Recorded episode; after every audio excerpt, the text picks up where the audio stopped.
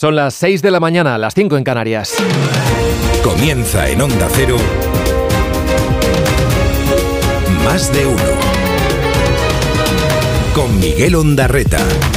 ¿Qué tal? Buenos días, ¿cómo están? Es jueves, es 1 de febrero de 2024. Estamos estrenando el día, también el mes, y lo hacemos con el mismo tiempo seco y sin precipitaciones, ese que ha marcado la última quincena de enero. De momento no hay borrascas a la vista, al menos hasta mediados de la próxima semana. Hoy, por tanto, seguimos bajo los efectos de ese anticiclón que nos deja los cielos casi sin nubes, salvo en el Cantábrico. De hecho, hoy en Guipúzcoa y en el norte de Navarra no se descarta algo de lluvia que no será gran cosa. Las nieblas son las que no abandonan el centro peninsular. Hay avisos amarillo en cinco provincias de Castilla y León. Y en cuanto a las temperaturas, bajan por el norte, suben por el este, porque allí habrá más sol y no cambian en el resto. 22 grados esperan hoy de máxima en Girona, hasta los 21 llegarán en Sevilla o en Pontevedra, no pasarán de los 9 en Lleida. La mínima a esta hora se registra en Teruel con 2 grados bajo cero. Enseguida, Roberto Brasero nos dibuja el mapa completo del tiempo. Se vieron en Bruselas, hablaron 90 minutos con el comisario de justicia como mediador de la pareja y quedaron, quedaron en volverse a ver dentro de dos semanas. Bolaños y González Pons rompieron el hielo y retomaron este miércoles las negociaciones para renovar el Poder Judicial. Y visto lo que ha trascendido, la cosa no está para echar cohetes, pero de momento no se rompen los puentes entre gobierno y oposición. Y esto, en esta legislatura, pues ya es noticia. La foto del encuentro, un tanto estrambótica, por lo que tiene de inédita esta mediación lejos de España, está hoy en la portada de todos los diarios. Bueno, allí en la capital comunitaria pasarán el día Sánchez y Feijó. El primero participa en el Consejo Europeo con la ayuda a Ucrania y también con las protestas de los agricultores en la agenda. El segundo estará en la cumbre del Partido Popular Europeo, donde seguirá denunciando que la ley de amnistía no cumple con los filtros comunitarios y tampoco con la Constitución española. Seguramente hoy escuchemos la primera reflexión del presidente después del rechazo de Junts a la ley estrella, que como está, tal y como está redactada, sigue sin convencer a Puigdemont porque no le blinda al 100%.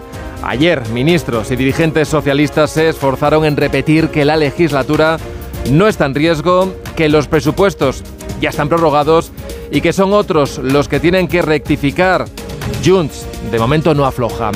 Y de lo más relevante en estas últimas horas, al menos a efectos prácticos, en nuestras vidas, en nuestras gestiones con la Administración, esto del ministro Escribá. El fin de la cita previa obligatoria para que quede claro algo que yo creo que es el uso en, gran parte de administraciones es que eh, para interaccionar con la administración no hace falta tener una cita previa con carácter obligatorio. Un requisito que llegó con la pandemia y que se quedó. Ahora, ahora falta pasar del anuncio, que queda muy bien, a su implantación con el correspondiente cambio normativo.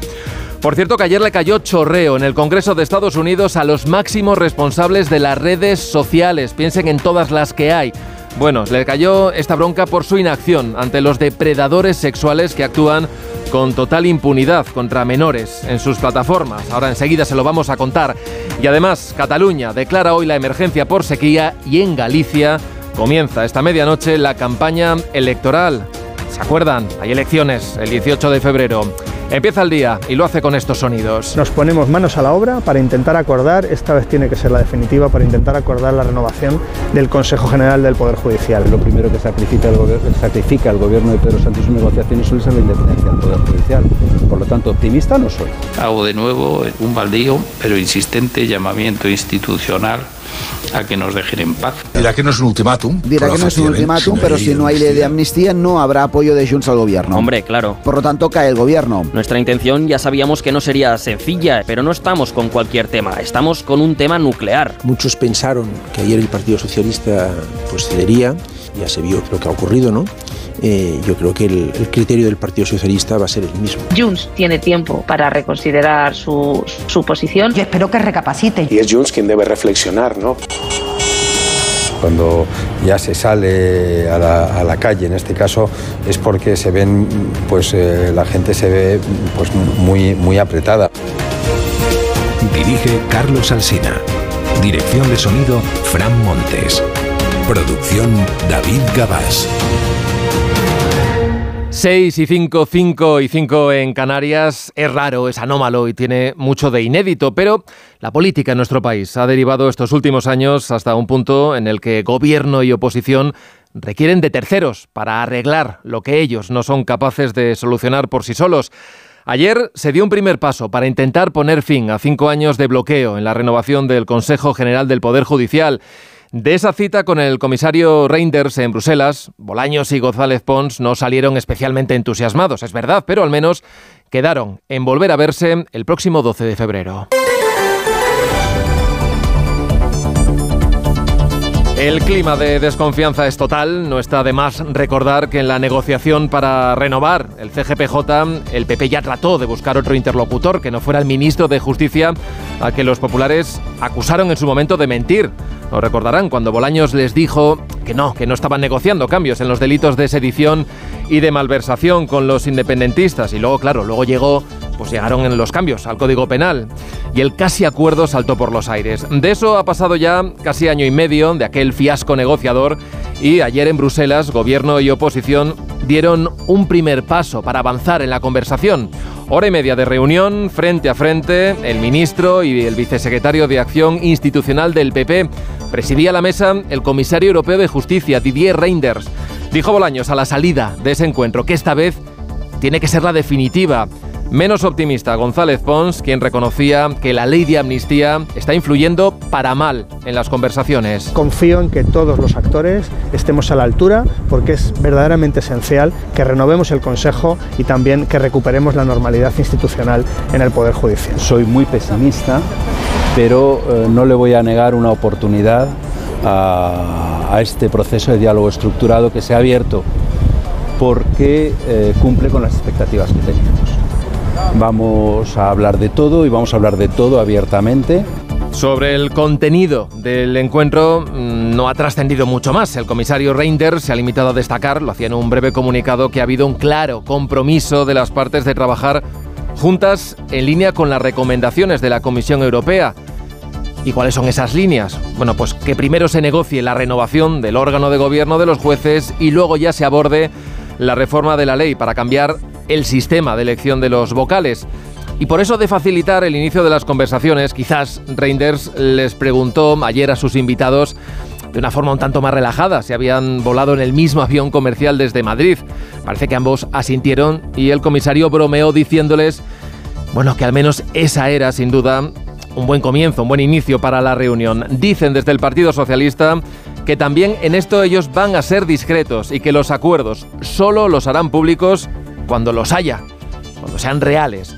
Antes de viajar a Bruselas, ya les contamos que Bolaños se había encargado de censurar las críticas de sus socios a esa falta de independencia de los jueces en España, un señalamiento con nombres y apellidos que se produjo al menos en una docena de ocasiones en el debate del Congreso este pasado martes y que ha llevado al presidente interino del CGPJ, a Vicente Aguilarte, a hacer, como él, como él mismo decía, un baldío llamamiento institucional a... Que nos dejen en paz a que no cuestionen la imparcialidad de los integrantes del Poder Judicial, cuyo proceder seguía, me consta, por el principio de legalidad. Ayer, los nueve vocales del llamado sector conservador del Poder Judicial solicitaron un pleno extraordinario para dar respuesta, se entiende institucional, a los ataques a los jueces. Lo hicieron en un escrito en el que también critican la aquiescencia y el mutismo con los que respondió a tanta crítica la presidenta del Congreso, Francina Armengol.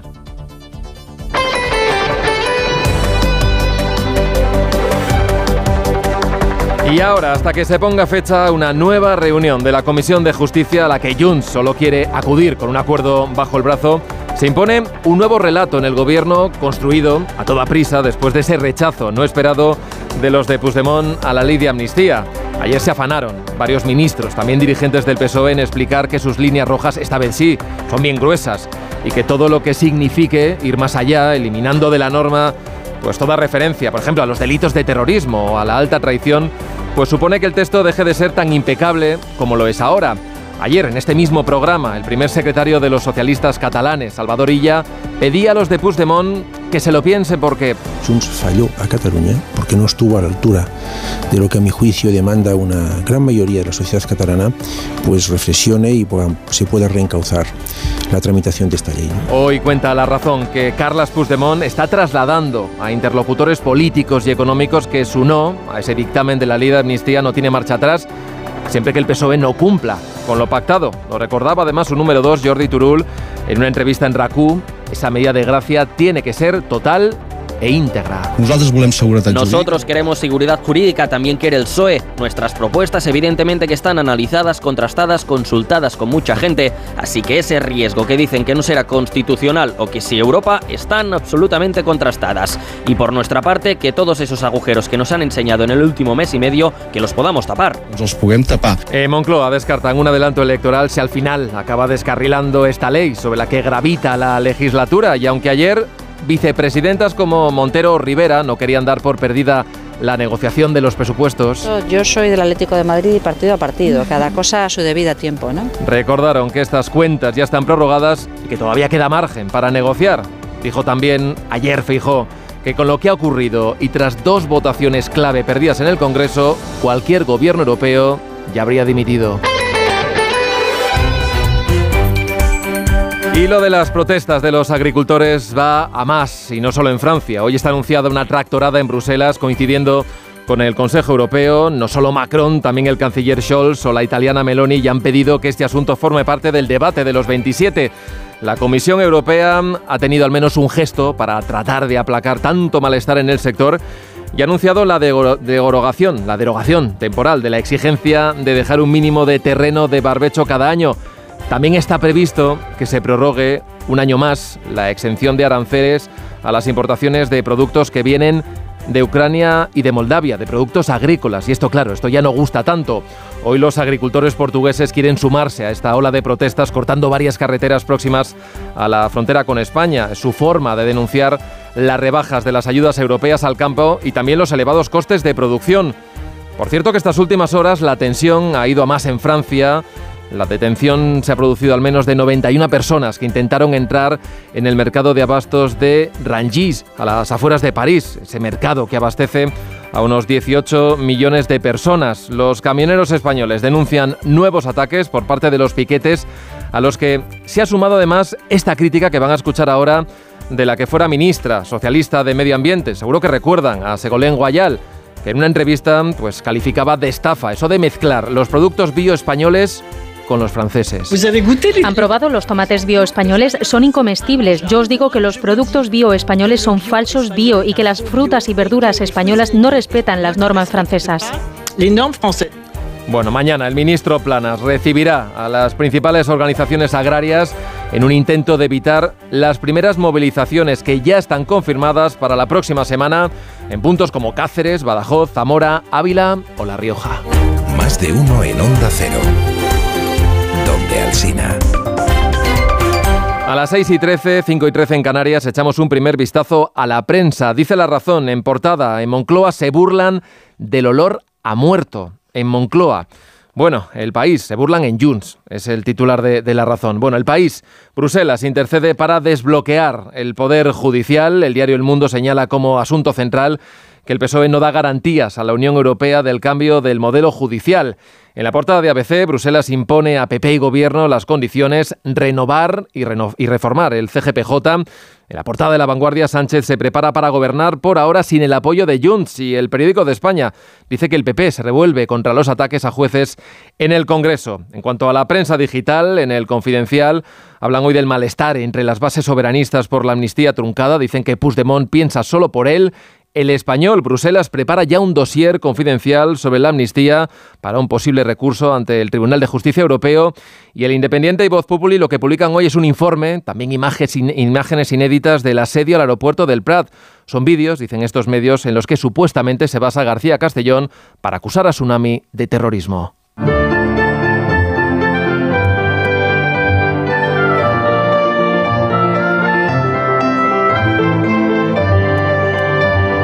Vamos ya a conocer en detalle la previsión del tiempo para este jueves. Roberto Brasero, buenos días. Hola, muy buenos días y buenos días a todos. Comenzamos este nuevo mes de febrero como terminamos ayer el mes antiguo de enero.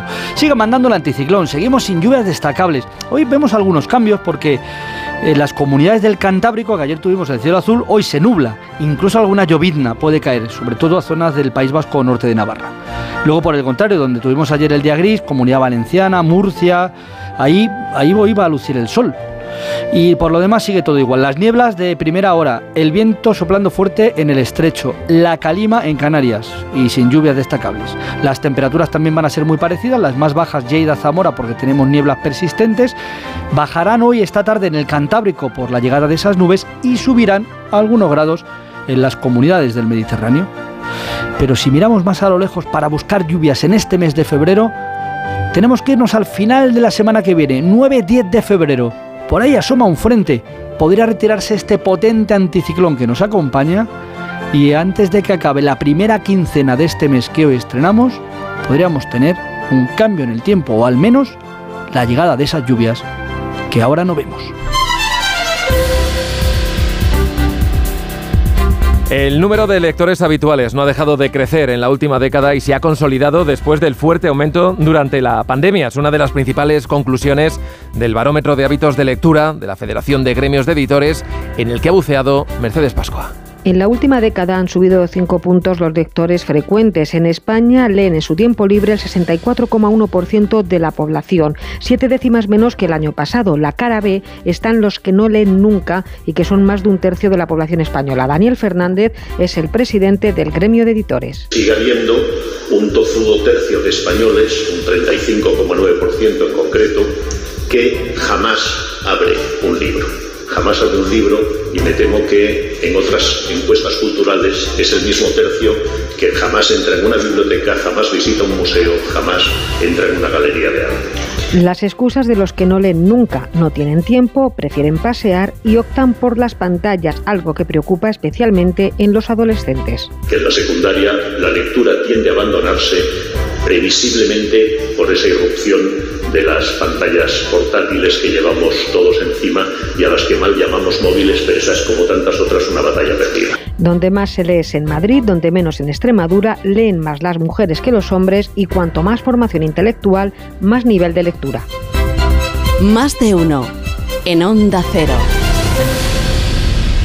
¿Te lo digo o te lo cuento? Te lo digo, soy buena conductora. ¿Y aún así me subes el precio? Te lo cuento. Yo me voy a la mutua. Vente a la mutua con cualquiera de tus seguros. Te bajamos su precio, sea cual sea. Llama al 91 555 5555. 91 555 5555. Te lo digo, te lo cuento. Vente a la mutua. Condiciones en mutua.es.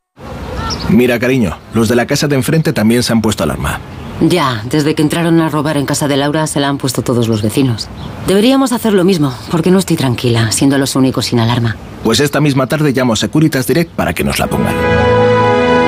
Protege tu hogar frente a robos y ocupaciones con la alarma de Securitas Direct. Llama ahora al 900-272-272. Arranca una nueva edición de los premios Ponle Freno para reconocer las mejores iniciativas que hayan contribuido a promover la seguridad vial en nuestro país. Consulta las bases en ponlefreno.com y envía tu candidatura antes del 4 de marzo. Ponle Freno y Fundación AXA Unidos por la Seguridad Vial. Más de uno con Miguel Ondarreta. Donde Alsina. 6 y 18, 5 y 18 en Canarias, la misión europea para proteger de los ataques hutíes el comercio internacional en el Mar Rojo se llamará Aspides y se lanzará en las próximas semanas. Lo anunciaba ayer el alto representante de Exteriores de la Unión Europea, Josep Borrell. Nuestro objetivo es lanzar esta misión como muy tarde el 19 de febrero. Eso espero y estoy seguro de que lo lograremos. Los Estados miembros están profundamente comprometidos. No todos ellos van a participar, pero ninguno la va a obstaculizar.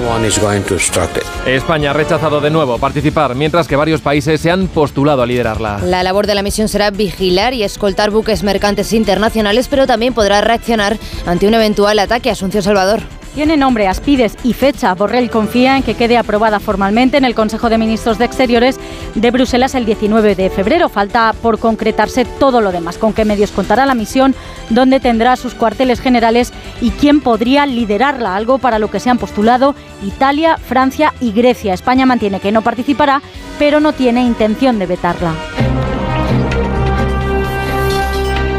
Eh, la propuesta que hace Canarias y sus instituciones eh, respecto a las modificaciones legislativas para que el acogimiento de esos menores sea solidario, pero también sea vinculante.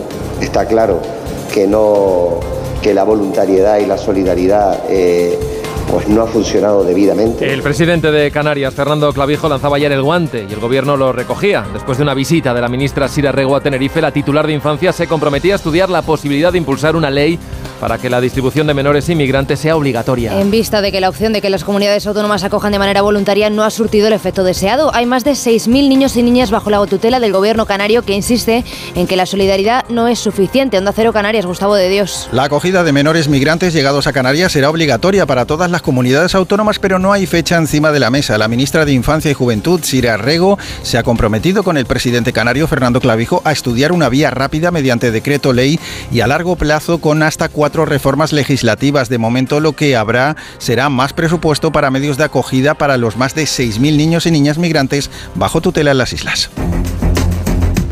El Capitolio de los Estados Unidos celebró ayer una audiencia sobre el daño que las redes sociales pueden causar a los menores, llevándoles a sufrir desde situaciones como explotación sexual infantil, acoso escolar o acceso a las drogas. Acudieron a la audiencia los directores ejecutivos de plataformas como X, antes Twitter, TikTok o Meta. El director de esta última, Mark Zuckerberg, negó que haya un vínculo entre el uso de las redes sociales y el empeoramiento de la salud mental de los jóvenes. Lo dijo en una sala repleta de padres de niños que habían muerto, se habían suicidado o habían sido víctimas de acoso en la red. Un senador le reprochó sus palabras, le acusaba de tener sangre en las manos y le pedía que tuviera la valentía de pedir perdón. You didn't take any action, you didn't fire anybody, you haven't compensated a single victim. Let me ask you this. Let me ask you this. There's families of victims here today. Have you apologized to the victims? Would you like to do so now? Well, they're here. You're on national television. Would you like now to apologize to the victims who have been harmed by your product? Show them the pictures. Tras la insistencia, Zuckerberg se disculpaba con ellos, pero eso sí, el director de la matriz de Facebook esquivaba la pregunta de si su empresa pondría en marcha un fondo de compensación para indemnizar a las víctimas.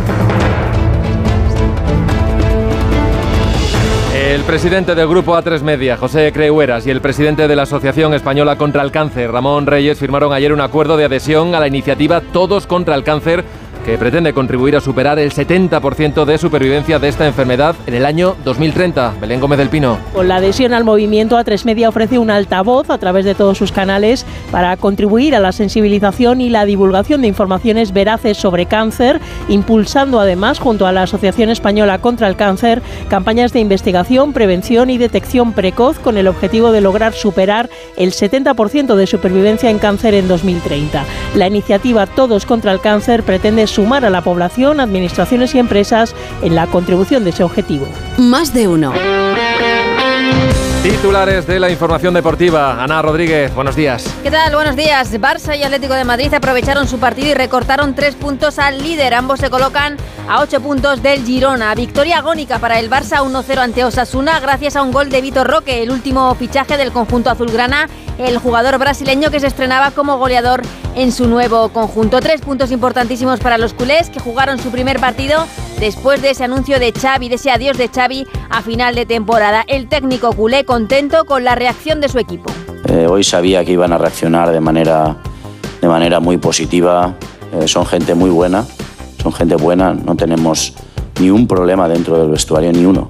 Todo lo contrario, es una maravilla entrenar a estos futbolistas. Buscábamos esa reacción hoy positiva y la hemos encontrado. La mala noticia para el Barcelona, una nueva lesión muscular. A los cinco minutos, entre lágrimas, tuvo que abandonar el terreno de juego Ferran Torres. Por su parte, el Atlético de Madrid ganó al Rayo 2-1 gracias a un gol en el minuto 90 de Memphis. Un gol muy protestado por el Rayo por una posible falta previa de Grisman. El que se mostraba muy enfadado en rueda de prensa era Simeone con el horario de su equipo en el partido de ida de las semifinales de la Copa ante el Club de Bilbao. Si para jugar una semifinal que es tan importante para España, la Copa del Rey, la federación decide de que tenga dos días más para preparar la semifinal, me parece injusto. Que tenga un día, bueno, es dentro de lo normal, puede pasar, es entendible. Ahora, ¿cuál es la diferencia de nosotros jugar el miércoles al jueves? Ninguna, ninguna. ¿No la quieren cambiar? Yo lo leo como una falta de respeto a nuestra afición.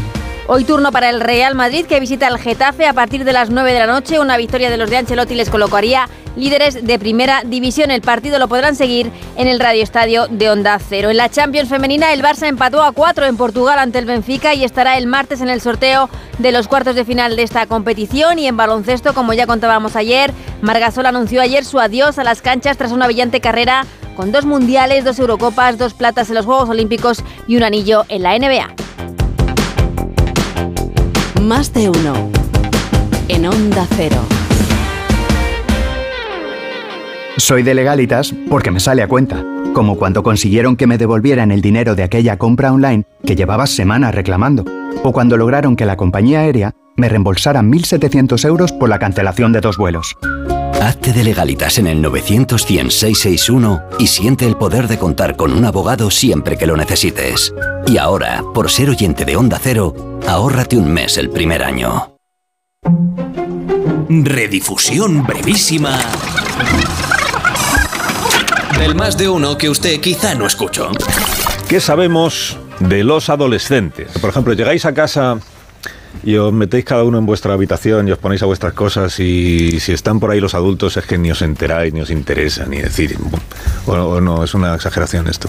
Mm, Bueno, un poco sí. A ver, tampoco te alejas completamente, pero sí es un poco, vives a tu mundo y a tus cosas. Ya. Y eso porque las cosas de los adultos no os interesan mucho. os- Estamos muy centrados en lo nuestro, así que... ¿Y los de 19 cómo veis a los adolescentes o 18, preadolescentes? 18 que aún no ah, perdona, 18. ¿Cómo veis a los preadolescentes de 12? Veo un cambio enorme. Los de primero de la ESO eh, son como una manada de gente incontrolable. Y los, de, y los de primero de bachillerato los veo mucho más calmados. Entonces hay como una diferencia Ajá. enorme. Hoy nos visitan Patricia López Arnaiz, buenos días. Buenos días. Y Oscar Martínez, muy buenos días. Muy buenos días. Protagonistas de Los Galgos. No, ningún personaje cae mal. ¿Cómo se puede hacer esto? Qué suerte lo que me dices, Es porque verdad. hay muchos Sí. que me están hablando como que soy el villano. No, de- pero ¿Por si qué tú, lo ven así? Tú, eres, tú tienes mucho amor. Haces las cosas por amor, me da la sensación. Ah, estoy, ¿No? estamos totalmente de acuerdo. Luego, ahora no podemos porque tenemos la mesa y los micrófonos, te doy un beso. Pero me lo debes. Más de uno. En Onda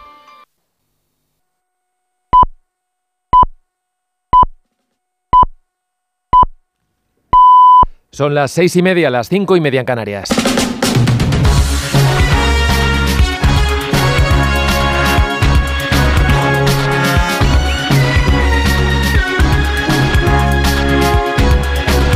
Comienza el día en Onda Cero. Es jueves 1 de febrero de 2024. Hoy sale el sol en Barcelona a las 8 y 3 minutos. En Almería a las 8 y cuarto, en Pamplona a las 8 y 22 minutos, en Cáceres a las 8 y media de la mañana. El viento de levante afloja un poco hoy en el estrecho y empezaremos a notar rachas fuertes de viento en la costa de Galicia, en el Valle del Ebro y en el Golfo de León. Ese viento va a traer además nubes al tercio norte y va a dejar alguna gota de lluvia en el Cantábrico Oriental, pero despejará los cielos por el sur y también algo la niebla del interior. Así que tendremos un día de mucho sol, las temperaturas máximas vuelven a subir y vamos a estar muy cerca de los 20 grados en la mitad sur y por encima de los 15 en el norte. Este jueves será noticia el Consejo Europeo y la sequía en Cataluña. Los detalles con Elena Bueno y Manuel Pecino. Los 27 jefes de Estado y de Gobierno se dan cita hoy en Bruselas con el foco puesto en el húngaro Víctor Orbán para que acepte desbloquear un nuevo paquete de ayuda de 50.000 millones de euros en cuatro años a Ucrania. En diciembre consiguieron que Orbán se ausentase de la sala donde se desbloqueó el proceso de adhesión de Kiev a la Unión, pero ahora los países estarían pensando en dejar a Hungría sin fondos si mantiene su veto. La vicepresidenta de la Comisión, Vera Jourova, también ha dicho que si los líderes pierden la paciencia, la paciencia con Orbán, podrían activar el artículo 7 que levantaría el derecho a veto de Hungría. Y la Generalitat de Cataluña convoca hoy la Comisión de la Sequía para declarar la emergencia ante la falta de agua en el sistema que da suministro a unos 200 municipios de Barcelona y Girona. Más de 6 millones de catalanes se van a ver afectados por las nuevas restricciones que pueden decretar los ayuntamientos con la bajada de la presión o los cortes en diferentes horarios. La nueva fase implica la prohibición de llenar piscinas, ya sean públicas o privadas, pero se intentará proteger la práctica deportiva. Se prohíbe también también lavar los coches o regar los jardines.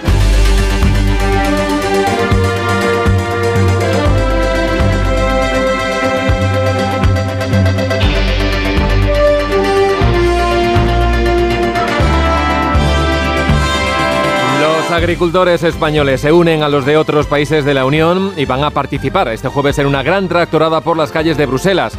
Después de las protestas en diferentes países, hoy la coordinadora europea les ha dado cita para protestar ante las instituciones comunitarias. Y reclamar, entre otros asuntos, que se paralicen los acuerdos de libre comercio con Mercosur o que las importaciones cumplan las mismas normativas que las producciones europeas. De momento, Bruselas ha querido tener un gesto con el sector y ha ofrecido derogar durante un año la normativa de la política agraria que obliga a los agricultores a mantener el 4% de los terrenos en barbecho.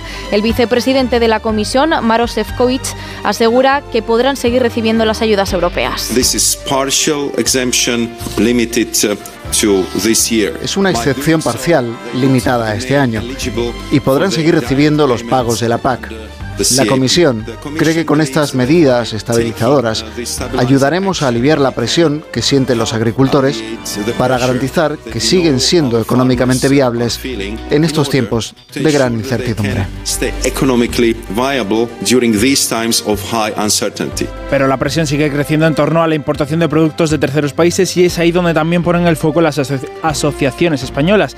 Mañana Asaja, COAG y UPA podrán trasladarle al gobierno sus preocupaciones y exigencias porque el ministro Planas les ha convocado a una reunión. Quiere evitar que se repitan las protestas que llevan días bloqueando Francia. Jessica de Jesús. El próximo martes 6 arrancan las movilizaciones por España. Varias organizaciones han acordado parar Cataluña cortando autopistas, autovías y accesos a las capitales de provincia como protesta por la situación de precios y por la problemática que para ellos suponen las importaciones de terceros países. Ese mismo 6 arrancan también las protestas en Burgos y se extenderán por todo Castilla y León, donde Unión de Uniones ha acordado 14 movilizaciones que culminarán el 21 de febrero con una tractora de Madrid, aunque en León este ha sido este martes el sonido en las calles.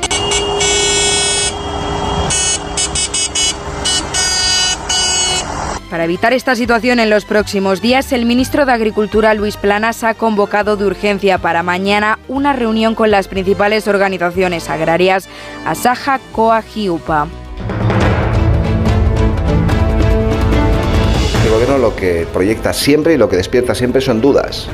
Dudas sobre el valor de la palabra dada, que no nos podemos fiar de nada de lo que diga el gobierno, porque mañana habrá un cambio de opinión y por lo tanto esta es una prevención.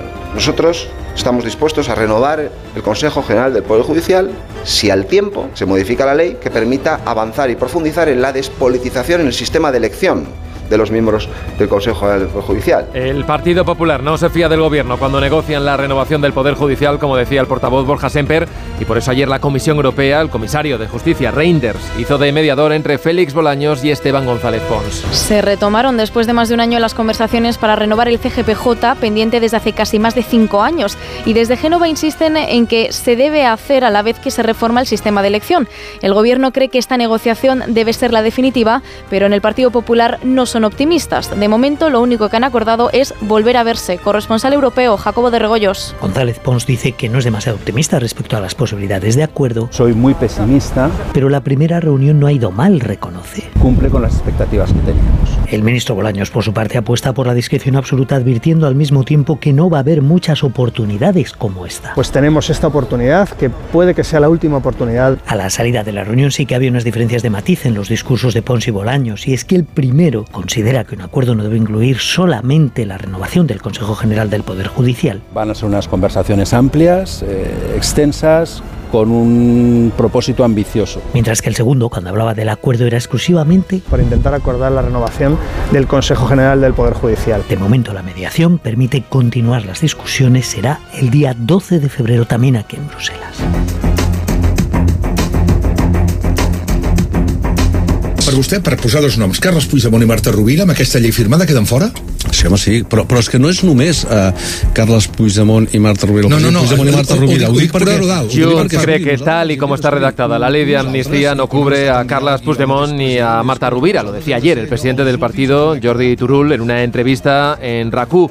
Así que asegura no puede aprobar una ley que deje fuera a ninguno de los procesados por el proceso independentista. Asegura que quiere seguir negociando y le da 15 días al gobierno. Y avisan de que si la ley de amnistía no tendrán su apoyo, que es necesario para mantener una mayoría en el Congreso en el resto de la legislatura. El gobierno, que no cierra la puerta a seguir con las negociaciones, asegura que no cederán a las exigencias y lo que vienen haciendo en tromba es aumentar la presión sobre Junts para que reconsidere su postura. Ignacio Jarillo. Gobierno y PSOE todos a una aprietan a Junts para que estudie y reflexione lo que hizo el pasado martes al votar no a la ley de amnistía que ellos mismos habían aceptado, porque si no, dicen en el PSOE, se salen de la Constitución. Yo espero que recapacite Juncker Cataluña, porque creo que es una oportunidad esta ley de amnistía. Yo creo que el Partido Socialista ha hecho un esfuerzo ya muy considerable y es Junts quien debe reflexionar. ¿no? Y estoy convencido que habrá ley de amnistía que estará, lógicamente, en el ámbito de la Constitución. La mayoría de la, de la ciudadanía de Cataluña lo que quiere es que miremos hacia adelante. Son las voces de los ministros Montero, Puente, Torres y del líder socialista catalán Salvadorilla en Onda Cero, pero Junts sigue pensando que con la redacción actual de la ley, la justicia española puede procesar a Puigdemont por terrorismo por alta traición, como apuntan al menos dos jueces en sus últimos autos. Eh, la propuesta que hace Canarias y sus instituciones eh, respecto a las modificaciones legislativas para que el acogimiento de esos menores sea solidario, pero también sea vinculante. Está claro que no que la voluntariedad y la solidaridad eh, pues no ha funcionado debidamente. El sistema de reparto de inmigrantes actual no funciona según el gobierno de Canarias y por eso su presidente Fernando Clavijo exige un cambio en la legislación para que las comunidades autónomas deban acoger a menores extranjeros no acompañados y que no dependa de la voluntad de cada gobierno regional. Para la ministra de Infancia, Sira Rego, es urgente mejorar el sistema de acogida para hacer frente a la situación que viven las islas que han recibido en enero los mismos inmigrantes que en todo el primer semestre de 2023. Canarias tiene en estos momentos bajo tutela más de 6.000 niños y Rego se compromete a estudiar un cambio en la legislación. Onda Cero Canarias, Gustavo de Dios. La acogida de menores migrantes llegados a Canarias será obligatoria para todas las comunidades. Canarias propone un decreto ley urgente y más adelante una modificación legislativa de cuatro leyes. La ministra Sira Rego se compromete a estudiar los dos caminos. Nos comprometemos a estudiar la propuesta de Canarias. Recojo su propuesta de modificación legislativa, siendo conscientes de la situación actual. En cuatro años solo 350 menores han sido acogidos fuera de las islas. En noviembre hubo compromiso para trasladar a otros 350, pero a día de hoy no se ha producido ningún movimiento. 6 y 39, 5 y 39 en Canarias, el dueño de Facebook, Mark Zuckerberg, ha pedido este miércoles perdón a las familias de menores que habían muerto, se habían suicidado o que habían sido víctimas del acoso en las redes sociales. Sin embargo, niega que haya relación alguna entre las redes sociales y la salud mental de los jóvenes. Corresponsal en Estados Unidos, Agustín Alcalá. Después de cuatro horas de un intenso interrogatorio en el Comité Judicial del Senado a los consejeros delegados de las redes sociales más usadas de Internet, quedó claro ayer que los senadores republicanos y demócratas desean terminar con las protecciones que permiten que Instagram, Facebook, Discord, X, la antigua Twitter, Snap y TikTok no sean demandadas por los padres de los niños y niñas que son abusados sexualmente, que caen en manos de redes de pederastas y que en ocasiones se suicidan porque no pueden soportar la presión y la vergüenza de caer en la prostitución y en el tráfico de seres humanos. El senador republicano Lindsey Graham afeó a los consejeros delegados, en especial a Mark Zuckerberg de Meta, que no hagan nada. Mr. Zuckerberg, Mr. Zuckerberg, sé que no es su intención, pero usted y las compañías que están aquí tienen sangre en las manos. Tienen un producto que está matando a personas. Zuckerberg pidió perdón a los familiares asistentes a la reunión, pero no se comprometió a compensarles con su inmensa fortuna por la muerte de sus seres queridos.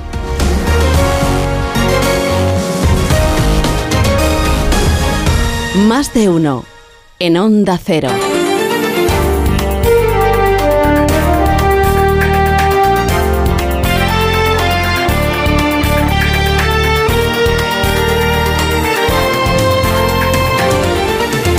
Y el día, este jueves 1 de febrero, nos trae además algunas otras noticias. Una explosión en el laboratorio de un instituto de Badajoz deja en la UCI a dos adolescentes de 15 años. Estaban realizando un experimento con alcohol durante una jornada de puertas abiertas a la que habían acudido cerca de 100 estudiantes y sus padres que se encargaron de desalojar el centro. En la explosión resultó herido un profesor de carácter leve y estas dos jóvenes que están ingresadas graves con quemaduras de tercer grado en cabeza, cara y cuello. País Vasco es la única comunidad autónoma que dejará en manos de los centros educativos el uso de los teléfonos móviles. Porque cada escuela tiene una situación diferente, argumenta el gobierno vasco. La reunión del Ministerio de Educación con las comunidades autónomas acabó ayer con un consenso generalizado sobre esta regulación, aunque los gobiernos del PP apuntan que la propuesta de la ministra Alegría llega tarde y que la medida ya ha sido implantada en la mayoría de las regiones. Los españoles somos, detrás de Portugal, los más aseados de Europa, según una encuesta de la OCU. Que apunta que el 61% de la población española se ducha a diario, aunque hay un 20% que lo hace menos de tres veces por semana. Los portugueses nos superan en higiene en un 3%, pero somos más limpios que los belgas o los italianos, de los cuales solo un 40% se ducha cada día. Los productos que más utilizamos, más de un 90% de los españoles, son la pasta de dientes, el champú, el gel y el desodorante. Un 84% de las mujeres, frente a un 55% de los hombres, usa crema de manos. Hacienda da dos meses a plataformas como Wallapop para que presenten la información de sus vendedores. Estas plataformas tendrán que informar sobre los particulares que vendan más de 30 artículos al año con un importe superior total superior a 3.000 euros. El decreto publicado ayer en el BOE afecta a Wallapop o Vinted, pero también a la web de alquiler vacacional Airbnb, que tendrá que notificar los arrendamientos, los de corto plazo y los de más de 28 noches. Y Marc Gasol anuncia su retirada como jugador profesional de baloncesto. A los 39 años ha decidido poner fin a su exitosa carrera deportiva. Se dedicará especialmente a la fundación que preside, preside junto a su hermano Pau, además de la presidencia del Básquet Girona. Su voluntad, dice Margasol, es devolver al baloncesto todo lo que le ha enseñado. En Onda Cero, más de uno.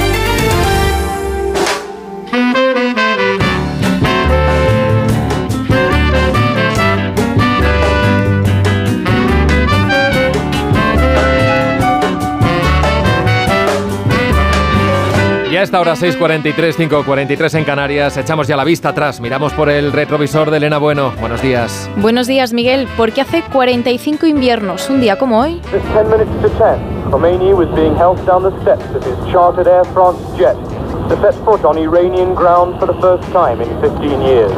Khomeini was being helped down the steps of his chartered Air France jet to set foot on Iranian ground for the first time in 15 years. El 1 de febrero de 1979, el ayatolá Khomeini regresó a Irán después de 15 años en el exilio, tiempo en el que logró convertirse en símbolo de la revolución.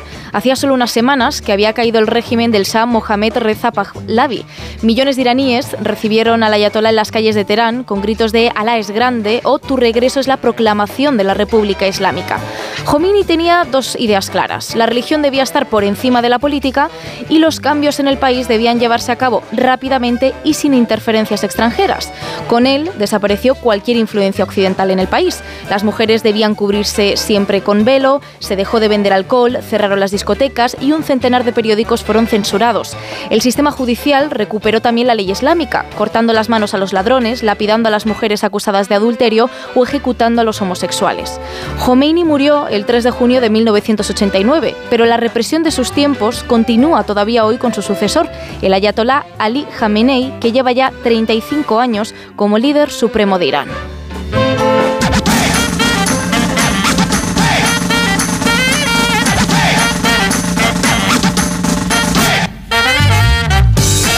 Y nos sumergimos ahora en la historia de una canción. Lo hacemos como siempre con Sara Iturbide. Sara, buenos días. Buenos días, Miguel. Hoy traigo una de las canciones con más versiones del siglo XX. Hasta 500 se han registrado en 100 idiomas diferentes. Hablo de la melodía encadenada. Oh,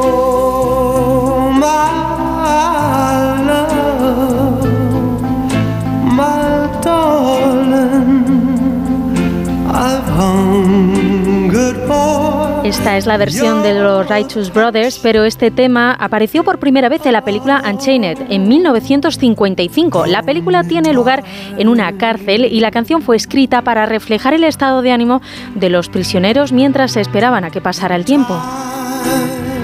Oh, my love, my darling, I've hungered.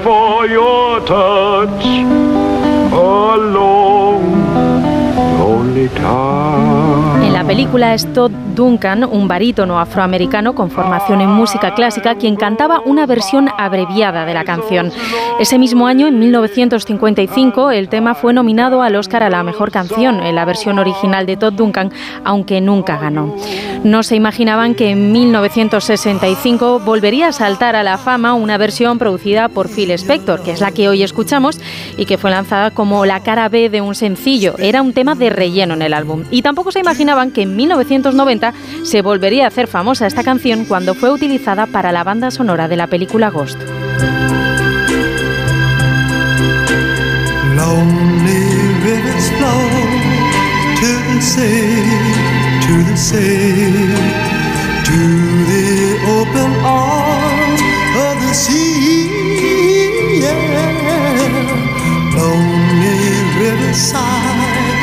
wait for me, wait for me. I'll be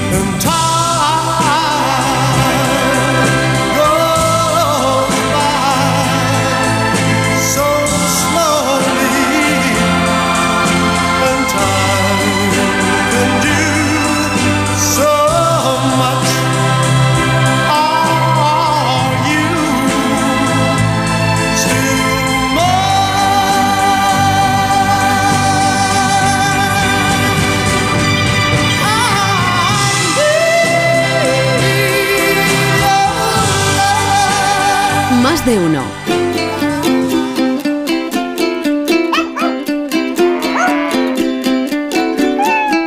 Informativo para mascotas y otros animales.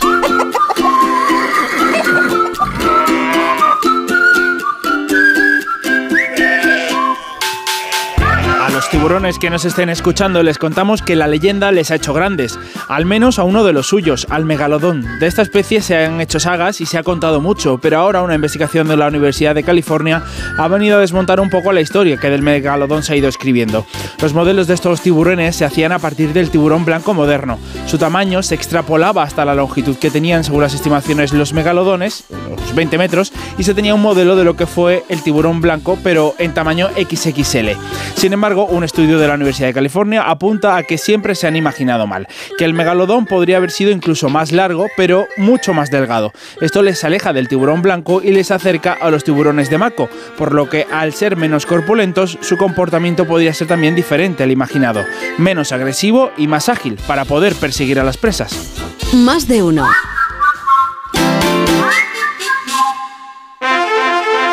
Si para ti una burra no es un animal de carga, entonces te interesa el seguro de moto de línea directa, con el que además de ahorrarte una pasta, tendrás cobertura de equipación técnica para casco, guantes y cazadora. Cámbiate y te bajamos el precio de tu seguro de moto sí o sí.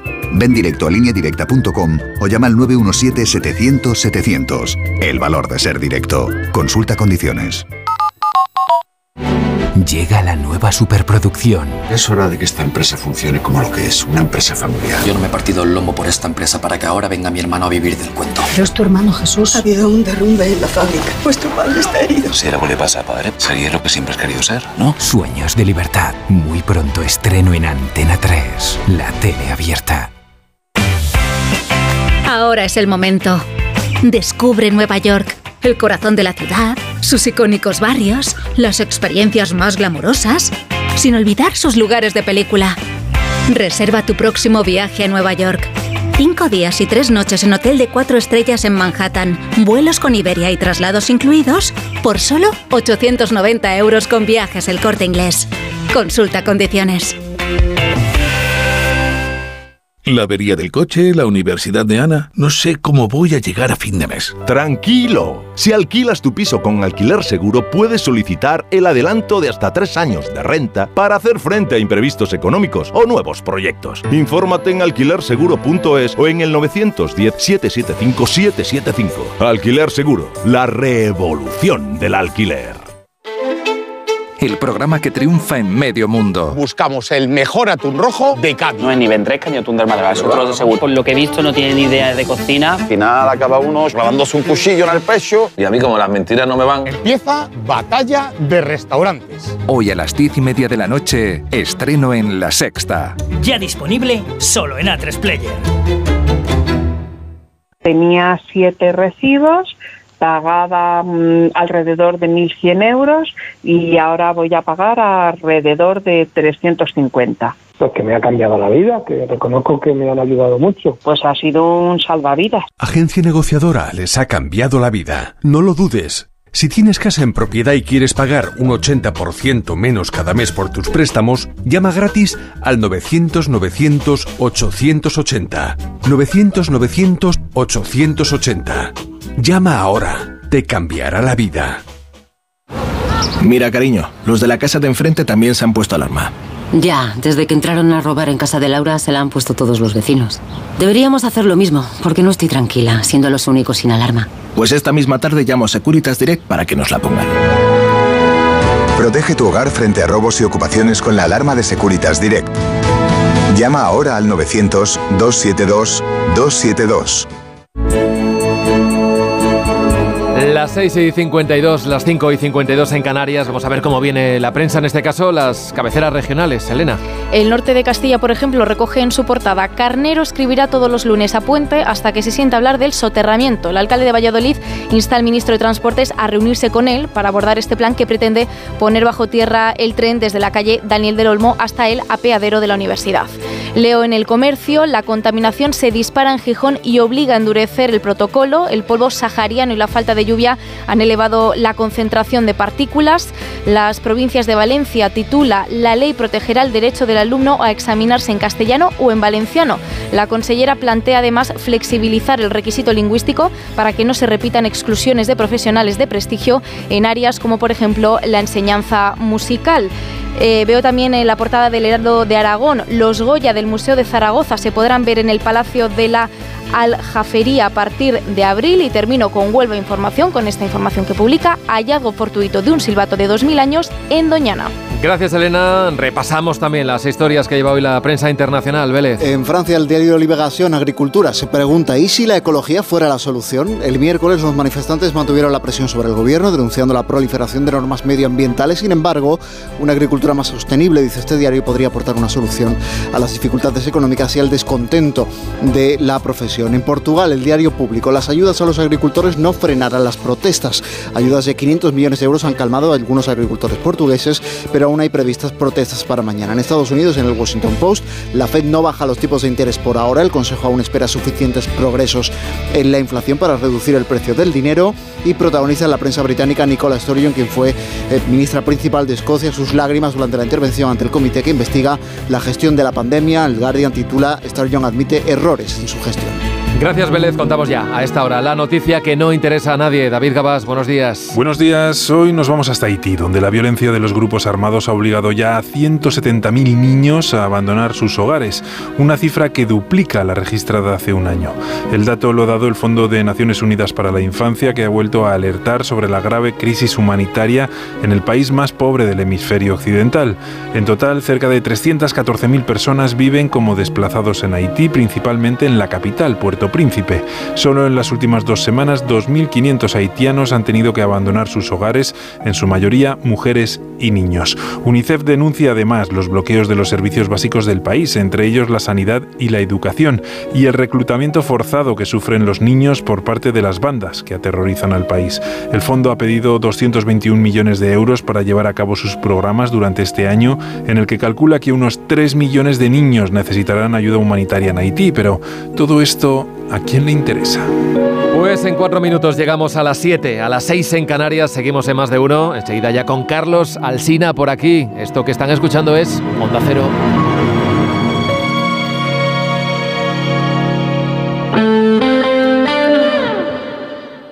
CM.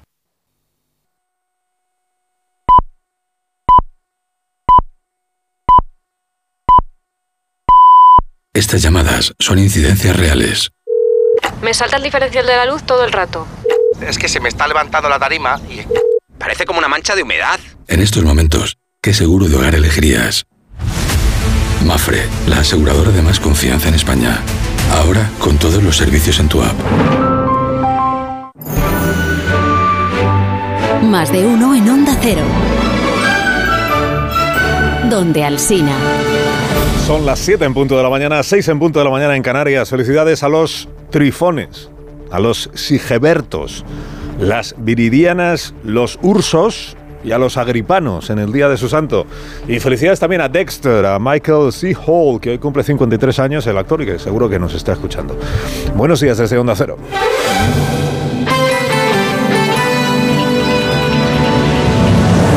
Dirección de sonido, Fran Montes. Producción, María Jesús Moreno y David Gabás.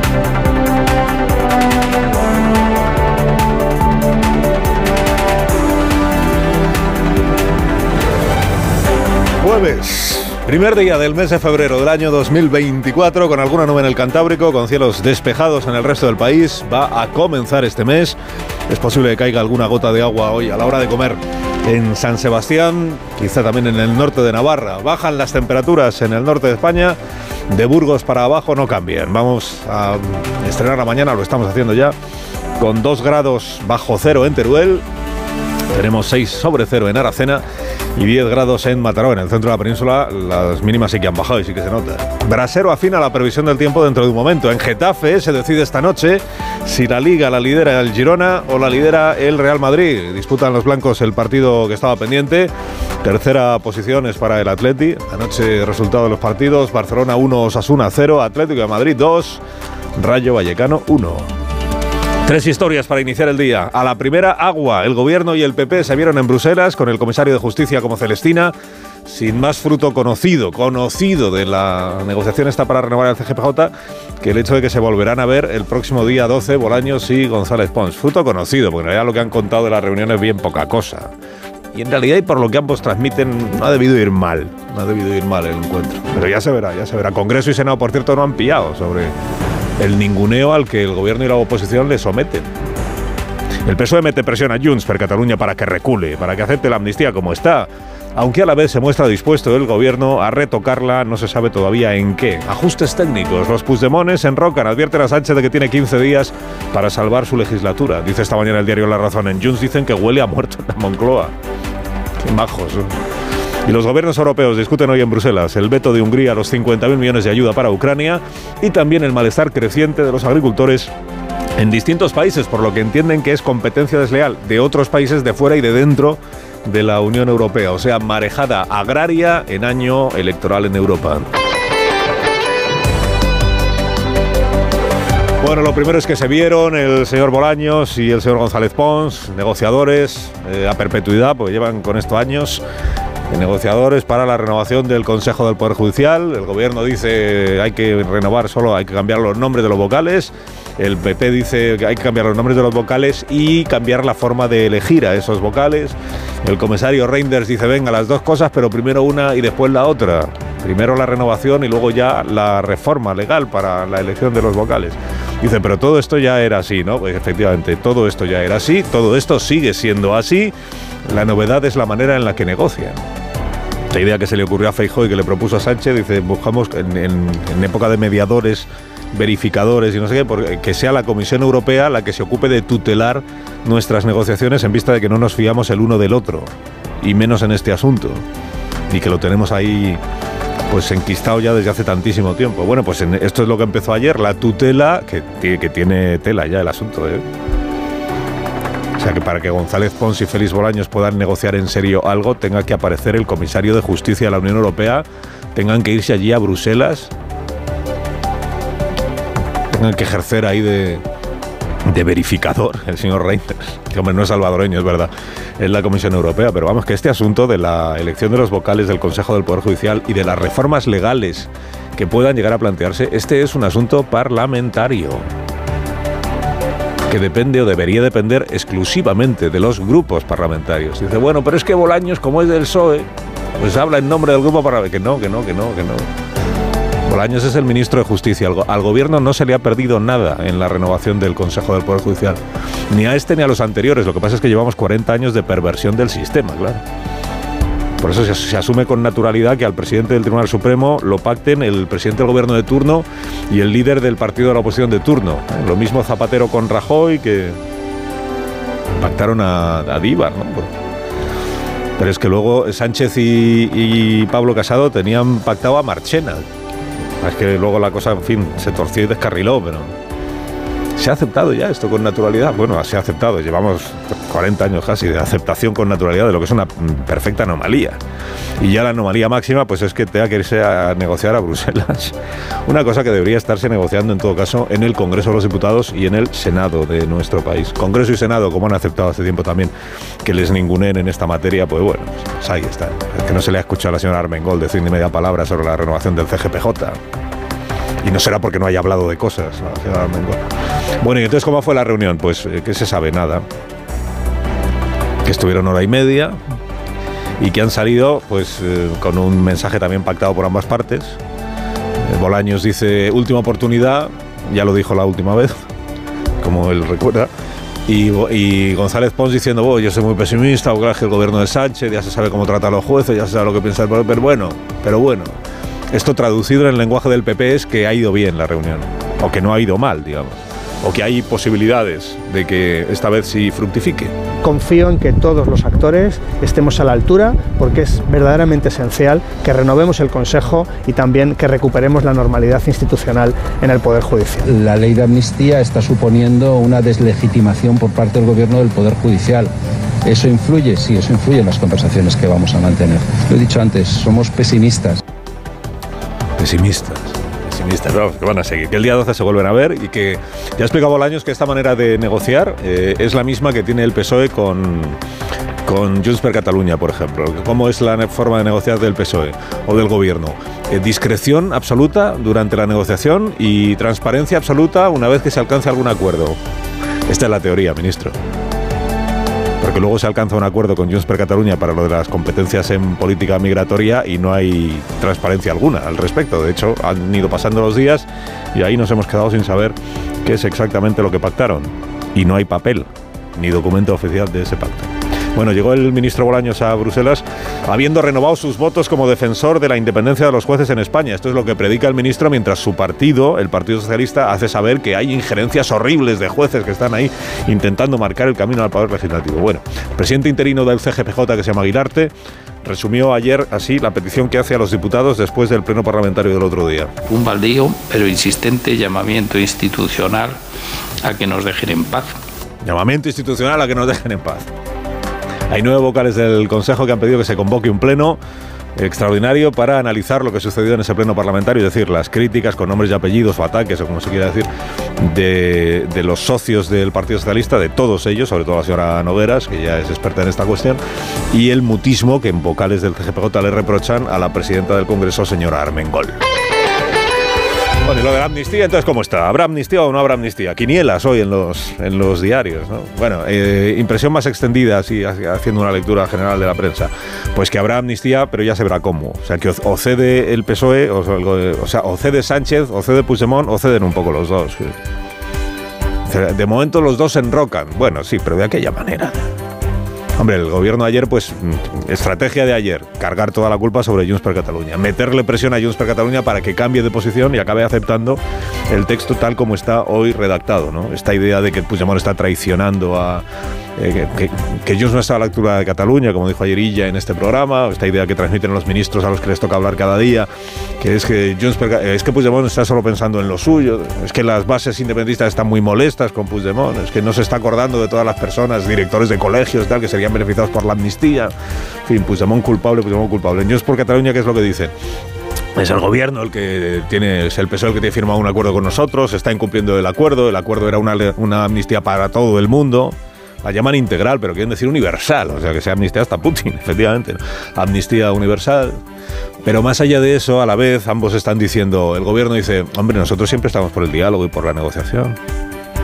Y Junts per Catalunya dice, a ver, lo que tenemos que hacer en estos próximos 15 días, dice el señor Turul, pues es encontrar una fórmula, un nuevo texto que nos sirva a ambas partes. Si, si nosaltres al final no hi ha una llei d'amnistia, perquè és una llei d'amnistia que pot fer aigües per tot arreu, vostès han fet el negoci del Gimberto amb les cabres i a més a més és allò fonamental. Ara vostè em diu, eh, això és una amenaça. No, escolti, nosaltres què diem?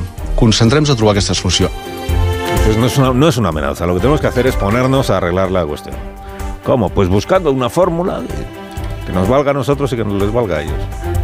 Entonces, ¿habrá amnistía o no habrá amnistía? Entre medias, que Junts per Catalunya tiene su propio lío interno, que saber quién... El que manda es Puigdemont, lo estamos viendo todos, pero es que la presidenta supone que es Laura Borràs. Y luego el secretario general es este señor que acaban de escuchar, que es Jordi Turull. Pero el que manda es Puigdemont. ¿Con quién se habla entonces? Por cierto, nombre propio de la política catalana, lo comentaremos también esta mañana, eh, Rubén Wagensberg, diputado autonómico de Esquerra Republicana, que se ha ido a Suiza porque está señalado en el sumario del Tsunami Democratic este, porque podría llegar a ser imputado como cerebro del, del asalto del aeropuerto del Prat, como autor de los comunicados de Tsunami, y dice él que le entra el pánico y que entonces prefiere quitarse de en medio. Amnistía no hay y no se sabe al final qué va a pasar, pues por si acaso. Bueno, hay Consejo Europeo hoy en Bruselas, ya están allí los líderes de los, jefes de gobierno, jefes de Estado y Gobierno de la Unión Europea. Asuntos importantes esta mañana encima de la mesa. Uno, eh, segunda parte de lo de Víctor Orbán, de la eh, amenaza veto del primer ministro húngaro respecto del nuevo paquete de ayuda a Ucrania, los 50.000 millones de euros. Hace semanas que hay presión para que cambie de posición, pero de momento, eh, incluidas sanciones a, a la economía húngara, pero de momento no hay eh, resolución. Y también, importante asunto para hoy, eh, la cuestión agrícola, las movilizaciones agrarias, especialmente en Francia, que es donde siguen adelante, ahí está Macron, y también en España, donde se han anunciado movilizaciones para la próxima semana. El ministro tiene convocadas para mañana las organizaciones agrarias para trasladarles lo que ha hablado con la Comisión Europea y para estudiar posibles medidas que permitan desconvocar esas movilizaciones. Alsina en Onda Cero. 7 y 11 minutos, noticia de parte de la compañía Renfe, que ha sido elegida la empresa más responsable con mayor reconocimiento medioambiental, social y de gobernanza en el transporte de viajeros, según los resultados del informe Merco Responsabilidad ESG. Es un informe que es un instrumento de evaluación reputacional que recoge las 100 empresas mejor valoradas por su responsabilidad. Reconocimiento que pone en valor el compromiso de la compañía con la mejora continua en el desarrollo de sus servicios. Renfe, tu tren. Empresa patrocinadora del equipo paralímpico español.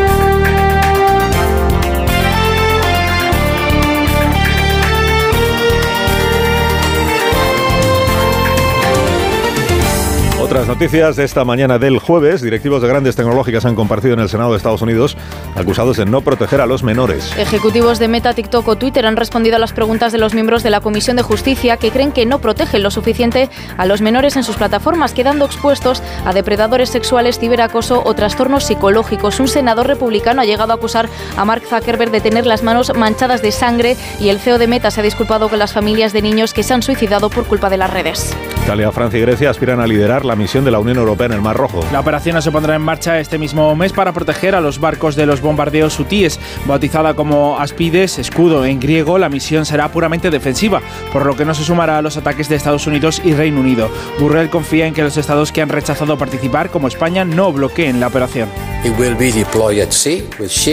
Desplegaremos la misión en el mar con buques y medios aéreos. Nuestro objetivo es lanzarla como tarde, el 19 de febrero. Los Estados miembros están profundamente comprometidos. No todos ellos van a participar, pero ninguno lo va a obstaculizar. El gobierno estudiará una reforma legal para obligar a las comunidades autónomas a acoger a menores inmigrantes. La ministra de Infancia y Juventud, Sira Rego, se ha comprometido a analizar la propuesta del gobierno canario que viene denunciando el colapso de sus centros de acogida, donde en estos momentos hay más de 5.500 menores no acompañados. Rego reconocía ante el presidente canario Fernando Clavijo que la situación requiere respuestas urgentes. Para el Gobierno lo que está ocurriendo aquí es una prioridad. La migración es un fenómeno estructural, por tanto una sociedad acogida como la nuestra tiene que garantizar los derechos humanos, pero a la vez hacer todo lo posible para que ningún territorio de acogida se vea tensionado. El Constitucional anula la retirada del escaño al exdiputado de Podemos, Alberto Rodríguez. Completa así el amparo el exdirigente de Podemos. Hace dos semanas el TC anuló la condena de inhabilitación que le impuso el Supremo por agredir a un policía al considerarla desproporcionada. Ahora ha anulado la decisión de la presidenta del Congreso, Merichel Batet, de retirarle el acta de diputado y Rodríguez podrá exigir una indemnización por el sueldo que dejó de percibir. Los peritos concluyen que el Villa de Pitancho se hundió por un error del capitán. Creen que la razón del naufragio fue la maniobra que realizó para subir el aparejo pese a las advertencias de la tripulación y que tardó demasiado en ordenar el abandono del barco. 21 tripulantes fallecieron. El informe de los peritos desmonta así la versión del capitán y su sobrino y avala la del tercer superviviente que responsabilizó desde el principio al patrón. Y la Fiscalía se querella contra tres empresas por comercializar un fármaco que dejó ciegos a más de 100 pacientes. El colirio ala octa se utilizó hasta 2015 en cirugías oculares en centros sanitarios de al menos 13 comunidades autónomas y causó pérdida de visión a 125 pacientes. La Fiscalía aprecia deficiencias en la fabricación y carencias en los controles de seguridad, unos hechos que cree que pueden encajar en delitos contra la salud pública y lesiones graves. En Onda Cero, más de uno. Mira, cariño, los de la casa de enfrente también se han puesto alarma. Ya, desde que entraron a robar en casa de Laura se la han puesto todos los vecinos. Deberíamos hacer lo mismo, porque no estoy tranquila, siendo los únicos sin alarma. Pues esta misma tarde llamo a Securitas Direct para que nos la pongan. Protege tu hogar frente a robos y ocupaciones con la alarma de Securitas Direct. Llama ahora al 900-272-272.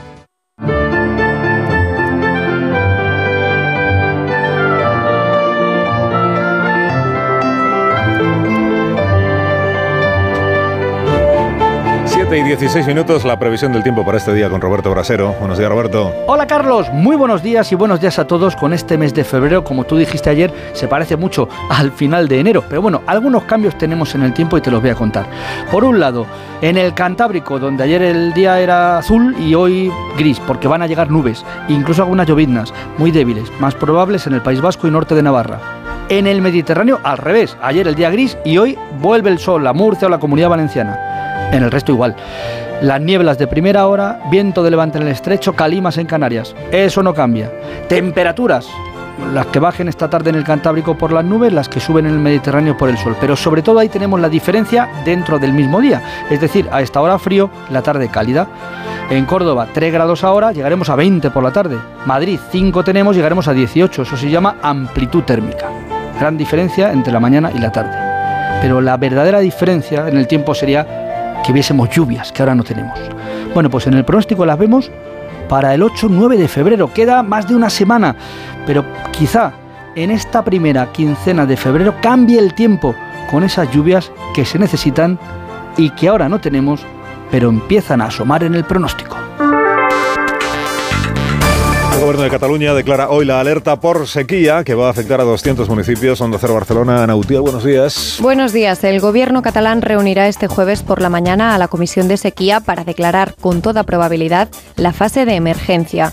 La medida afectará a Barcelona, su área metropolitana y Girona, lo que supone más de 200 municipios donde viven 6 millones de personas.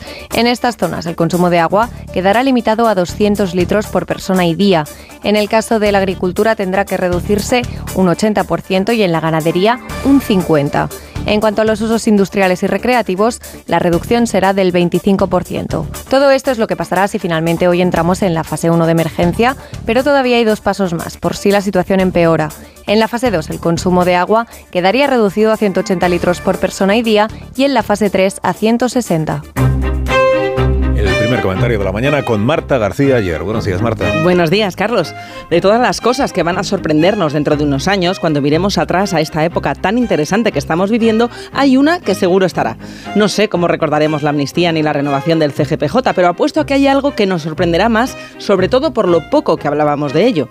Cuando miremos atrás y recordemos estos años 20, una de las cosas que más va a darnos que pensar en el futuro es que tuviéramos a los adolescentes dejados a su suerte en las redes sociales. Llevan ya más de una década con nosotros las redes, algunas plataformas incluso dos, y ya sabemos que Facebook, Instagram, TikTok y demás aumentan la ansiedad, los trastornos alimentarios y el riesgo de acoso. Son también muy divertidas y están llenas de oportunidades, pero qué poco hablamos de sus riesgos.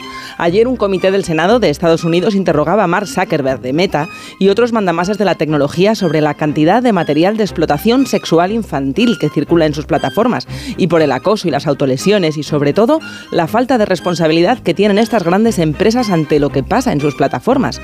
Desde hace poco más de una década que llegó el botón de me gusta a los móviles, la salud mental de los jóvenes ha ido decayendo. Las cifras de los niños y sobre todo las niñas que declara sentirse triste o incluso haber pensado en el suicidio está en máximos. Y a veces reducimos el debate de si móviles sí o no y a qué edades. Pero no habría que poner más el foco en la responsabilidad de las empresas que se forran con esto. ¿Están invirtiendo suficiente en prevenir los riesgos? A medida que vamos siendo conscientes de estos peligros, más sorprendente resulta la falta de regulación en esta industria y lo desprotegidos que dejamos a los menores. Y creo que eso va a sorprendernos mucho, mucho cuando en el futuro miremos atrás. Moraleja, Marta. Aún no sabemos cómo regular las plataformas, pero urge exigirles una reforma. 7 y 20, una menos en Canarias. Escucha usted Onda Cero.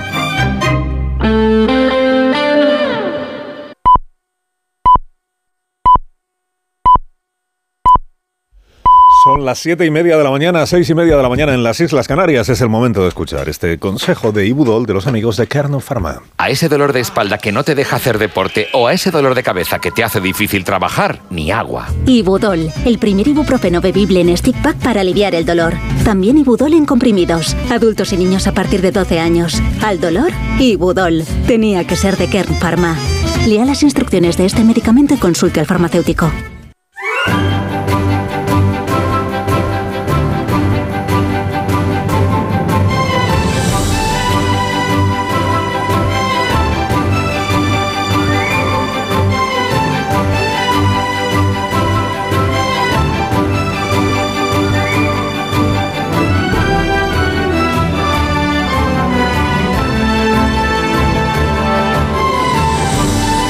La mañana del primer día del mes de febrero. La primera mañana de febrero, ¿eh? del 24, ¿se entiende? Ya habrá otros febreros o no. Y sobre todo ya hubo otros febreros, pero este es nuevo. Estrena hoy y se estrena con esta previsión de temperaturas máximas para el nuevo día. La más alta de la jornada la vamos a disfrutar en Las Palmas y va a ser de 25 grados. En Murcia, en Huelva y en Pontevedra esperamos 20. Valencia, Palma, Badajoz y Granada llegaremos a los 19. En Madrid serán 18, igual que en Málaga, 18 grados para el día de hoy. Un saludo muy cordial al alcalde de Málaga, también al de Barcelona, al señor Colbón, que nos escucha y que eh, espero, y que va a disfrutar también de 18 grados de máxima en esta jornada, como en Castellón, como en Melilla, como en Ourense, como en Guadalajara. En Cuenca no, en Cuenca llegaremos a los 17, también en Ceuta, esperamos 17 en Logroño, Alicante, León, Coruña y Teruel, 16 grados de máxima para hoy. En San Sebastián, en Burgos, en Albacete y en Valladolid alcanzaremos los 15. Venga, un saludo también al alcalde de Valladolid, que si no se nos pone celoso. En Segovia, en Vitoria, en Pamplona, 14 grados para este día. Huesca y Oviedo llegaremos a los 14. Y la temperatura más cortita del día de las máximas la alcanzaremos en Lleida y va a ser de 9 grados en la sobremesa de este jueves.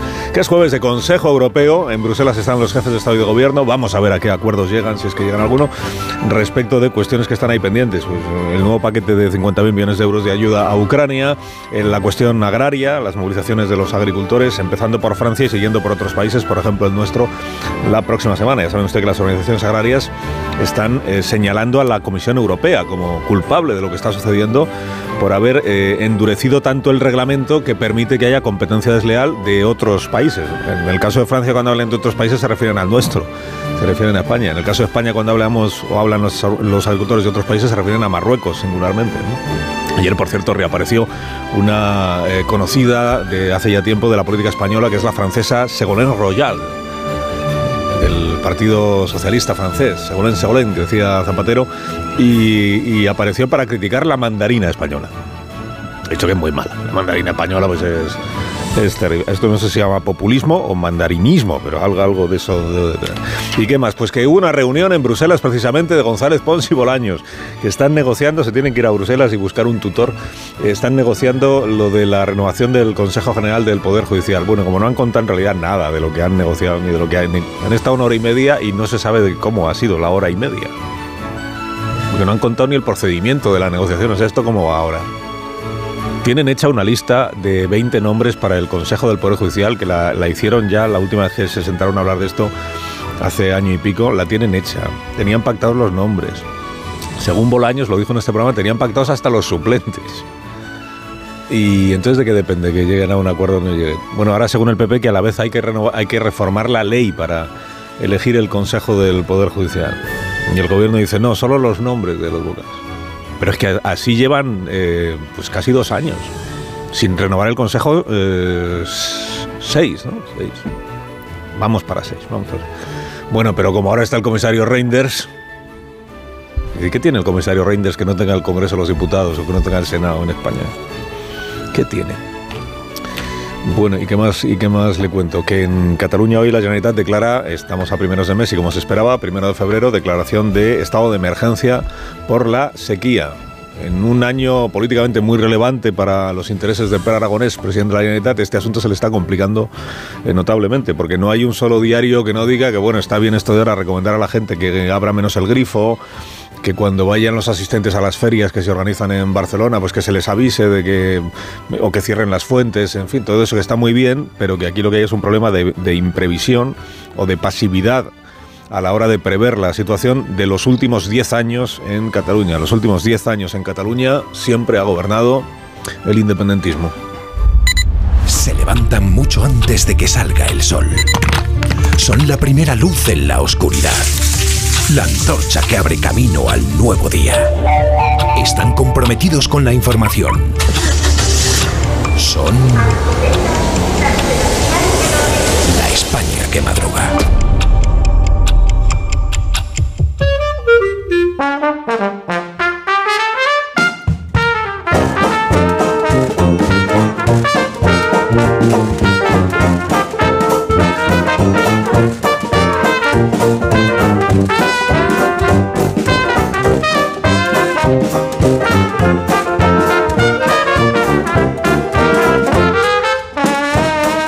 España que madruga, profesor Rodríguez Brown, buenos días. Buenos días, a pesar del gobierno. Daniel Ramírez García Mina, el nuevo, buenos días. Muy buenos días. ¿A qué huelen los muertos? Porque los periódicos de hoy van de eso.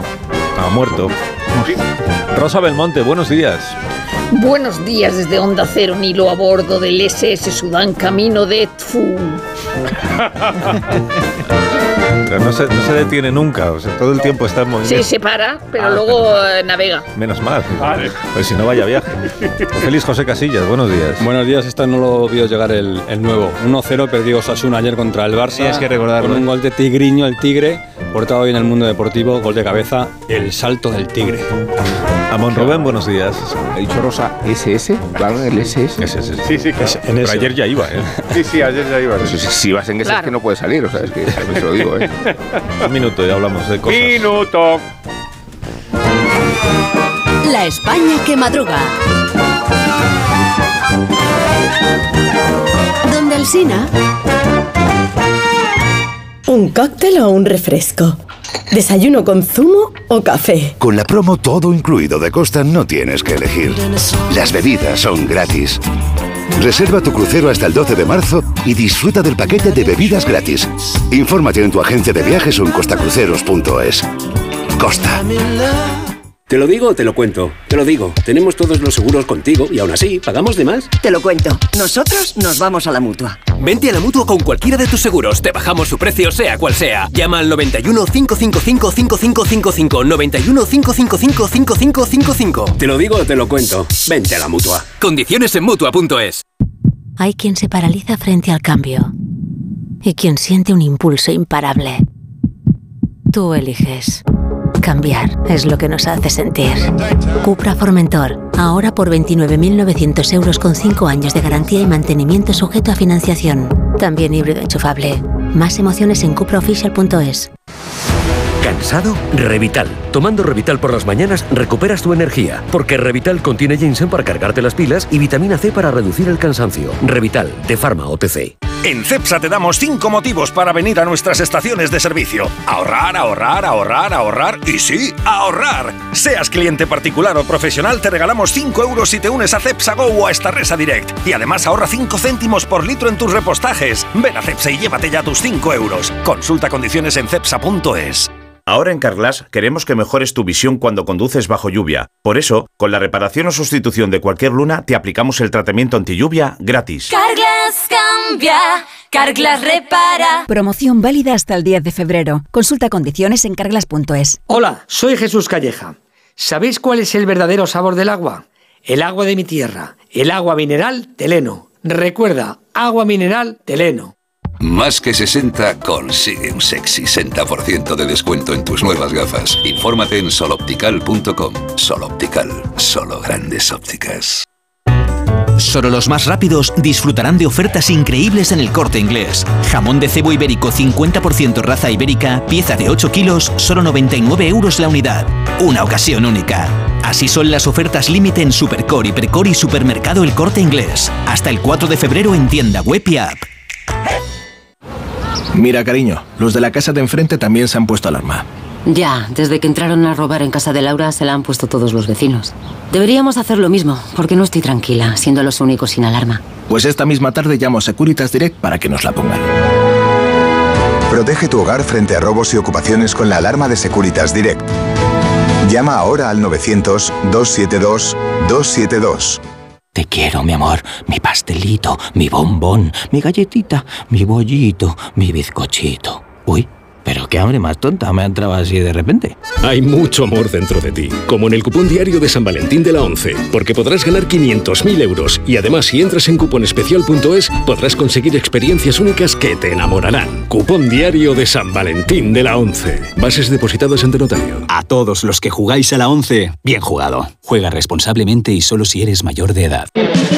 El ser humano ha enviado naves a Marte, pero sacar las legumbres cocidas del tarro nos sigue costando. Hasta ahora. Con el nuevo tarro ancho de Legumbres Luengo todo es más fácil. Salen intactas muy rápido y con su sabor único. Legumbres Luengo, la nueva pasta. La felicidad no es un destino al que llegar. La felicidad está en el camino. Y si ese camino lo haces con tu nuevo Fiat, mucho mejor. Encuentra la felicidad con la Fiat Happiness Fórmula. Solo este mes tienes ofertas exclusivas con entrega inmediata en la gama híbrida y eléctrica de Fiat. Acércate a tu concesionario más cercano y encuentra la felicidad en cada curva. Más de uno en Onda Cero. Donde el Sina.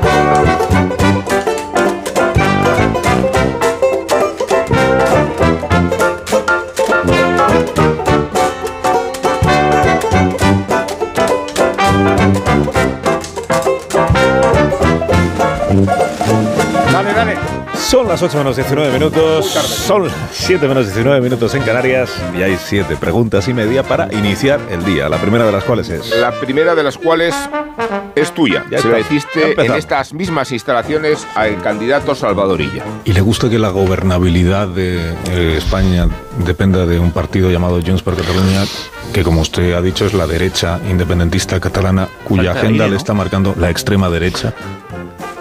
La segunda. La segunda es del propio IA como reacción a tu pregunta. Eh, me, me- me repite la pregunta? Qué lindo.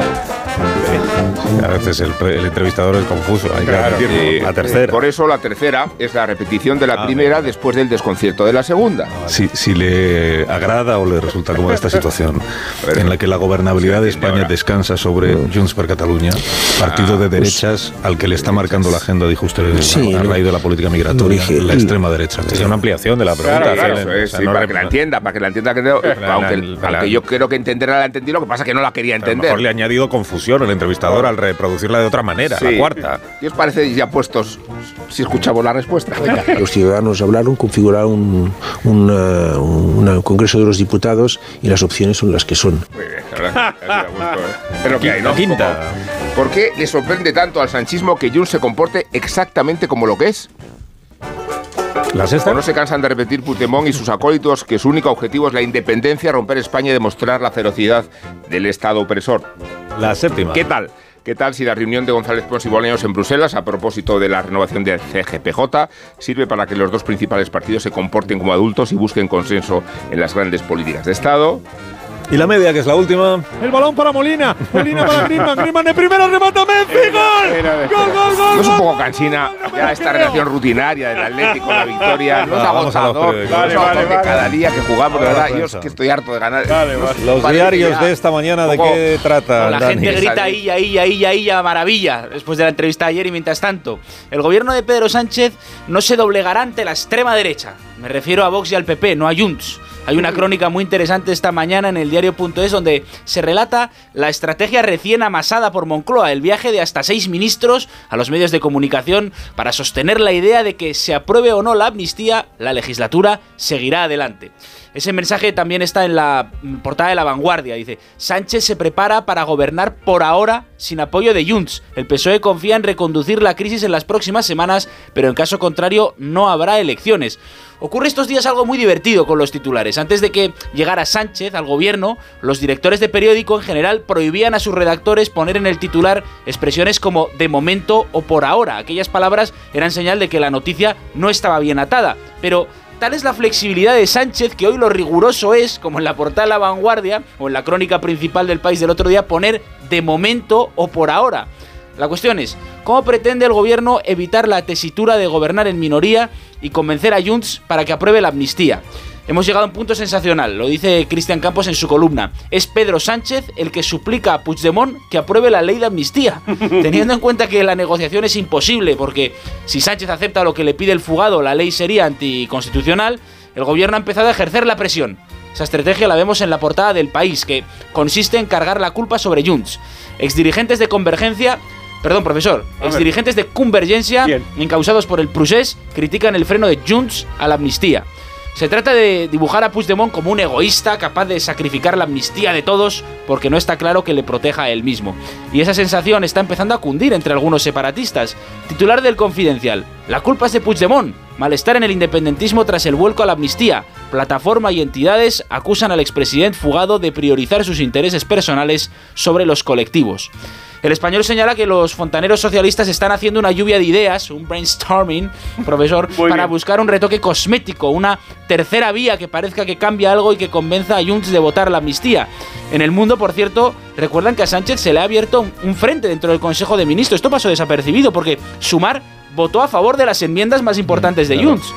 No parece, sin embargo, que esa presión le inquiete a Puigdemont. ABC. Puigdemont mantiene el órdago, amnistía total o el gobierno en minoría. Portada de la razón. No había amanecido cuando la he leído y he puesto unos cuantos dientes de ajo junto al ordenador. En Junts se burlan del olor a muerto en Moncloa. ¿Y qué otras coles has encontrado esta mañana en esas alegorías de Bruselas? Ah, Ahí, que ahí, son ahí. los Ah, periódicos. Ah, Maravillosa los- los- transición, patrón. ¡Viva la transición! Porque las Bien, coles bien de traído, Bruselas Dani. ¿Cómo se nota que es huelen a muerto. Bueno, una noticia que se repite en varios periódicos. ABC. Europa rechaza indultos o amnistías por malversación de fondos públicos. Son la leche los europeos. La razón. Bruselas insta a prohibir amnistías por corrupción. Resulta que la Comisión de Justicia del Parlamento Europeo ha aprobado una enmienda que se votará en pleno y que pretende prohibir este tipo de amnistías a la española. No es ese el único problema continental para Sánchez. Alberto Prieto cuenta en el español que la Comisión Europea está preparando un dossier confidencial sobre la amnistía para un posible recurso ante el Tejoes, perdón, ante el Tejue. Y termino con más Bruselas. La foto de la jornada es la de Félix Bolaños y Esteban González Pons, reunido con el comisario Reinders en calidad de mediador. Un, un espectáculo edificante, los españoles en el extranjero y tutelados por un árbitro neutral para desbloquear el poder judicial, igual que la amnistía y el mediador salvadoreño. Hay distintas opiniones en los periódicos, unos son optimistas sobre el desbloqueo, otros lo ven crudo, el confidencial es optimista, el país es optimista, em, el español es optimista, el mundo es pesimista, a veces pesimista, y no te lo he dicho esta mañana, patrón, pero te quiero, amnistíame según tus condiciones que yo cedo, la cárcel de tu amor para mí no es cárcel, no me importa oler a muerto. Me, me- me celebro saberlo. eh, Sí. Gracias. en la hoguera de Rosa Belmonte que arde esta mañana. Rosa. Pues Fernando Palmero en el mundo, a propósito de Eurovisión e Israel, celebra que el festival haya rechazado la petición para que Israel quedara fuera del certamen. Cita a Donatella Di Cesare, catedrática italiana, que dice que el viejo antisemitismo es ahora antisionismo, que todo lo que no puede decirse abiertamente contra los judíos se dice contra Israel. También cita Palmero Ayuso. De nada sirve conmovernos por los judíos muertos mientras se desprecia a los vivos. Susan Neyman, filósofa socialista americana, publica en debate Izquierda no es woke. Yo estoy hasta a la raíz de la palabra woke, pero bueno, es que esto está en el título del libro. Eh, sale en La Vanguardia, en El Mundo y en ABC. En El Mundo dice, lo woke se ancla en conceptos muy reaccionarios y sustituye lo universal por la identidad propia. Y solo pelean batallas simbólicas y emocionales que no mejoran la vida de nadie, pero las dividen. A Bruno Pardo le dicen a ABC que la derecha ha utilizado lo woke como si fuera un punching ball. Dicen, mira, esto es lo que está haciendo la izquierda, aunque no tienen ni idea. Eh, la foto de los reyes en el país saludando al embajador palestino y la foto en ABC, lo mismo, pero saludando a la embajadora israelí. Al fondo se ve Sánchez y Álvarez y parecen los malos de Érase una vez el hombre. En La Razón, un supuesto ruido sexual tiene en vela a los habitantes de Tampa, Florida.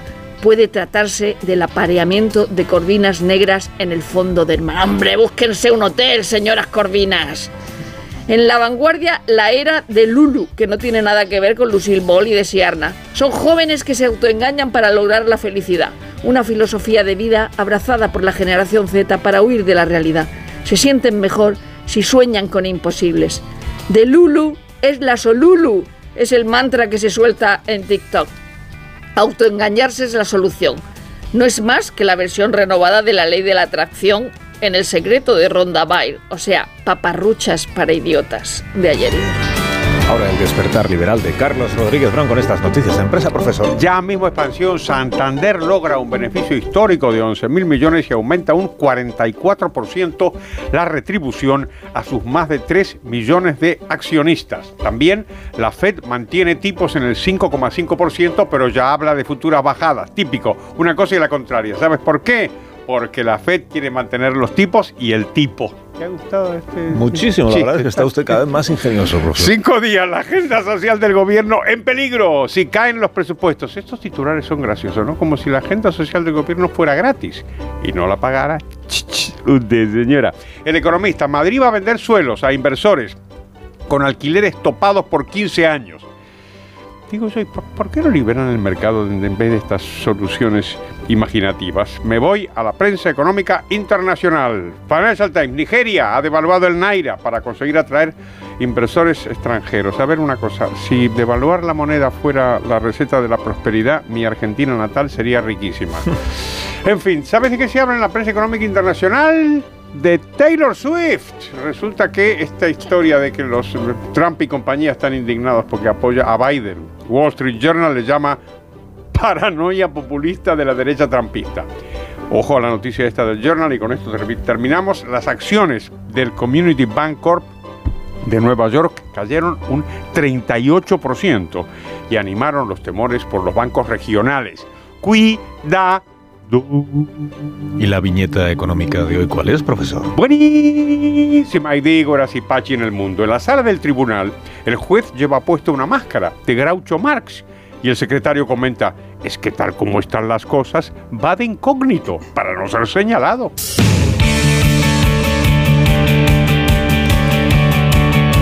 Queda por contar la actualidad deportiva con Félix José Casillas. Y para reconducir, porque el Real Madrid para, tiene que recuperar la primera plaza de la Liga, tiene partidos esta noche en Getafe, un equipo poco dado a las concesiones en el campo.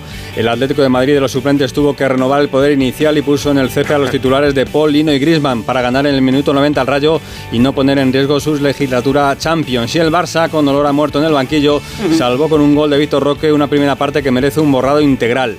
Me va a perdonar el director de este espacio de éxito que recuerde lo de Tigres Leones, el Tigre chiquitín Víctor Roque que salvó al Barça y el Cholo Simeón está enojado por el día del partido de Copa contra los Leones, que el Atleti tenga 48 horas más de descanso superar una línea roja muy roja. Al Atlético de Madrid eh, aprovechó además el momento del neerlandés Memphis Depay, único al que no le gusta que se acabe el mes de enero porque marcó en los últimos tres partidos. Debutó en los rojiblancos el mediador belga Vermiren, mediador porque juega en el mediocampo. Esta noche a las 23.59 se cierra la posibilidad de fichar a nuevos, el mercado de invierno pero sin invierno. Y en Argentina hay sierra pero no hay moto porque queda cancelado el Gran Premio de Motociclismo por las circunstancias actuales de Argentina y con una sensación en la empresa organizadora. Si Javier Milei no fuera presidente, habría carrera. Y para eso que dicen que las mandarinas españolas son una asquerosidad, que recuerden que mañana juega un especialista en mandarinas, se llama Sergio Yul, y lo va a hacer contra los franceses del Villerban. El Barça que apalizó anoche la Virtus de Bolonia unos minutos después de que Marga Sol anunciara su retirada definitiva del baloncesto. Y notición en el fútbol femenino, porque no ganó el Barça, que empató a cuatro en su visita al Benfica.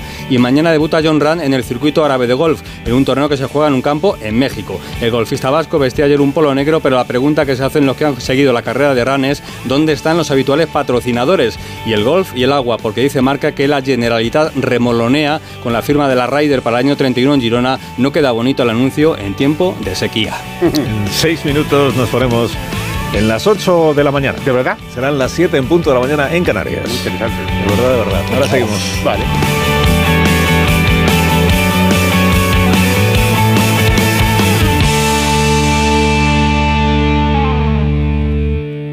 Más de uno en Onda Cero.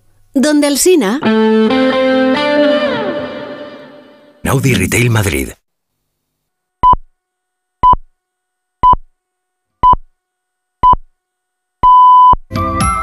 Alsina. ¿Qué hora es? Son las 8 en punto de la mañana, 7 en punto de la mañana en las Islas Canarias. Buenos días desde Onda Cero. Más de uno en Onda Cero.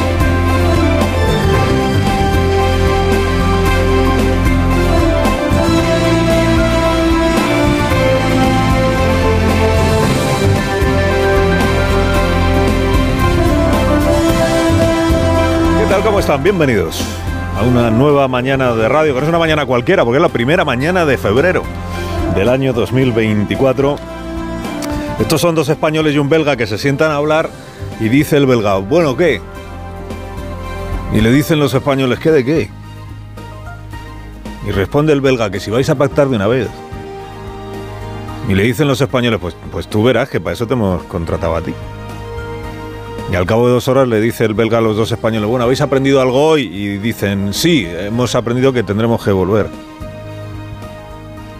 El famoso comisario Reinders, que es belga, comisario que no es policía, es político, toda la vida en política como los nuestros, Esperanza blanca de la derecha española para cambiar la forma de elegir a los vocales del Poder Judicial, el comisario Reinders se estrenó ayer en su papel de casco azul, o mediador en los conflictos de pareja, logrando que el ministro Bolaños y Esteban González Pons se citen de nuevo para el día 12, antevíspera de San Valentín, y seguir hablando así pues de sus cosas. Oiga, redoblen al unísono hoy las campanas de toda España. Bolaños y Pons han acordado seguir intentando acordar alguna cosa. Y no solo eso, ¿eh? no solo eso. El uno ha dicho, esta tiene que ser la definitiva, la definitiva. Y el otro ha dicho, soy pesimista, que en el lenguaje de la política significa que la reunión ha ido bien. Estoy convencido que de la mano de la Comisión Europea pues tenemos esta oportunidad, que puede que sea la última oportunidad de mm, recuperar esa normalidad. Soy muy pesimista, pero eh, estoy satisfecho porque eh, van a ser unas conversaciones amplias con un propósito ambicioso. Pues oye, hay esperanza entonces, ¿no? Hay, hay esperanza, no me diga usted que no, Después de escuchar esto, no encara usted el día ya con otro ánimo. De camino del trabajo, lo que sea, hasta de madrugón, oye, ya es, hay esperanza. Hay esperanza para la cura del Consejo General del Poder Judicial. Asunto sensible, asunto muy relevante de la vida pública española, aunque en la encuesta del CIS preocupe a los españoles menos aún que la amnistía, como sabe el otro comisario que este Tezanos. Hay esperanza, digo. Si Reinders al final consigue casar a Sánchez y a Feijó en esto del Consejo del Poder Judicial, a Feijó con Sánchez, pues merecerá el, Nobel de la Paz, el, comisario. O merecerá presentar First Dates, una de las dos cosas, por su destreza, por su, por su pericia. ¿Qué tendrá Reinders? Bueno, no se den por relevados todavía los vocales del Consejo del Poder Judicial actual, el que está en vigor porque ya estuvieron a punto estos mismos señores, el señor Bolaños y el señor González Pons, de dar a luz un CGPJ renovado hace año y pico, y aquello acabó como el Rosario de la Aurora, acuérdese. Ya se trajeron una vez al comisario Reinders de visita a hacer de árbitro, hablar con ellos aquí en España, y se marchó el, el comisario convencidísimo de que la cosa estaba hecha. Que, que dijimos aquí, o le han contado un cuento, o es que no entiende bien el español, porque que este es uno de los misterios que está por resolver de la reunión esta de ayer. ¿En qué idioma hablaron? El comisario que se sepa no se maneja en español. Igual si lo habla en la intimidad, no sé. Si el comisario que es el que está allí para mediar y para ver que, cómo va la negociación no sabe español, Bolaños y González Pons están negociando el CGPJ en inglés. Le llevaron al casco azul un pinganillo para que Dice, no hagamos bromas, que no está el horno de estropicio del Poder Judicial para chanzas. A ver si aquí la broma pesada es que la perversión del sistema de elección de los vocales del CGPJ haya llegado hasta este punto. Llegue o no llegue a haber un acuerdo entre el, el gobierno y el PP, que hombre, seis años después ya parece que va siendo verdad de que haya un acuerdo es que lo que se ha consumado ayer en Bruselas es la gigantesca avería de nuestra deteriorada vida política en este asunto de... O sea, dos políticos españoles necesitan de un tercer político extranjero para hablar entre ellos y poder llegar a algún acuerdo fiándose el uno del otro. Vamos mejorando, ¿eh? Es verdad que este mediador no es, no es salvadoreño, ni diplomático, y, que, y que se han visto en Bruselas y no en Suiza, sí, todo eso es verdad. Pero hombre, sigue siendo revelador que haga falta su presencia, su presencia, para que Bolaños y Pons se fíen de las ofertas y contraofertas que se hagan el uno al otro. Y siendo eso desolador, ni siquiera esa es la gran anomalía. Lo pasmosamente anómalo de toda esta historia es que un asunto que compete a las dos cámaras de representación españolas, Congreso y Senado, se negocie o se ventile a 1.600 kilómetros en un despacho de la Comisión Europea. Sé que esto es predicar en el desierto, que aquí hace tiempo que hemos naturalizado entre todos que, que esto lo lleve el presidente del gobierno con el líder de turno del partido de la oposición. Esto ya se hacía así en época de, de Felipe, de Andar, de Zapatero, de Rajoy. que hemos naturalizado aquí que esto se lo guisan y se lo coman. Lo de las 20 sillas o sillones del CGPJ, el gobierno y la... Pero bueno, perdamos un minuto, una mañana más que más. ya. Perdamos un minuto en recordar eh, a todo el mundo, comisario Reinders incluido, que claro, el mero hecho de solemnizar que el gobierno de España, que es el gobierno de España, quien se sienta a sexar vocales del Poder Judicial con el delegado de Feijó, es desdeñar el procedimiento previsto, el procedimiento real previsto para la renovación del Consejo, que es puramente parlamentario, que no pasa ni por el gobierno ni por el aparato de un partido político. O sea, no hay que tener la comprensión lectora de un estudiante de, Singapur, que son los que mejor nota sacan en comprensión lectora, para entender lo que establece la norma, ¿no? Lo que pasa es que se ha ido pervirtiendo tanto la interpretación de la norma que hemos llegado a... O sea, mal vamos cuando la tarea que en teoría corresponde, bueno, en teoría no, en la, en la realidad de la norma, la teoría que corresponde es buscar el acuerdo para la renovación del Consejo a la presidenta Armengol, presidenta del Congreso, al presidente Royán, presidente del Senado, la asume el belga. Sin que ninguno de los dos, ni Armengol ni Royán, hayan, primero, ni tenido la iniciativa. No, es que esto se le ha ocurrido a Feijó y lo ha aceptado Sánchez. Y sin que ninguno de los dos haya reclamado para los diputados y senadores la competencia que es suya. Por, lo menos se podían haber incomodado un poco y haber dicho, pero si esto lo tenemos que hacer nosotros, no el belga. Pero bueno, eh, alegrémonos de que hay alguien que ha encontrado la manera de que se pueda llegar a un acuerdo. Tampoco nadie esperaba que ningún diputado se doliera porque les hayan usurpado esta función de, elegir vocales, porque ellos saben también cómo se hace esto. El día que los jefes supremos den el visto bueno, la fumata blanca, llega la lista y ya se sabe lo que hay que, que pero bueno, esto es lo que. Es, pero hay una esperanza, hay una esperanza. Y además la reunión ha ido bien eh, en función de lo que van manifestando las partes, igual más en privado que en público. En realidad no se sabe muy bien cómo ha sido la negociación, ni nada, ni se va a saber. Pero hay esperanza. La última esperanza de que Sánchez y Feijó pacten 20 nombres y, yo, y ya se verá si una ley nueva, una reforma nueva para elegir en el futuro de otra manera a los vocales del Consejo, ya se verá. La última esperanza la encarna el comisario belga, que a fuerza de tener que ocuparse de España, acabará pidiendo que lo hagamos cónsul honorario. Y con razón. O hijo adoptivo, que menos, ¿no? Que le den la, la gran cruz de algo. El gobierno da por garantizado que se aprobará la ley de amnistía. No, dice cómo, pero dice que seguro que sí.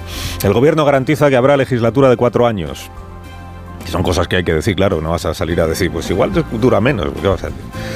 Pero bueno, que está la cosa como está después de lo del pleno parlamentario de anteayer. El gatillazo inesperado por la amnistía, primer intento de la amnistía, queda todavía.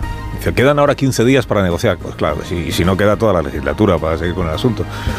Después del gatillazo y después de las 24 horas de silencio del presidente, seguramente hoy pues en Bruselas los periodistas tendrán ocasión de preguntarle. Lo que ha hecho Sánchez pues es enviar a sus apóstoles a predicar eh, contra Junts per Cataluña, como está también haciendo Esquerra. o sea, es meterle presión a, a Puigdemont. No, no demasiada, no se vayan a cabritar más todavía, pero presión para que quede Junts per Cataluña como veleidoso en esta materia, como poco sensible al sufrimiento de los potenciales amnistiados, que aún no saben qué va a ser de ellos, ¿no? Esta idea, que por otra parte es una idea perfectamente fiel a la realidad, que dices que es que en Junts se hace aquí lo que, lo que decide Puigdemont. Y como Puigdemont está pensando en lo suyo, pues claro, eso contamina toda la negociación. Lo decía Salvador y ayer en este programa. Dice, Junts mm, le ha fallado a Cataluña. Le ha fallado a los amnistiados, le ha fallado a las propias bases de Junts, si es que ya hay bases en Junts. no. Objetivo, pues que sea Junts el que, que quien recule, quien acepte que no se va a abrir a más, más el paraguas de la amnistía. Hay lo que hay, Puigdemont, hay lo que hay. Que al final es verdad que Junts per Cataluña dice si, lo- si García Castellón y el juez Aguirre de Barcelona lo que pretendían era torpedear la ley de amnistía, quien, les ha hecho posible torpedearla es Junts per. Hubieran dicho, se aprueba la ley como está y luego ya veremos lo que... Pero ahora como están, ¿eh? no, hay que tapar cualquier vía de agua, pues... Imagínate que mañana algún juez eh, encuentra indicios para imputar a Puigdemont por maltrato animal o por... Pues hay que meter ese dedito también en la ley de, la ley de amnistía. Ahora ya van diciendo, menos mal, eh, dirigentes del PSOE, dirigentes de Sumar, lo dice hoy Íñigo Errejón en, una entrevista en El País, al nuevo portavoz parlamentario, dice que no se puede esto de ir legislando minuto a minuto en función de las cosas que se van haciendo en un juzgado. Pues claro que no. Pero es que eso es lo que habéis estado haciendo. Bueno, total, eh, ¿cómo va a acabar el asunto? Pues no se sabe. Pues probablemente tendrán que pactar una fórmula distinta, un texto distinto, pero que les valga a los dos. Que esto es un poco lo que ayer ya vino a sugerir el señor Turull, que es el secretario general de los Puigdemones, lo entrevistó Jordi Basté, y dijo que es el PSOE el que se tiene que mover para mejorar el texto, que hay que blindar todavía más a Puigdemont, però bueno, que ara hay 15 dies per a veure si pacten una fórmula. Bé, el PSOE diu que no es mourà d'aquí, doncs, eh, doncs ell sabrà si es mourà d'aquí o no es mourà d'aquí. Escolta, Perquè si no es mou d'aquí no hi ha llei. Bé, si no es mou d'aquí i no vol que hi hagi una llei allò blindada, que sigui integral i eh, d'aplicació immediata, no està complint el que nosaltres vàrem acordar. Amnistía para todos, que es lo que ellos están reclamando. Dicen integral, más que integral es amnistía universal. Y de aplicación inmediata. O sea, que no haya juez que pueda decir, bueno, pero como tengo planteado una cuestión de no sé qué, se retrasa esto. Es amnistía para todos, aplicación inmediata, dice Junts per Cataluña. Dice el PSOE o pasa por ahí o se acabó lo que se daba. Y el PSOE que dice, hombre, ya hemos pasado por unas cuantas. Sea, ya vale, ¿no? Con esto de las líneas rojas y no sé qué, y el blindaje. Pero digo, con todo ha dicho Turul, hay 15 días para encontrar una nueva redacción que nos satisfaga a, a los dos, porque esto siempre ha sido cosa de dos, Sánchez y Puigdemont, Puigdemont y Sánchez, no. El- los dos beneficiados con la amnistía, uno por la investidura, otro por la propia impunidad. Los ministros pues salen a decir pues lo que tienen que decir. Y al final, claro, todo esto viene de donde viene. La noche electoral, acuérdese, cuando Sánchez proclamó en la noche electoral, somos más. Digamos, ¿somos más quiénes? Pues los del Frankenstein que se decía antes, más los de ahora que son los Puigdemones. Donde comen seis, comen siete. Somos más los que no queremos, los que no queremos que gobierne Feijóo. Que igual es una base poco sólida para construir una legislatura, ¿no? Somos más los que no queremos que gobierne Feijóo. Pero si fiamos nuestro futuro a la derecha independentista catalana, compañero Frankenstein, ¿quién no ha soñado alguna vez con depender del doctor Puigdemont para... ¿Quién no ha soñado alguna vez con depender de Puigdemont? Soñar, soñar, no sé, pero buena parte del PSOE, todo esto empieza a vivirse como una pesadilla. Carlos Alsina en Onda Cero.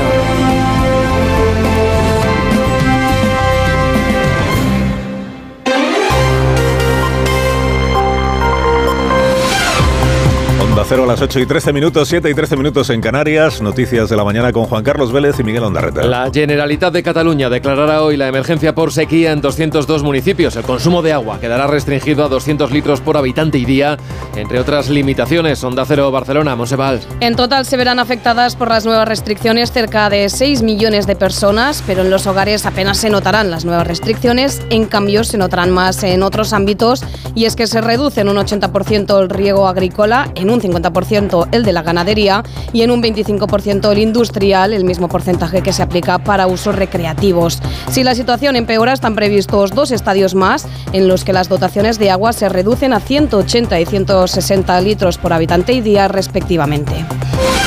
Los jefes de Estado y de Gobierno de la Unión Europea se reúnen en Bruselas para intentar aprobar ayudas por valor de 50.000 millones de euros para Ucrania. Para eso hay que sortear el veto de Hungría durante un consejo en el que también tendrán protagonismo las reclamaciones de los agricultores. Corresponsal europeo Jacobo Tregollo, buenos días. Muy buenos días. La cumbre empieza con el veto todavía ahí de Víctor Orbán, esos 50.000 millones de euros que se le quieren dar a Ucrania de golpe. Eso sí ha ofrecido una alternativa y es que se entreguen año a año cantidades más pequeñas con el visto bueno unánime de los Estados miembros, que significa, según fuentes europeas, que el primer ministro húngaro se reservaría todavía la carta del veto para jugarla según le interesa, por ejemplo, para hacer presión para desbloquear ayudas europeas por asuntos de no respeto de Estado de Derecho. Así que esta solución parece tener pocas posibilidades de salir adelante. Eso sí, hasta ahora el primer ministro húngaro, aunque se ha quejado mucho, lo cierto es que no ha impedido ni las muchas rondas de sanciones a Rusia, ni las negociaciones de adhesión de Ucrania a la Unión Europea. Veremos qué ocurre hoy, porque la alternativa sería aprobar la ayuda país por país, que es una solución engorrosa cosa que nadie desea. El presidente francés Emmanuel Macron, por cierto, ha anunciado que va a aprovechar esta cumbre para pedir cambios en la política agrícola común que le permitan afrontar con más margen las protestas de sus agricultores. De momento, la Comisión Europea ha propuesto derogar durante todo este año 2024 la obligación de mantener las tierras cultivables en barbecho. Era una de las peticiones de los agricultores franceses. Hay una serie de principios de respeto al medio ambiente y el clima que los agricultores tienen que cumplir para recibir las ayudas de la PAC y mantener un porcentaje de tierras en barbecho era uno de ellos.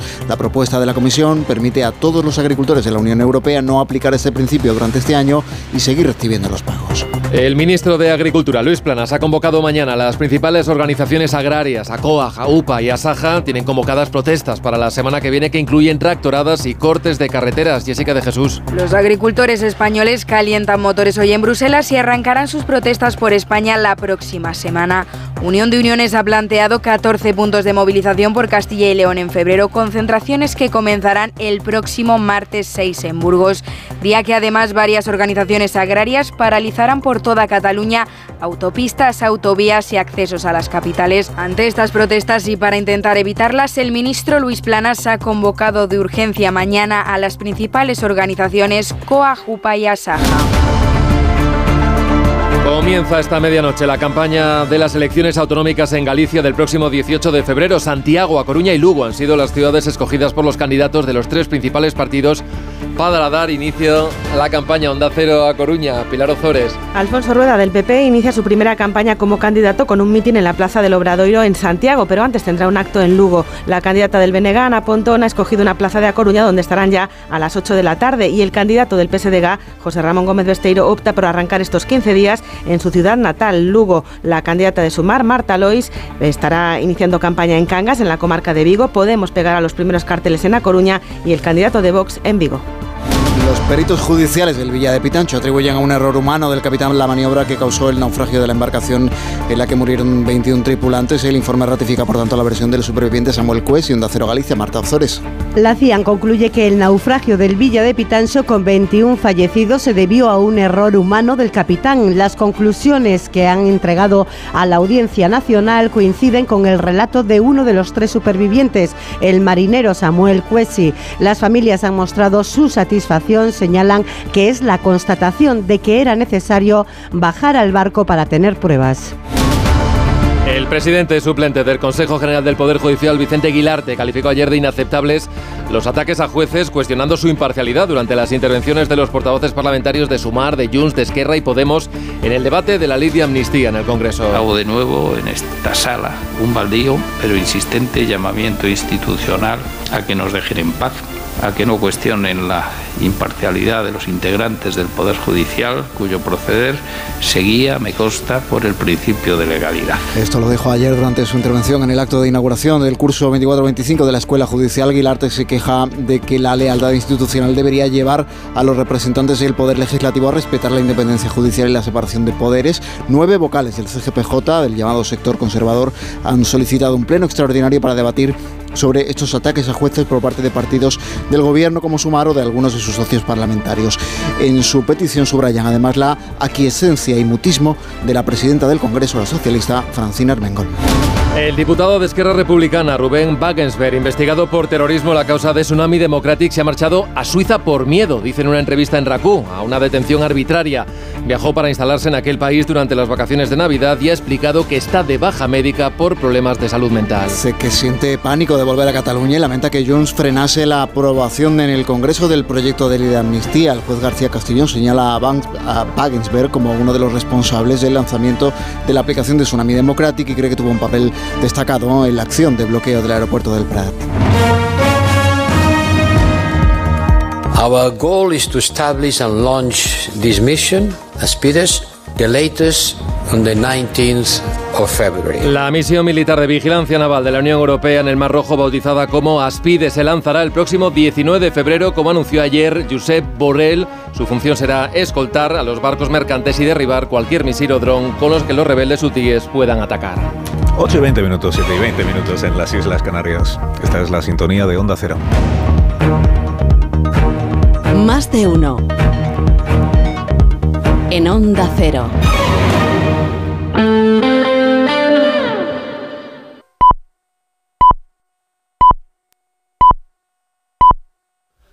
Son las ocho y media de la mañana, siete y media de la mañana en Canarias. Más de uno. Alsina en Onda Cero. Dirección de sonido, Fran Montes. Producción, María Jesús Moreno, Marisol Parada y Alicia Eras.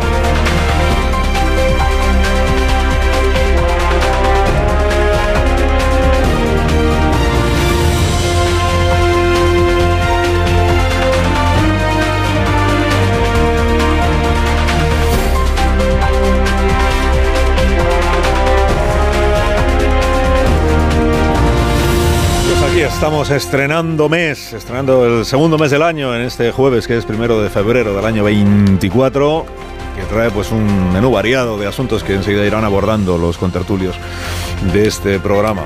Bueno, los que, lleguen- los que lleguen a tiempo de abordar los asuntos de este programa. Bueno, se viene debate territorial sobre el agua del Ebro. Otra vez, aprieta la sequía en Cataluña. Noticia muy relevante del día es que hoy se declara la emergencia ya en Cataluña por la falta de agua. Hay unanimidad a la hora de señalar, en los diarios a la hora de señalar la imprevisión del gobierno autonómico en esta materia. Hay una propuesta que han hecho varios colegios, entre ellos el Colegio de Ingenieros, que es llevar agua del Ebro hasta la red de abastecimiento de Barcelona. La vanguardia hoy agarra esta bandera, digamos, y declara en su editorial que es sorprendente que, la Generalitat de Cataluña se oponga a considerar siquiera la opción de trasvasar agua del Ebro para que pueda llegar a, a conectarse con la red de abastecimiento de la capital de, de Barcelona. Publica una foto, La Vanguardia, una foto que se ha difundido mucho estos últimos días en algunos ámbitos, del embalse de Mequinenza al 80 y pico por ciento de su capacidad, que es la manera de decir, oiga, el embalse que está en Aragón, es verdad, en la provincia de Zaragoza, pero ya casi, casi, o sea, muy cerca de el embalse está al 80%, ¿cómo es posible que aquí tengamos problemas de, de agua? Pero ya sabe usted que Trasvase y Ebro juntos es, es un terremoto en la política española. Ayer mismo dijo el presidente de Aragón, el señor Azcón, eh, que aquí también padecemos la sequía. Título del mundo, Cataluña en emergencia, 6 millones de personas sufrirán restricciones. Editorial, dice el gobierno independentista ha perdido 10 años y las medidas que anuncia ahora llegan tarde. Título del país, coches sin lavar, jardines sin regar. Dentro dice que los asistentes al mobile de este año, a finales de este mes, a los asistentes se les va a informar de que hay sequía y se, aco- se acortará el tiempo que estén abiertos los grifos en los aseos de la feria de Barcelona. En fin, medidas que se van tomando.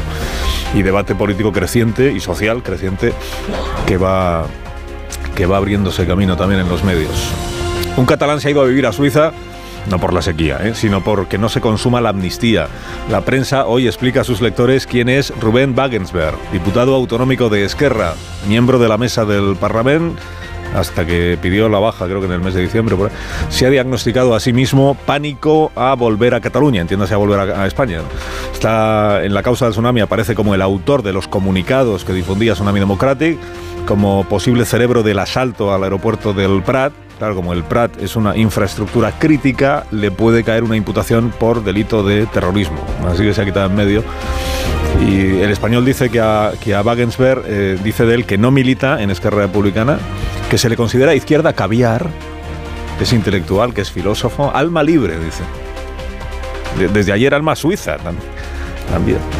Jaimitesco lo llama el diario La Razón, la, la peripecia esta que ha protagonizado. La pregunta que más se lee hoy en los diarios es qué pasará con la amnistía, claro. Premio al título más impactante para el diario La Razón. Portada. En Junts se burlan del olor a muerto en la Moncloa. Dice la crónica, en las horas que han seguido al no, la reflexión que dejan caer desde Junts es que aquí huele a muerto por Sánchez y su legislatura. Anda que no han enterrado veces a Sánchez ya a esa altura.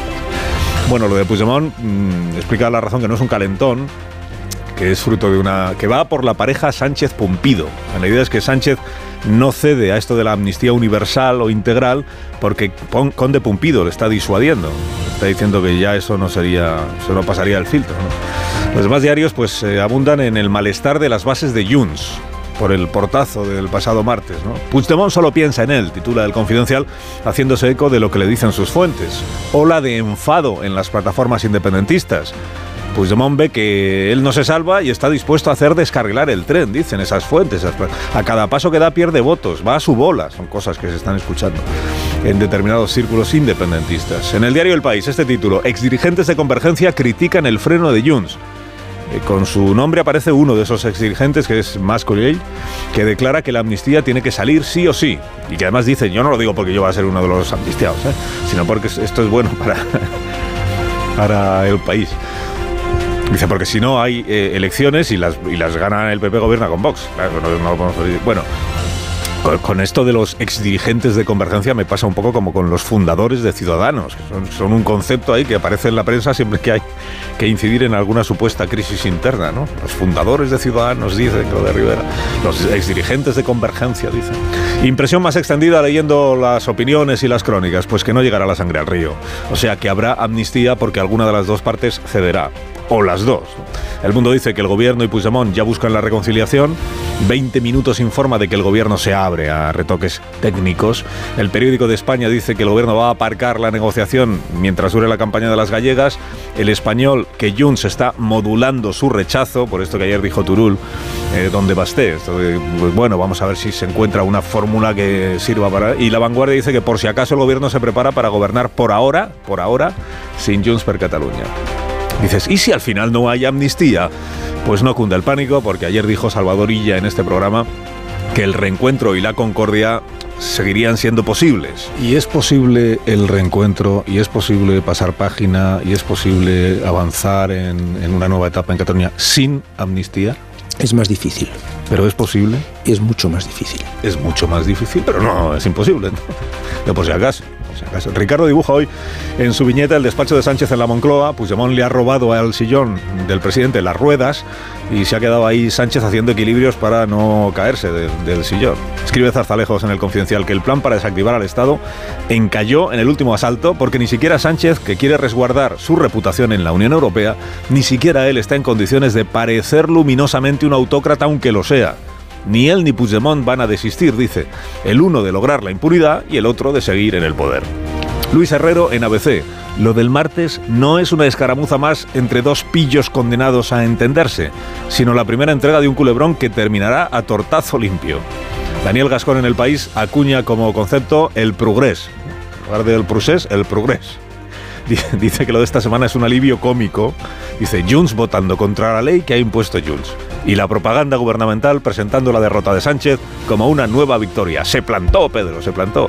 Y Junts votó con el PP y con Vox. Estas cosas que se dicen. Martí Blanc, en La Vanguardia, recuerda que esta desconfianza entre aliados fue un clásico precisamente del Prusés. Dice, es un modo de negociación basado en ceder o morir. Dice, el ceder o morir se llevó por delante a Artur Mas, por ejemplo. Y ahora es Sánchez quien está en ese rol.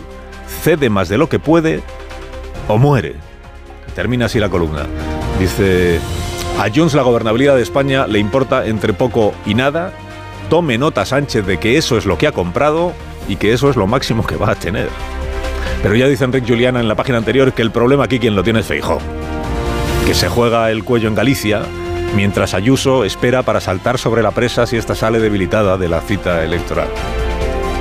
El presidente interino del CGPJ, Aguilarte, hizo ayer una breve declaración institucional dirigida a los diputados que por su brevedad repetimos. Hago de nuevo un baldío, pero insistente llamamiento institucional a que nos dejen en paz. Que nos dejen en paz. Este, este es como declaración institucional, otra cosa no, pero es, es clara. Que nos dejen en paz. Ya está. Sobre la negociación asistida eh, de Pons y Bolaños para el CGPJ, la foto de la reunión la traen todos los diarios. Sustancia sobre cómo fue la reunión, pues no trae ningún diario. Explicó el ministro cómo hace las, cos- sus cos- sus- las cosas, las negociaciones este partido. Pues nuestro método de trabajo va a ser un viejo conocido, que es discreción en las conversaciones y haremos públicos los acuerdos cuando los alcancemos. Bueno, bueno, la prueba de que el- lo que el ministro dice siempre se hace es que las competencias migratorias que pactaron delegar con Junts eh, aparecían en un documento, han pasado 20 días, ¿no? ¿Y el documento dónde está? Hacemos público. Bueno, empieza esta medianoche la campaña en Galicia, que empezó en diciembre en realidad, y anuncia la prensa desembarco de ministros de Sumar, no en las playas, porque las bolitas de plástico ya han dejado de abrir programas, pero sí en los mítines de Marta Lois. Desembarco de ministros, dice el mundo. Yolanda Díaz se vuelca en la campaña por donde desfilarán sus referentes. Por un momento pensó que iba a llevar al Papa a dar mítines en Galicia, pues uno de sus referentes más conocidos. A Zapatero lo invitaron en 2007 a dar un mitin en Toulouse para apoyar a la candidata socialista Segolén Goyal. Falta de mejores argumentos, pues Zapatero lo que hizo fue repetir el nombre de pila de ella pues dos veces. Segolén, Segolén. Segolén, Segolén, Segolén, Segolén. Siempre ha sido un referente para Zapatero, Segolén. Ayer ella regresó a nuestras vidas para explicar lo malo que le parece el tomate español. ¿Han probado los tomates bio españoles? Son incomestibles. Yo os digo que los productos bio españoles son falsos bio y que las frutas y verduras españolas no respetan las normas francesas. Qué simpática, ¿eh? Simpática la exministra francesa. Ay, Segolén. Segolén, Segolén.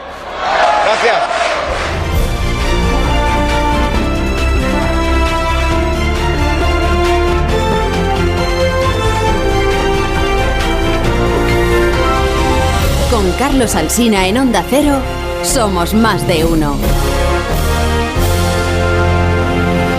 Aquí amamos las patatas, de patatas hijolusa, su sabor, su naturalidad, todas las variedades seleccionadas que nos ofrece patatas hijolusa, el reto de comer bien cada día. A ver esa foto, decir patata. ¡Hijolusa! En el supermercado, dale la vuelta al envase y encuentra nuestra marca para garantizarte una gran calidad en tu mesa. Patatas Hijolusa. Amamos las patatas. Empresa colaboradora del Plan 2030 de apoyo al deporte de base.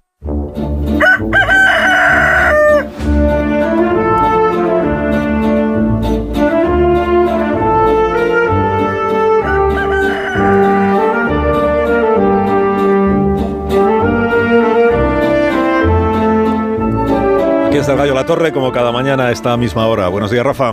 Buenos días, Carlos Alsina. Ya pensaba que ibas a tirar hasta el indulto de Rubén Amón. Eh, por cierto, hablando de indultos, esto ya ocurrió durante los indultos, que hubo un momento desconcer- desconcertante en que era el PSOE el que rogaba a Oriol Junqueras que lo aceptara. Eh, Eso permitía sospechar que se trataba de un au- autoindulto.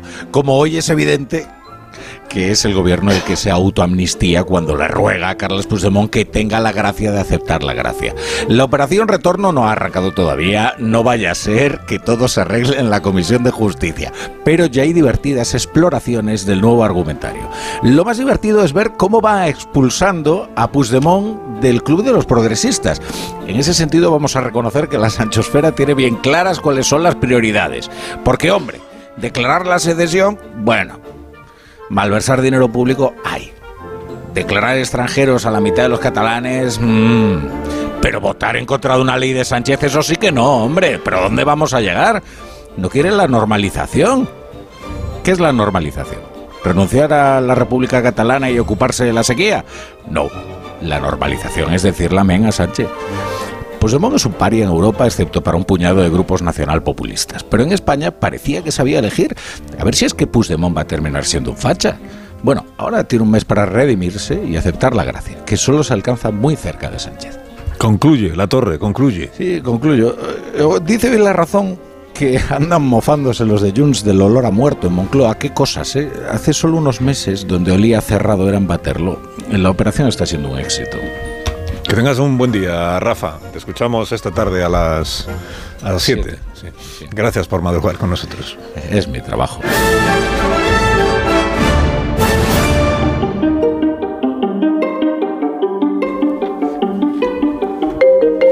Ahora la noticia sostenible del día, de la mano de Iberdrola, por ti y por el planeta.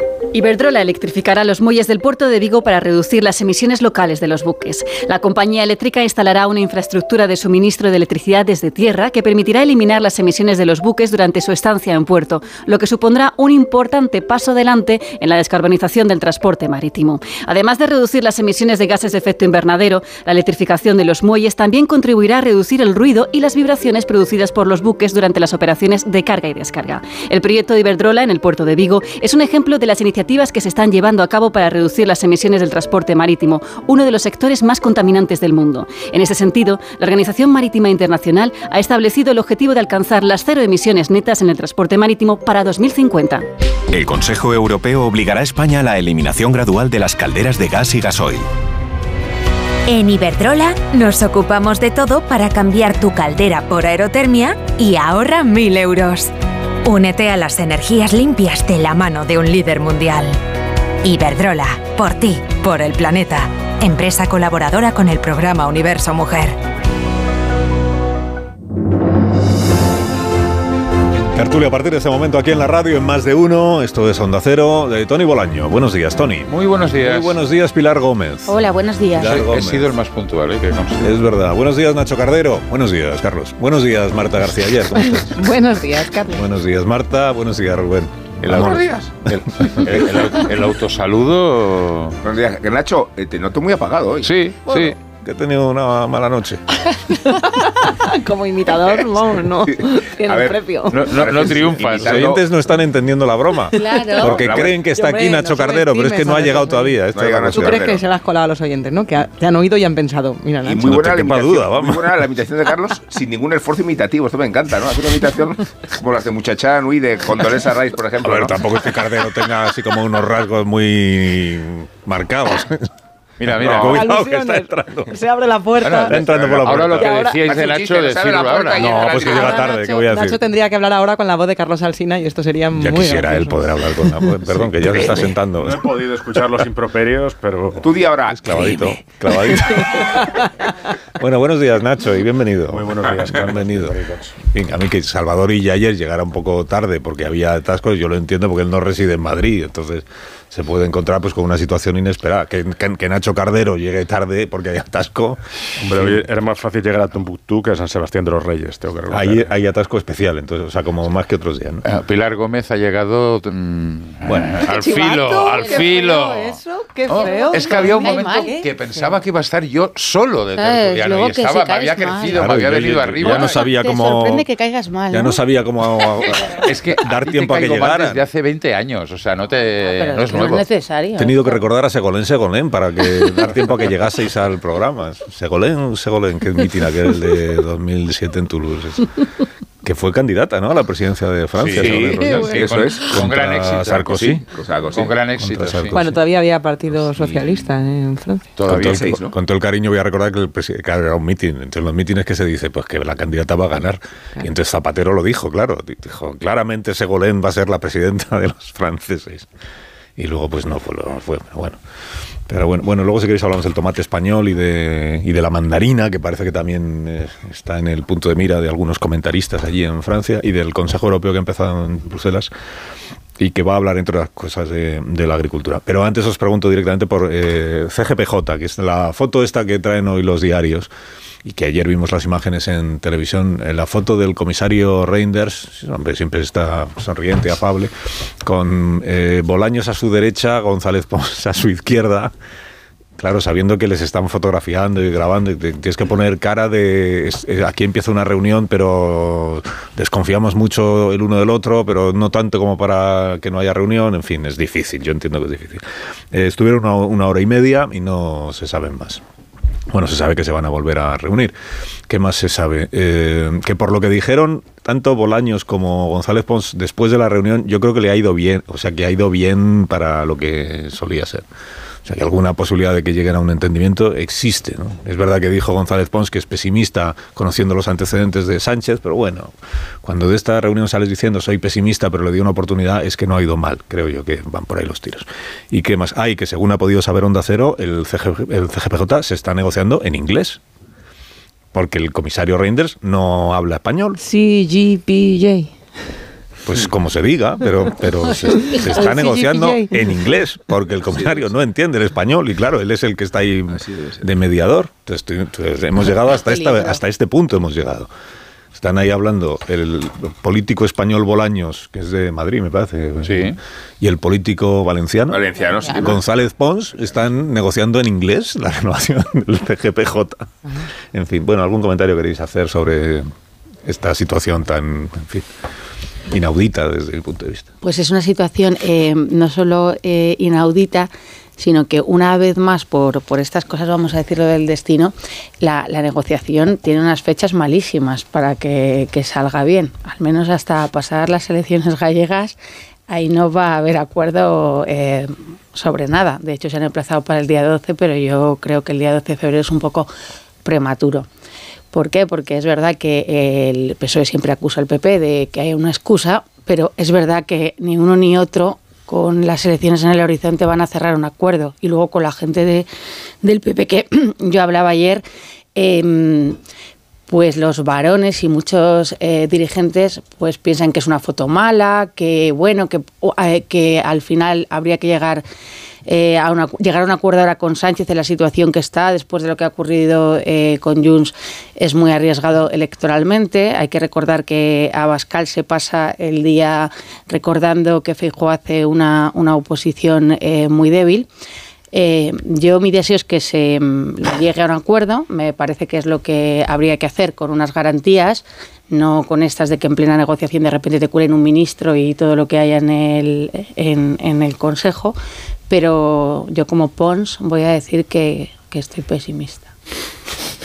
Pues fíjate, el, eh, a pesar de lo que hemos eh, que llevamos incidiendo aquí, que es, que es una fotografía estrambótica, ¿no? que tenemos que recurrir a personas foráneas para llegar a acuerdos que se deberían dirimir en, en las instituciones aquí que donde se está, está reflejada la soberanía nacional, eh, la verdad es que eh, la sensación, eh, Pilar, para mí es que esta vez sí. ¿no? Es verdad que Ojalá. lo que es lo que lo que está luciendo ahora es más bien es la metodología. Lo que se vio ayer la metodología es eh, es emplazarse a una nueva reunión y un poco firmar el principio brus- bruselense este de que no hay nada acordado hasta que está todo acordado y a partir de ahí eh, empezar a construir. Si no hay posibilidad de acuerdo, se va a saber pronto, se va a saber en cuestión de, días, semanas, y no hay que esperar mucho. Eh, si, se, si se prolonga un poco más el tiempo, es, es que hay posibilidad de acuerdo. ¿no?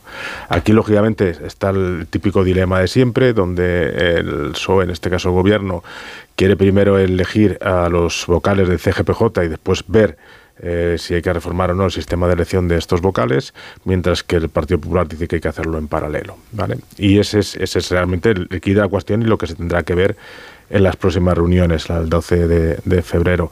Pero te digo que esta vez sí, porque por dos razones que a mí me parecen que deberían eh, propiciar el acuerdo. Uno, que es el Partido Popular el que se ha metido en este berenjenal, que es tirar, tirar de Reinders, tirar de la Unión Europea para poder llegar a un, acuerdo del CGPJ, que si no, pues si encima ahora no llega después de meterse en este lío no llega a ningún acuerdo, creo que fijo no quedaría bien.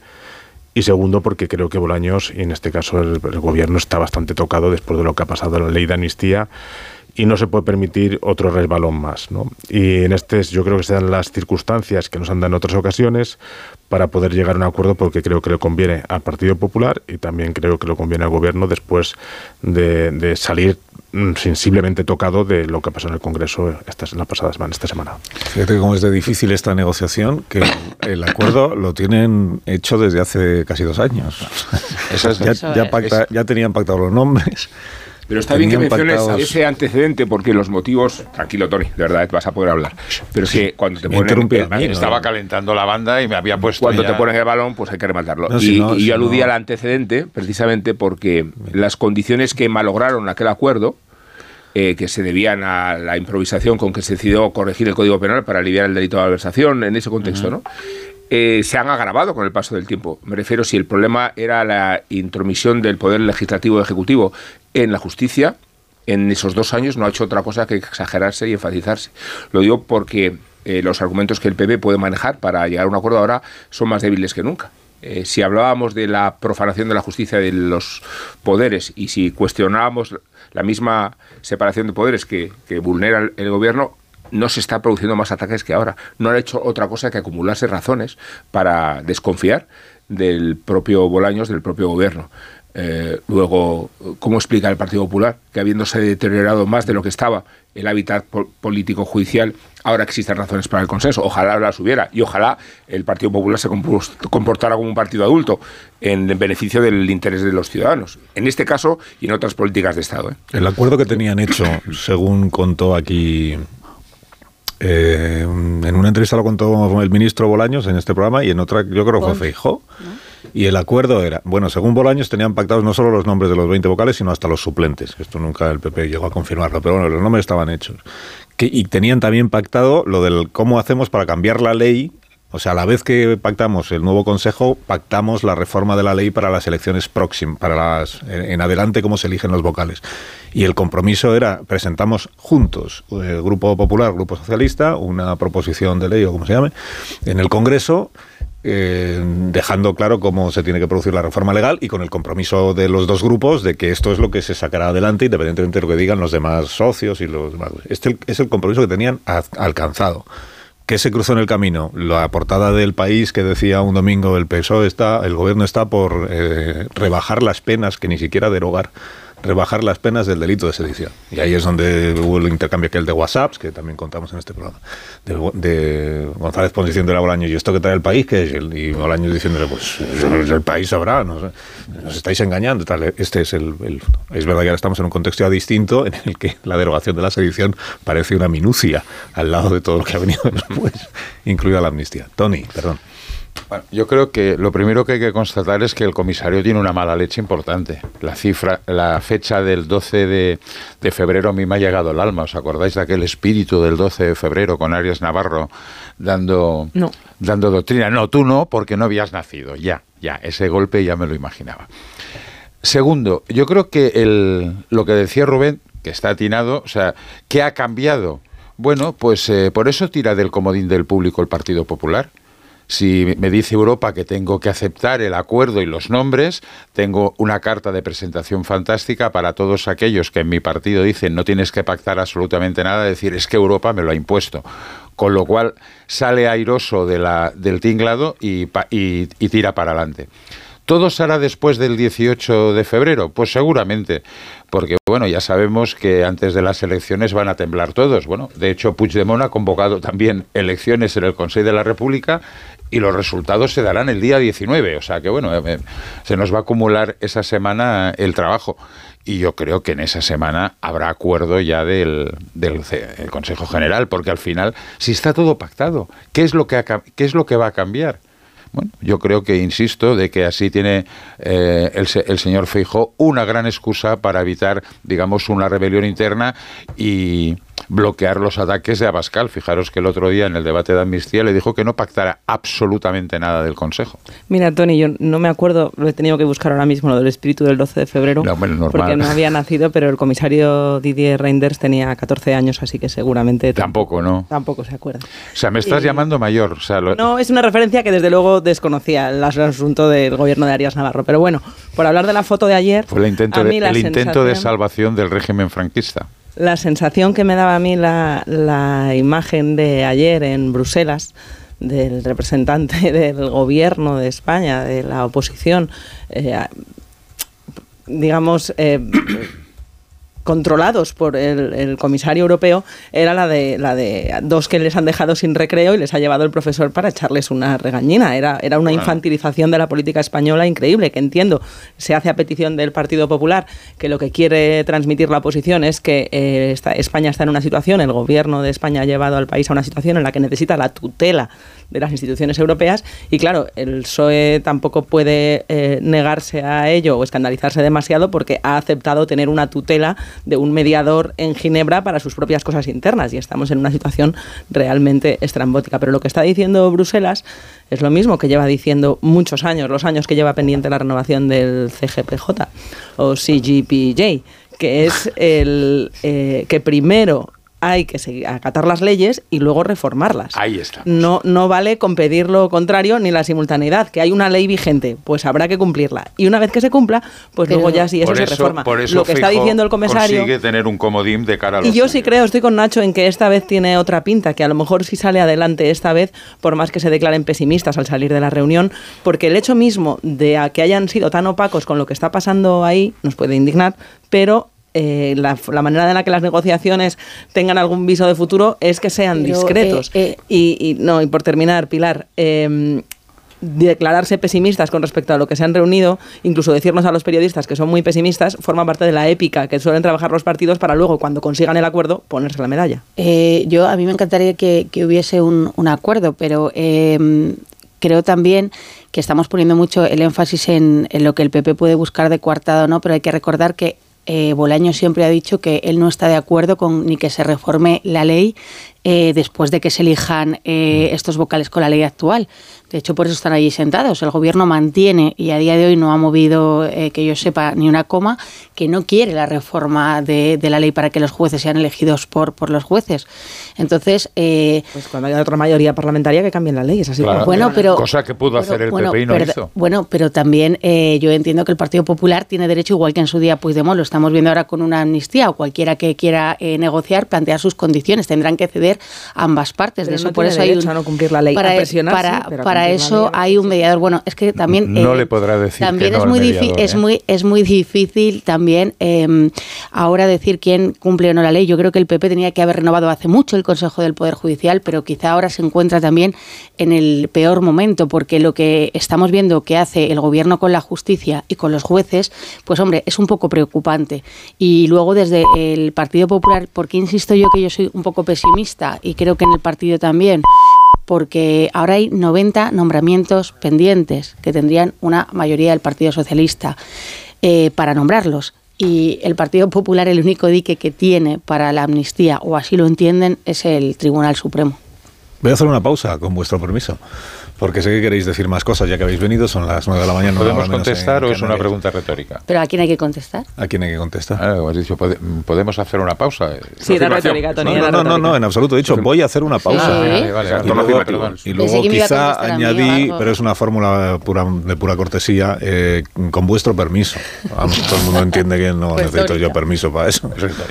A la vuelta hablamos de la, de la amnistía, de cómo está el asunto de la negociación, que siempre hay una negociación, como dijo ayer María Jesús Montero, siempre hay una negociación y, y por eso pues es posible que se alcance un acuerdo eh, con dándole un retorciendo una vez más la fórmula para describir que si qué delitos sí, qué delitos no, que es en lo que sigue estando el desacuerdo entre el señor Puigdemont y el señor Sánchez. Un minuto y ahora mismo continuamos. Más de uno en Onda Cero. Carlos Alsina. La felicidad no es un destino al que llegar. La felicidad está en el camino. Y si ese camino lo haces con tu nuevo Fiat, mucho mejor. Encuentra la felicidad con la Fiat Happiness Fórmula. Solo este mes tienes ofertas exclusivas con entrega inmediata en la gama híbrida y eléctrica de Fiat. Acércate a tu concesionario más cercano y encuentra la felicidad en cada curva. Hay dos tipos de motoristas, los moteros que se saludan por la carretera y los mutueros que hacen lo mismo pero por menos dinero. Vente a la mutua con tu seguro de moto y te bajamos su precio sea cual sea. Llama al 91 555 5555. Hay dos tipos de motoristas, los que son mutueros y los que lo van a ser. Condiciones en mutua.es. En Peugeot estamos listos para ayudarte a llevar lo más importante, tu negocio. Por eso, en los días Peugeot Profesional vas a poder disfrutar de condiciones especiales en toda la gama. Aprovecha del 1 al 14 de febrero para dar energía a tu negocio. Inscríbete ya en peugeot.es. Tenía siete recibos, pagaba mm, alrededor de 1.100 euros y ahora voy a pagar alrededor de 350. Pues que me ha cambiado la vida, que reconozco que me han ayudado mucho. Pues ha sido un salvavidas. Agencia negociadora les ha cambiado la vida. No lo dudes. Si tienes casa en propiedad y quieres pagar un 80% menos cada mes por tus préstamos, llama gratis al 900-900-880. 900-900-880. Llama ahora. Te cambiará la vida. El Consejo Europeo obligará a España a la eliminación gradual de las calderas de gas y gasoil. En Iberdrola nos ocupamos de todo para cambiar tu caldera por aerotermia y ahorra 1000 euros. Únete a las energías limpias de la mano de un líder mundial. Iberdrola, por ti, por el planeta. Empresa colaboradora con el programa Universo Mujer. Empieza el año ahorrando en Bricodepo. Con este pavimento porcelánico de 8,95 euros el metro cuadrado, ahora por solo 7,95. Y la puerta lacada con tapajuntas, antes a 119 euros. Y ahora todo por 99. Recuerda que si lo encuentras más barato, te devolvemos la diferencia por dos. Ya en tu tienda y en bricodepo.es. ¿Cansado? Revital. Tomando Revital por las mañanas recuperas tu energía, porque Revital contiene ginseng para cargarte las pilas y vitamina C para reducir el cansancio. Revital, de Pharma OTC. Noticia de última hora. Nos llega una exclu... Perdón, tenemos exclu... Exclusiva. Las pastillas Emser con sales minerales de origen natural protegen tu voz y cuidan tu garganta. De venta en farmacias y para farmacias. ¡Emser! A partir de tres años, cumple con la normativa de productos sanitarios. Ver efectos secundarios o contraindicaciones en emser.eu. Esto es un mensaje para todos aquellos que te dijeron que no podías cambiar el mundo. Ahora sí puedes gracias al efecto ser humano, un superpoder que nos convierte en la única especie capaz de revertir el daño que causamos al planeta y frenar el hambre y la pobreza. Es hora de utilizar este nuevo poder. Descubre cómo hacerlo con manos unidas en efectoserhumano.org. Dijeron que los radares eran por tu seguridad. Que cobrarte por aparcar en la calle era para que tuvieras sitio y que las zonas de bajas emisiones eran por tu salud. Ni seguridad, ni aparcar, ni salud. Esto solo va de meterse en tu cartera. No eres su cajero automático. Reacciona, responde, recurre. De vuelta, que no te lío. De vuelta, 900-200-240. 900-200-240. O devuelta.es. Hola, soy Jesús Calleja. ¿Sabéis cuál es el verdadero sabor del agua? El agua de mi tierra, el agua mineral Teleno. Recuerda, agua mineral Teleno. Mira, cariño, los de la casa de enfrente también se han puesto alarma. Ya, desde que entraron a robar en casa de Laura se la han puesto todos los vecinos.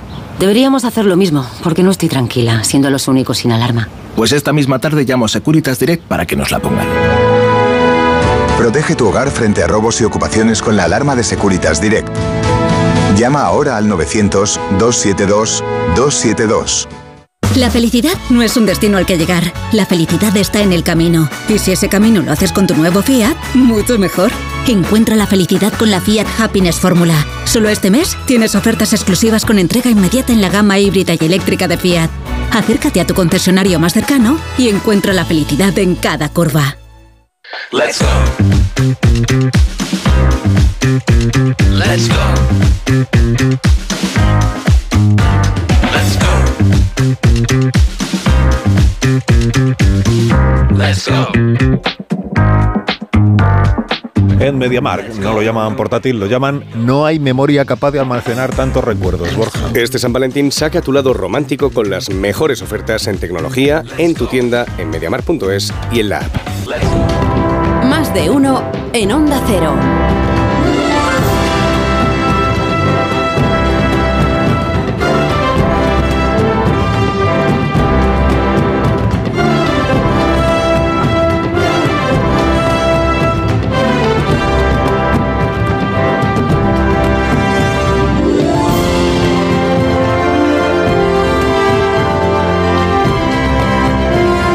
9 y 7 minutos, 8 y 7 minutos en las Islas Canarias, en tertulia con Cardero, con Bolaños. con Gómez, con García Ayer y con Amón. Eh, cap- capítulo, capítulo amnistía, venga, le borro la S y ya está.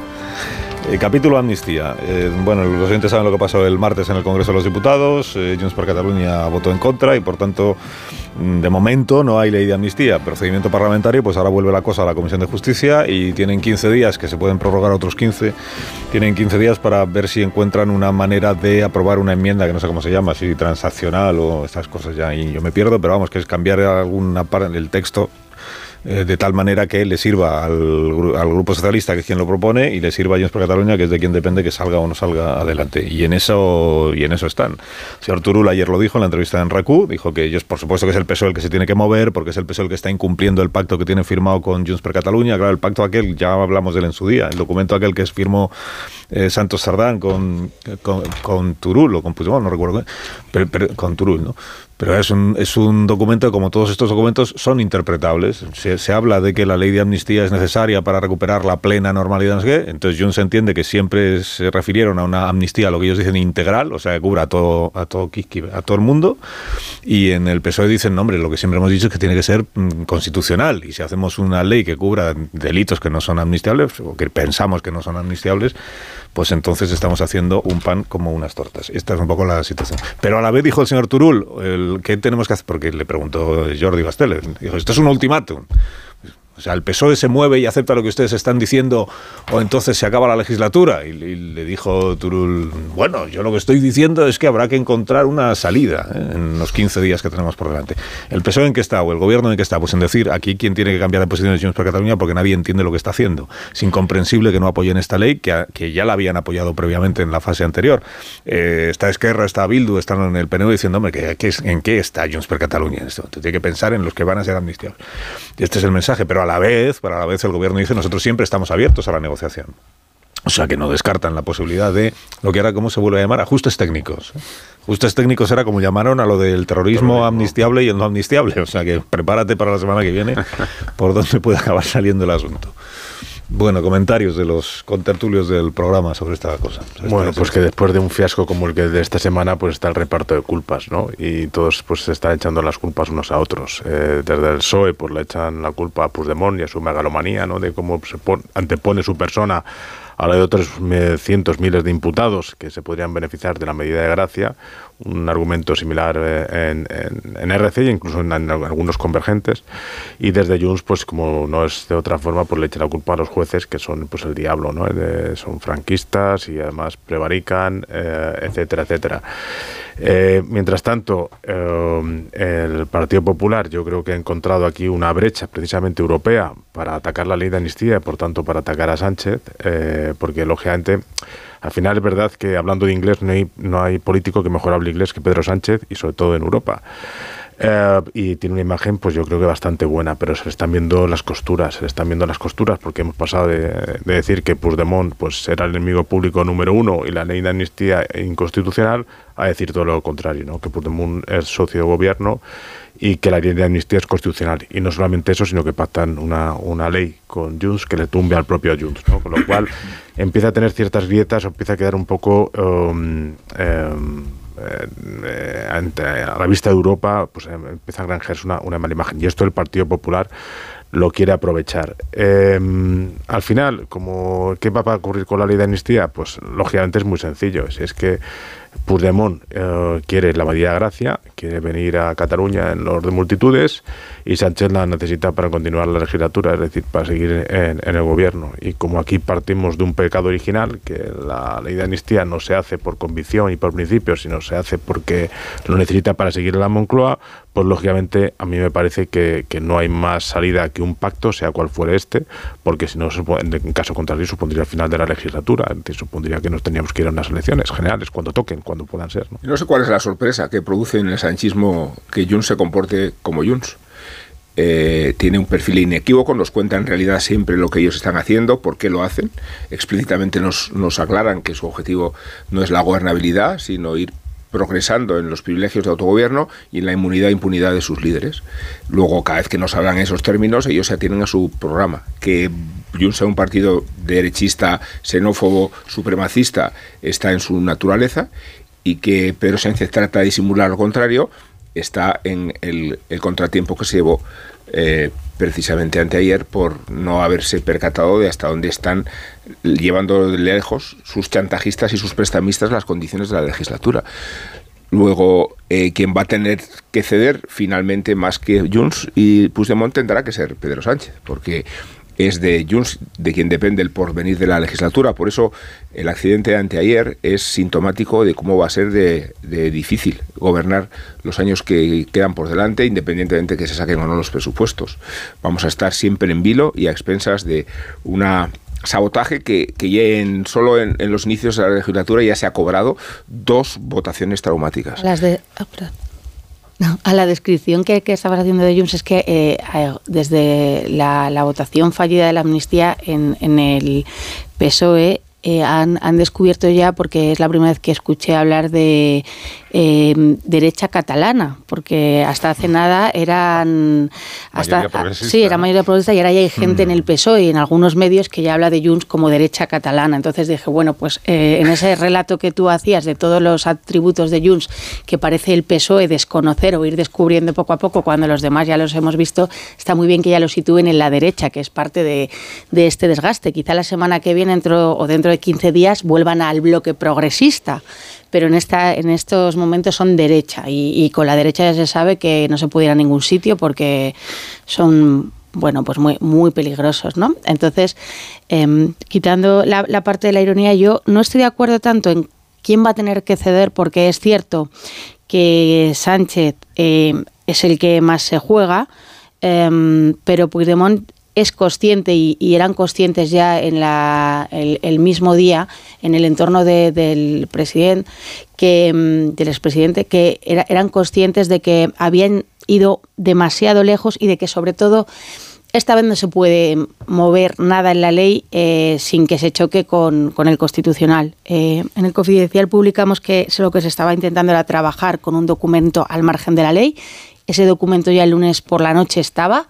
Lo que pasa es que no hay una, un acuerdo sobre el documento y es un documento que, claro, realmente es un compromiso una vez más. Y un compromiso sirve lo que sirve, pero hay que recordar que a Puigdemont empezó esta negociación diciendo que quería que se aprobara la amnistía antes de la investidura y acabó con un documento firmado sobre la amnistía que ahora se ha visto que era insuficiente, pero quizá no sea un- una, un- un- una mala vía para eh, echar el balón a rodar. Es decir, que, que el PSOE le firme un compromiso a Puigdemont de que si los jueces eh, acaban eh, impidiendo que, que se le pueda aplicar la amnistía, se lleve una nueva ley al Congreso y se gana tiempo, donde sí se, se podría modificar algo, y que Puigdemont a su vez se comprometa a dar una estabilidad eh, a, a la, a la legislatura, aunque la amnistía quede paralizada en, en los organismos judiciales.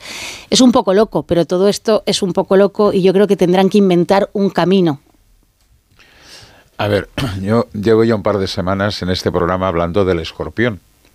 Y el escorpión siempre pica, y eso de que lleguen a un acuerdo eh, donde Jun se comprometa a dar estabilidad a la legislatura. Sí, es de risa, aquello, como el de ahora. eh, Sí. En las series americanas eh, sonarían carcajadas de fondo, ¿no? O sea, a ver, o sea, Junts no es un partido, no piensa como un partido y no actúa como un partido. Es una secta mesiánica donde el líder supremo es el que, que no es, eh, que, que no es eh, ningún cuadro del partido, es el que manda. Esa es la primera. A Junts yo creo que un poco eh, lo que le ha pasado en estas últimas horas es que se pensaba que iba a tener un gran respaldo en sus bases y se ha encontrado con que el respaldo es menos. O sea, los posibles amnistiados están acordándose de los familiares de Puigdemont, unos del padre y otros de la madre, eh, porque se, ha se han quedado, digamos, en puertas. Hoy recomiendo, voy a hacer la pelota a Nacho, Alsina, la, la crónica de Antonio Fernández y Marcos Lamelas, porque sus fuentes dicen verdaderas barbaridades y yo creo que no dicen tacos porque... eh, se- que han se- dicho se- algún hombre. Seguro, seguro. Y, los periodistas los han censurado. Eso también me imagino que, que va por ahí. O la crónica de la vanguardia, donde Mascoley reparte tortas a diestro y siniestro. Pues que hay- hay que recordar que hay algunos que tienen sus bienes personales, digamos, en peligro de perderlos, como su piso particular, ¿no? Con lo cual, la actitud de, Pero, de Mascolell- Puigdemont... pero Mascolell le explica que no, él no lo dice por sí mismo, por sus intereses propios, que él lo Ya, dice por ya. el país. Muy bien, Carlos, sí, sí, sí, sí, eso lo dice Es que ese problema Pero, es pero, pero más cosas. que nadie quiere asumir. Ayer ha dimitido, ayer ha dimitido Miquel Semper. Miquel Semper eh, fue consejero de Interior de la Generalitat con Puigdemont, harto de los vaivenes de, de Junts.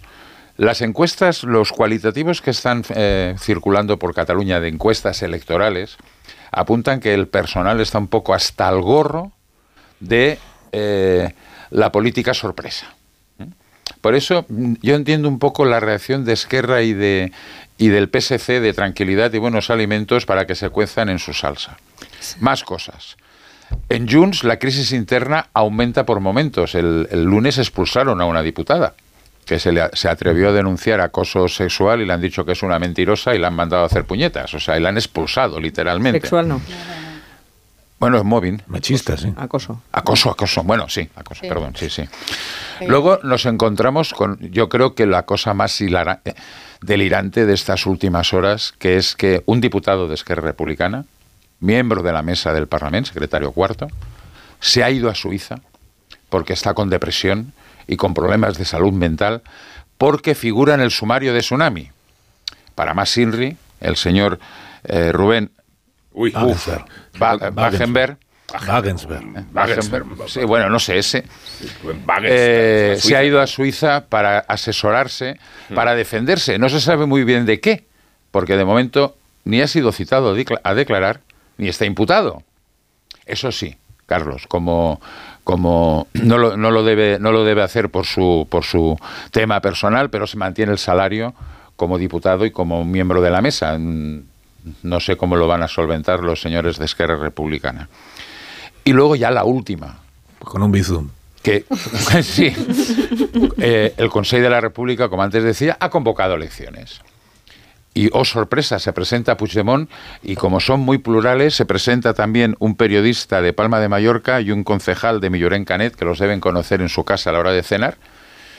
Con lo cual, para, mm, sa- saldrá Puigdemont como gran líder del Consejo de la República. Bueno, eh, esta es la situación interna de estos que se pensaban que iban a tener, ni los medios de comunicación más afines han aplaudido la, la situación, con lo cual deben estar en un momento complicado. ¿Qué es lo que pasará? No tengo ni idea, pero insisto que en Moncloa y en Ferraz tendrían que comprarse un manual de cómo pactar con el escorpión. Porque si no se van a encontrar con esto. Y eso de que el Junts va a garantizar la legislatura. Lo que Junts quiere garantizar es primero la inmunidad de Puigdemont, uno, y dos, no nos olvidemos, que se pueda presentar a las elecciones. Que se pueda presentar a las elecciones.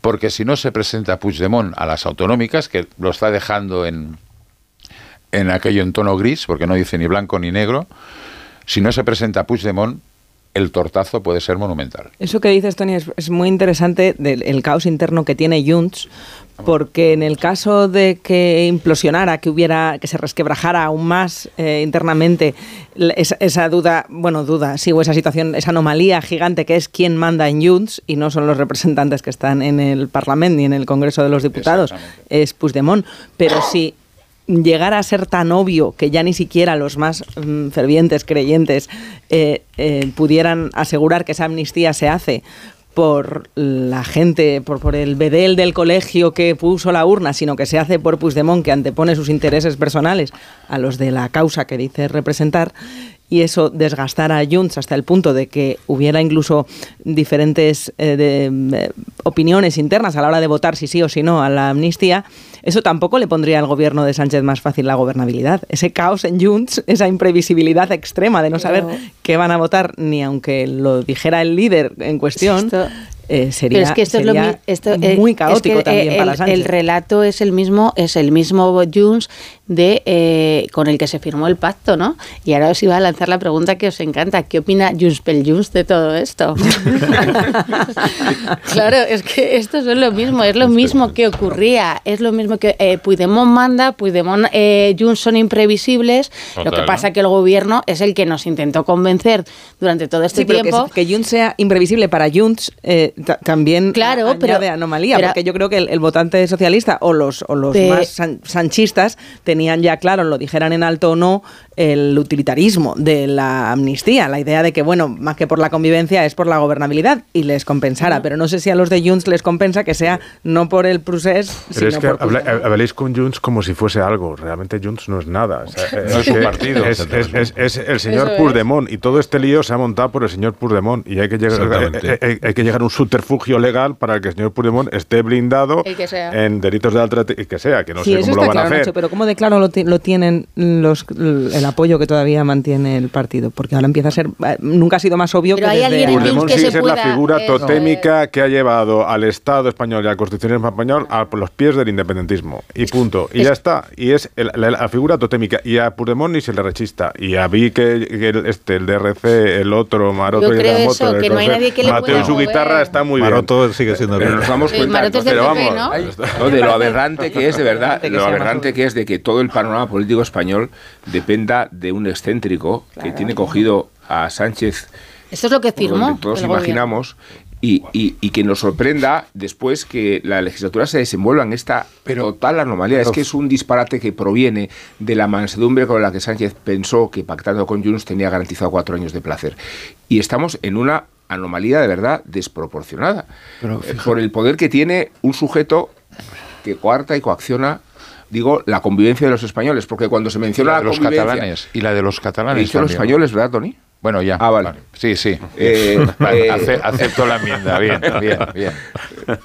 No, no, pero quiero decir que cuando se presume de que la amnistía es una medida en favor de la convivencia, la parte que la recibe no hace otra cosa que restregarla, la convivencia, no la amnistía.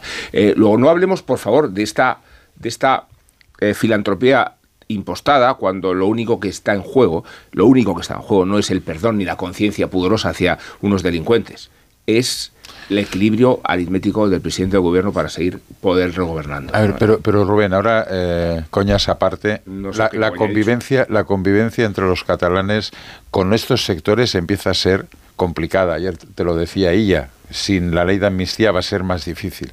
Pero lo que no se entiende, y parte del electorado, parte de los ciudadanos catalanes que votan a Junts, tampoco entienden eh, que Junts vote en contra de una ley que dos días antes había votado a favor en la comisión. Es aquello que dices, a ver.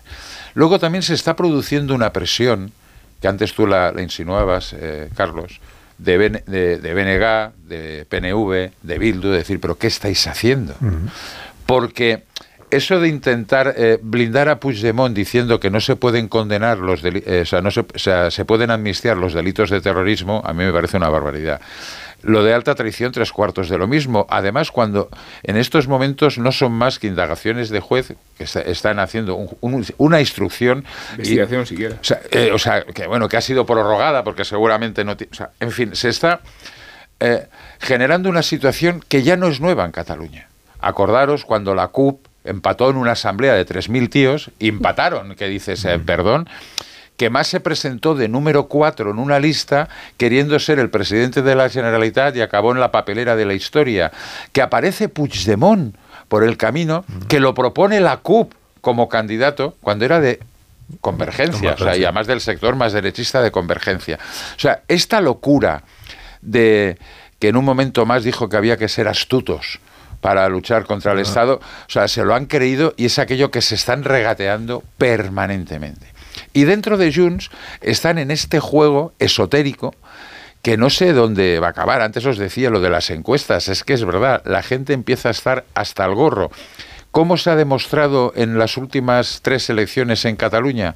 Pues una desmovilización del electorado independentista. No digo que se pasen a otros partidos, pero se quedan en casa, no van a votar, porque se sienten engañados. Acordaros que les dijeron en el 2010, 2011, que la independencia era mm, prácticamente una cuestión de, de, de tres o cuatro días, estamos en el 2024, y la convivencia se ve amenazada, pero el, el que tiene un problema de convivencia interna y externa es Junts, porque se está quedando solo incluso en el marco de los partidos independentistas. Yo creo que el que tiene un, un problema... El PNV no los puede soportar. O sea, yo creo que la prueba será que el PNV no se va a presentar con Junts en las europeas. un problema de, de- yo creo que de, de, de convivencia eh, tiene Pedro Sánchez, porque es que eh, yo estoy de acuerdo con todo el relato que, que has hecho de Junts, pero y de la convivencia y su pugna con RC y que dentro habrá familias Fíjate que que, quieran... RC, perdona, RC hasta ha pasado de la confrontación. ¿Os habéis fijado en las Sí, últimas horas? su- que RC no ha entrado al, su- al cuerpo a cuerpo con. Todo- Pero Junqueras nos venía eso- aquí como, como un Claro, cantón porque- a decir, señores, eh, lo hemos conseguido, Esto, ¿eh? Se pero va a se casa, va a casa porque humillado. dice, El- yo que el venía, me habían invitado a esta gala para algo El- y no el me han dado el asesor de premio. Esquerra que le dijo a. Junqueras. Se amaña la, la, el La gala y me voy sin el premio. señor se va a casa Pero mira, el contrariado, a cuanto menos. O sea, el, el asesor de Esquerra que le dijo a Junqueras, ves que te harás una gran foto, yo creo que ya tiene que estar despedido. No, claro, el hombre horas. estaba ahí. Despedido. Porque además, otra cosa peor, estaba el señor Junqueras, pero estaba la vicepresidenta del gobierno catalán a Ah, su pensé lado, que me ibas a decir Laura que Vilagrá. familia también, La, digo, la recién, para la recién el nombrada premio. vicepresidenta, que estas remodelaciones fantasmas que nos hace Pero- Aragonés, ¿no? Que dices, pero qué remodelación ni Pero- ni qué ocho cuartos. Pero ¿no? lo- yo creo que el, para mí el principal problema, insisto, es que Pedro Sánchez eh, es- está en este juego que eh, al margen de todo todo el, el lío interno, lo- la partida está entre Puigdemont, que, que ya sabemos, hemos descrito creo muy bien entre todos eh, eh, cómo es, y eh, Pedro Sánchez. Entonces, a mí yo de verdad mi pregunta, eh, como, como ya como, eh, Como perso- ciudadana, ¿no? persona humana, eso, eh, como persona humana, que me encanta lo de persona humana y Uh, persona ciudadana. humana, eso es mucho suponer, cosas, ¿eh? me- mi pregunta es, ¿hasta que no habéis descrito bien a Puigdemont. mi pregunta es hasta Todas las cuándo. mañanas digo lo mismo. pero- No, no, mira, Mira, esta idea de que Puigdemont es un loco, un, No, no, no es un loco. un imprevisible, no, no, un- no, yo no, creo que Puigdemont no, no. tiene una hoja de ruta muy clara. Perfectamente marcada. Quiere conseguir Muy presentarse clara. a las elecciones y quiere controlar la situación. En Cataluña hay dos bandos. Los que Sí, consideran pero ¿qué que quiere Sánchez? Insisto. el otro día sin vergüenza y otros que lo consideran un sinvergüenza. Pero, pero ¿qué quiere Sánchez? Pero es que ver, esto es mi Pero duda. Puigdemont en lo que está es en lo, es en lo que ha estado siempre, que es el de Sánchez no se fía, no Eso se ha es. fiado nunca. Bueno, en su día prometió que jamás le investiría a presidente porque es un señor del que no se puede uno fiar. Sigue sin fiarse de Sánchez. Entonces, eh, hoy no Claro. sé quién dice en algún periódico, ha caído en la trampa de los jueces Aguirre y García Castellón. Al final, Puigdemont lo que está diciendo es, a mí el, el señor Sánchez me ha garantizado que la amnistía me cubre, me, que no me me acusen cubra- de lo que me acusen, me cubre y es inmediata y ahora me doy cuenta por lo que va mm, diciéndome que si me acusan de terrorismo entonces igual no me cubre. Que si me acusan de... ¿De qué es lo otro? De, de delito de, traición. de alta traición, igual no me cubre. Sí, pero- Que igual si sale adelante la cuestión prejudicial, entonces ya no es inmediata. Y lo que está diciendo es, que una oiga, amnistía, que no amnistía me fío no sirve, de usted. claro. Pero es usted que me el- está engañando. Entonces usted o me garantiza del todo como yo quiero, en los términos que yo quiero, lo Hay- que habíamos pactado o le dejo caer a usted. Claro. ¿Dejo caer la amnistía? Sí, dejo caer la amnistía. Pero el problema- ¿No se presenta a las elecciones? No se presenta a las elecciones. Le da igual. No, no, él, no sí quiere- que no quiere quiere. presentarse No a las elecciones. Es cuidado, que ¿eh? no, él lo que no quiere es que se apruebe una amnistía que resulta que luego a él no le cubre y que él no se puede presentar a las elecciones y no regresa a España y ha quedado como un pringao. Este Sobre es mi, todo que grande- no es mi España. visión del asunto. sí, sí, sí, sí. quedado como un pringao. Yo solo puedo Pasa firmar una amnistía gobierno- si realmente sé que al día siguiente estoy en Barcelona haciendo Vale, campaña por las el- autonómicas. pero, pero fíjate, el gobierno, Claro. el gobierno No le puede eh, garantizar sabía eso. to- pero el gobierno sabía todo esto. Entonces el Pues gobierno, si no se lo puede garantizar, él lo que dice es ¿por qué me lo garantizó? Claro. Porque Y el problema ¿Por qué voy es- a venir si lo esencial no está cubierto? El problema es que se lo garantizaron porque si no, no habría habido Claro, y el, investidura. y el problema es que el Claro. gobierno se pasó todo el tiempo diciendo que esto era lo mismo que con Junqueras y los indultos. No pasa nada, esto lo hacemos, nosotros le engañamos. Y ya veis, ¿habéis visto cómo al final no hay nada de lo que se dice? Bueno, pues es que este señor dice, no, no, yo sí que quiero lo mío. Y entonces, si no hay lo mío, no hay legislatura. Pero, ¿qué va a hacer el gobierno? Esto, mi, mi pregunta es, ¿hasta qué momento nos van a seguir contando? El O al- o problema- espero que ya no nos sigan contando que Junts está en la gobernabilidad, que es de izquierdas y que le van a engañar y que no hay precio, de- porque hay un, un precio enorme. el problema de Puigdemont también, perdona, Nacho, una, una cosa muy breve. El problema de Puigdemont es que tampoco puede hacer caer a Sánchez, porque la situación que se generaría es peor. O sea, él necesita mantener la situación porque necesita saber cuál es el escenario preelectoral en Cataluña, cuándo se hacen las elecciones y, y cuáles son los, los movimientos que hay que hacer.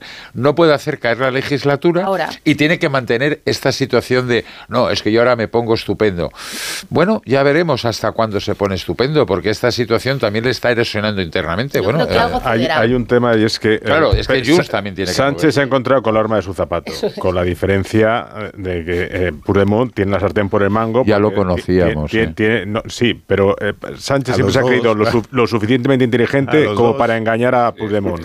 Y aquí es- es- nos hemos dado cuenta que es que el que tiene la sartén por el mango es una cosa, es, es Puigdemont. Y después dos, que es que claro, el, el- esto del independentismo, el proceso, eh, son escalones, ¿no? Entonces, lo- la secesión, los indultos, etcétera, etcétera, y llega la amnistía. Y después de la amnistía es que no queda más. O sea, la siguiente fase es como se, se, se le acaba un poco los reclamos del soberanismo, los reclamos Está el de referéndum Puigdemont. ahí con luces de neón. Sí, pero Bueno, hay unas elecciones de por medio. el pero ya se- puede ir estamos a- hablando más de PISA, estamos hablando más de la sequía, estamos hablando de, Ahí, ahí, de- de lo, este de lo tema, mal que, la de lo mal que- sequía. mientras que estemos con el quilombo de la ley de amnistía, de si el Estado, que si tal, no estamos hablando de lo que realmente es importante para Cataluña y que entraremos en esa fase más pronto que tarde. Y esto es una forma de Puigdemont en general, de no entrar en esa fase que a él le perjudica, porque el tema de la gestión, de lo que es la gestión realmente de Cataluña es nefasto. Pero por más tensión que todo esto genere Pausa. en Moncloa, que está generando mucha, hay una ventaja para Sánchez en todo esto y él es muy hábil en sacar ventajas de las adversidades.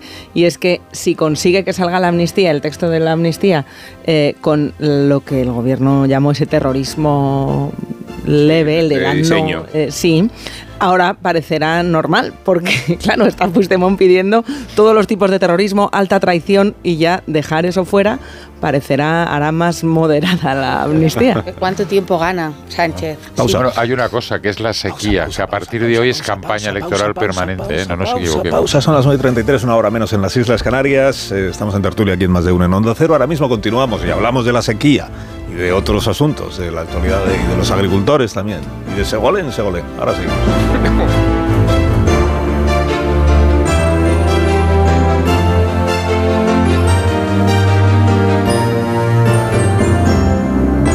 Más de uno.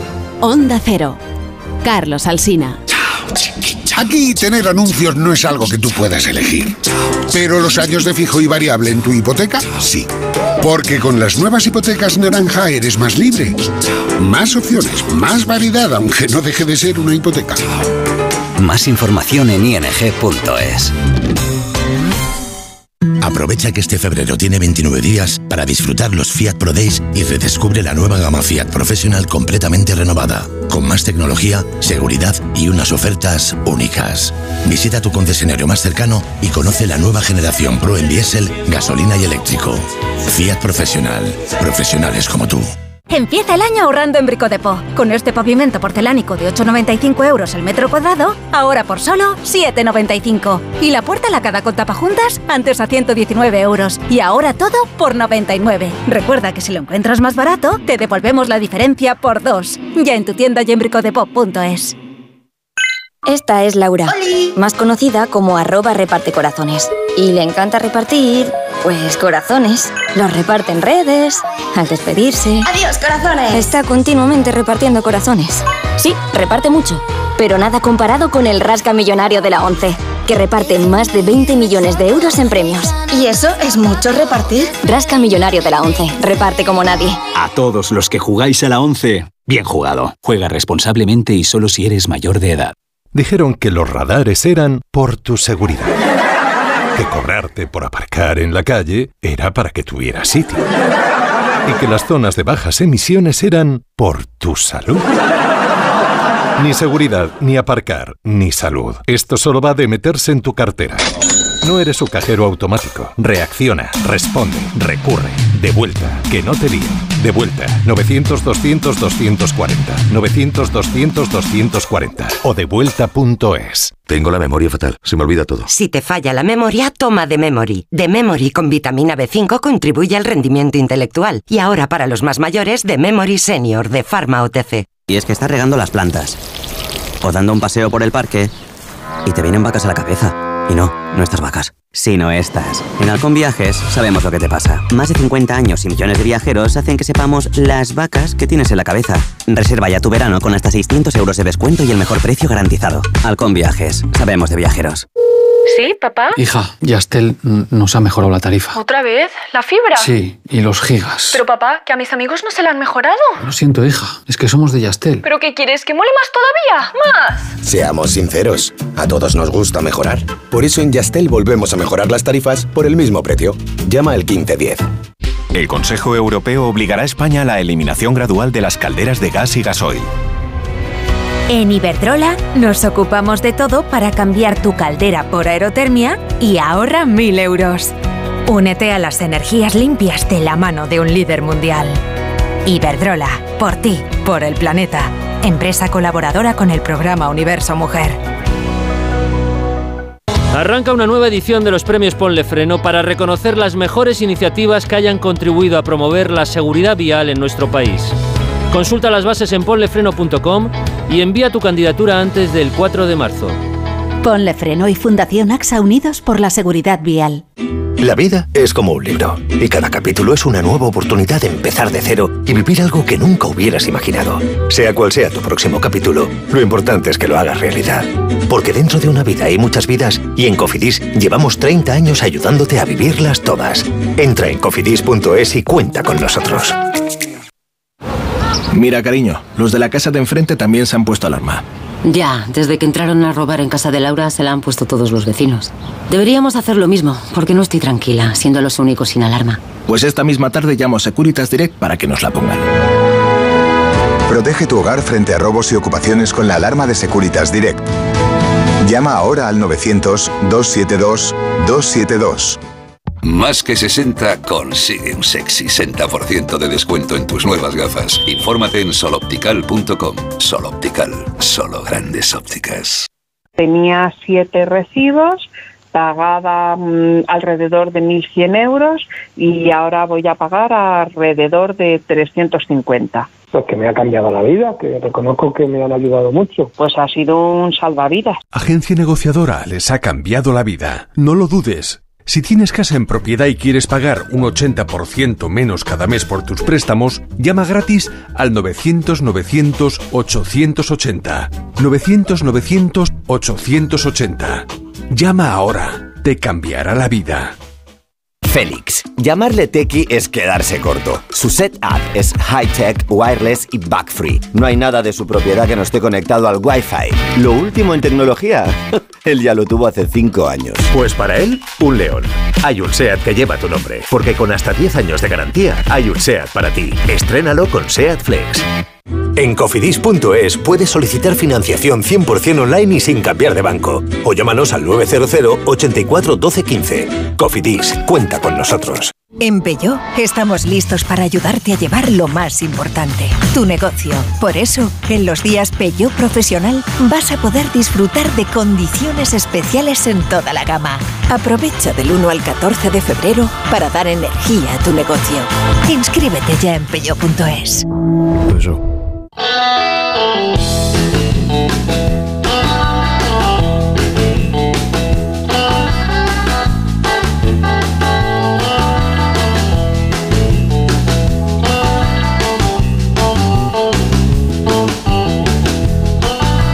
con Begoña Gómez de la Fuente. Buenos días, Begoña. y Muy buenos días, Carlos. a Este programa que es tuyo. Eh, Gracias. noticias del corte inglés. Solo los más rápidos, ¿sabes? Podrán conseguir ofertas increíbles por un tiempo limitado. El momento perfecto para que los más intrépidos puedan hacerse con los mejores precios en artículos de electrónica.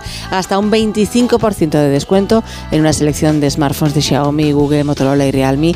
Y esto no es todo. También encontrarás un 15% de descuento adicional en grandes electrodomésticos de las marcas AEG, Balay y Hisense. Así son las ofertas límite. No lo olvides. Solo hasta el 4 de febrero. Solo en el corte inglés. Además de tus compras en tienda web y app. Más de uno. En Onda Cero.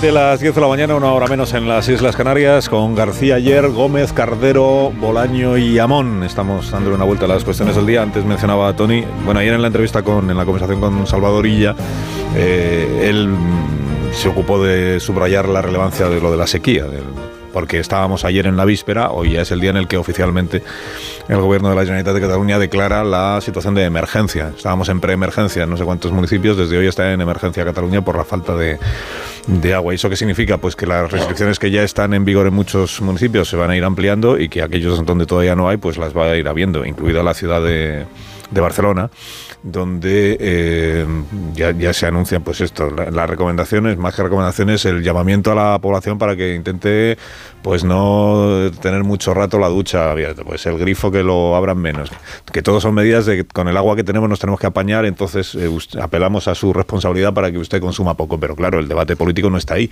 el debate político está en por qué hemos llegado hasta esta situación. Si, si no ha- se ha podido hacer nada en todos estos últimos años, para que no se produjeran las, las restricciones que ahora tienen que entrar en vigor. Es decir, si ha habido ineficacia por parte de las autoridades. Desde hace 10 años el gobierno de la Generalitat de Cataluña es el gobierno independentista. En época de Artur Mas, ¿están- ¿en qué año estamos? En el 24. 14 años. 14 años, ¿no? Pues Artur Mas, el, el señor Torra, el señor Puigdemont, el señor Puigdemont, el señor Torra, ahora el, el presidente aragonés. Y por eso la, la cuestión es si ha habido eh, falta de previsión y si ha habido negligencia de las autoridades políticas. Es un asunto en un año que igual acaba siendo año electoral en Cataluña, ya veremos pero que como poco es año electoral de europeas, eh, pues, pues es un asunto muy relevante y además muy sensible. Y hoy digo, empieza eh, la declaración de, de la situación de emergencia. Y he mencionado que en el diario La Vanguardia se le dedica hoy mucho espacio a la idea esta, a la propuesta que no es de ahora, es de hace creo que un par de meses, de cuatro colegios de profesionales, eh, son tres de ingenieros y uno de economistas, creo recordar, que vienen diciendo ah, por qué no se aprovecha o se podría haber se podría aprovechar el agua eh, que procede del Ebro y que ya está regando, abasteciendo una parte de la provincia de Tarragona no solo para eso, sino para extenderla y conectarla con la red de abastecimiento de Barcelona. Y antes se menciona que cada vez que se habla en España de trasvase y del Ebro se monta un terremoto político. Entonces no sé si ahora se va a volver a montar. Pero ya, pero ya sabéis lo que ocurre con este asunto. Eh, que esto sí que es transversal. O sea, esto genera discrepancias internas en los partidos políticos que, de ámbito nacional, en el PP y en el PSOE. Siempre están los varones regionales diciendo que sí, que no, al trasvase. Incluso en el mismo partido dicen lo contrario. Sí, sí ya, de la región, sí, sí, Azcón dice trasvase ni de broma, eh, Mazón, más con el Tajo que con el Ebro, pero con el Ebro también. Y, Esquerra, y Esquerra le pasa lo mismo, a Junts le pasa lo mismo con el Ebro, eh, toda la región del, todas las comarcas del Ebro, vamos, ni de coña quieren soltar el agua y son las, los propios partidos independentistas que están en contra y acordaros que el PP está ya en pedazos en el 2004-2005 por la bronca del, del agua y en el único sitio de Cataluña donde el PP estaba consolidado como un partido imbricado en la sociedad civil, etcétera, etcétera, que era en el Ebro, saltó, eh, vamos, eh, en trozos. Pero mm, vamos a ver, la propuesta esta de que hacen los ingenieros y el Colegio de Economistas, colegios de ingenieros varios, mm, no es nueva. Esto ya lleva rondando mucho tiempo. Es el, mini trasvase de, eh, de, poder conectar, no siempre, sino que sería, digamos, una cosa que podría ser regulada en el momento que hubiera eh, problemas de agua, eh, reabastecer la, la Tarragona y Barcelona, porque en estos momentos Barcelona y Tarragona se salvan por el agua reutilizada y por la desaladora del Prat que a pesar de los intentos de la señora Colau de desmantelarla, menos mal que no se le hizo caso y sigue la desaladora y tenemos una cierta garantía de agua en el área metropolitana. Porque además un poco el dato que se da es un poco falso. Dicen 202 municipios. Hombre, hay 947, pues todo el mundo podría pensar, bueno, eh, menos de la mitad. No, no, es casi el 85% de la población. Hay, hay pocas dudas ya de que vamos a vivir en una España con cada vez menos agua, donde la sequía es cada vez más frecuente y en la que va a haber que repensar con mucha más altura de miras la gestión de los caudales, el tipo de cultivos que se hacen y tiene cada vez menos sentido mm, reducirlo a las cuitas tradicionales entre comunidades autónomas porque esto solo se va a arreglar si hay entendimiento. Y entiendo que esto pone en evidencia sobre todo porque problemas de sequía muy graves también hay en Andalucía donde también empiezan las restricciones. Andalucía y Cataluña son las que peor están ahora mismo pero en Cataluña es más peliagudo el problema porque es un partido que, o sea, es, un, es, un, es una comunidad autónoma con varios partidos que pretenden que pueden vivir desentendiéndose del resto de España y van a necesitar una cooperación interregional con el asunto del agua. No puedes decir, no, no, yo mis, mis impuestos no los eh, comparto con las regiones más pobres, pero que me pasen el agua que la necesito. Pero pues el, problema, el, el, problema es que además hay otras soluciones. Tecnológicamente se ha avanzado muchísimo. O sea, el presidente de Akbar, eh, Ángel Simón, eh, hace cosa de un año y medio dijo que, que se eh, las fórmulas de, de reabastecer eh, las cuencas más deterioradas era con agua reciclada. No hacía falta ir a buscar agua de fuera, ¿no? Como apuntas, Marta. Pero para eso tendrían que haber invertido mucho más en las aguas desaladas, en las desaladoras y en energías renovables para que ese agua no consuma una energía cara que también complica la situación. y no pero se podría hacer con una, con una inversión razonablemente, estamos hablando de 100 millones de, de euros. En los últimos 15 años han estado otras cosas. No, no, no se ha hecho nada. O sea, la última obra hidráulica no haber invertido y han la, invertido. la, hizo José Montilla, presidente de la Generalitat, en el año 2008. Y eh, frenó la, el mini trasvase del Ebro para evitar una confrontación que se podía escapar de las manos porque eh, empezó a llover como si no hubiera un mañana en el mes de mayo del 2008 y se acabó la sequía. En el 2016 como tú dices, estábamos a por uvas, estábamos con otros, otros debates. Y ahora en el 2024, fijaros que lo que ha hecho el gobierno de la Generalitat es decir, no, vamos a hacer inversiones para hacer cosas, porque ese mini trasvase podría estar hecho a finales de año. A finales de año. No se va a hacer. ¿Por qué? Porque el señor Aragonés, que se ha caracterizado durante todo este tiempo de gobernar, pero sin tomar una puñetera decisión, pues va a seguir así no va a abrir ese melón. Claro, ahora dicen, no, consuman ustedes menos agua. Claro, es que no te quedan más narices que consumir menos agua, porque si ves la presión del agua en tu casa, ves que no es la misma de hace una semana. Ha bajado mucho la presión. Y claro, a mí me toca mucho la moral que te digan, no, es que ahora vamos a prohibir llenar piscinas. Digo, ya, mm, no ducharse en los gimnasios. Digo, hombre, pero claro, luego la gente sí que se duchará en su casa. De, o sea, pero ¿qué, qué me están diciendo? El, el campo catalán le han hecho unas restricciones del 80% de agua. Hombre, yo no soy precisamente un, un ingeniero agrónomo No, y no tengo ni puñetera idea, pero hombre, si no hay agua, eh, según algunos productos, me parece que las pasarán canutas. El 50% en la, en la ganadería. Hombre, solo hay que pensar que uno de los productores de carne más importantes de España están en Cataluña, con diferentes cooperativas importantísimas y mataderos de todo tipo, mm, de cerdos, de vacas, de, de corderos, etcétera, etcétera. Eh, bueno, estos bichos yo creo que no sé si entienden lo de la sequía y querrán seguir bebiendo agua y no creo que les lleven garrafas eh, de agua em- embotellada del súper. Mm, Bueno, tenemos un problema. Y luego, claro, hacen unas restricciones que son para mear y no echar gota, perdonar. Se hace una restricción en el regadío, Bien traído en este que caso. es ¿no? lo mismo, nu- nunca mejor bien traído. O sea, se hace una restricción en el regadío que afecta de la misma manera al riego de gota a gota que al riego de manta. muy bien. La o sea, de verdad que no hay ningún ningún experto en la Generalitat para entender que el riego a manta y el riego gota a gota es diferente. Y si el Hombre, río por el amor suena, de Dios. Tony, Agua lleva. Si, si no, si no me equivoco, Tony. el- Oye, el- yo la, la cita la he hecho y ahora no intentéis buscar otra mejor. co- como, como experto en esto, en, en temas líquidos. eh, eh, lo ahora, que- ahora he vuelto a Junts. No, Temas no, no, líquidos. no.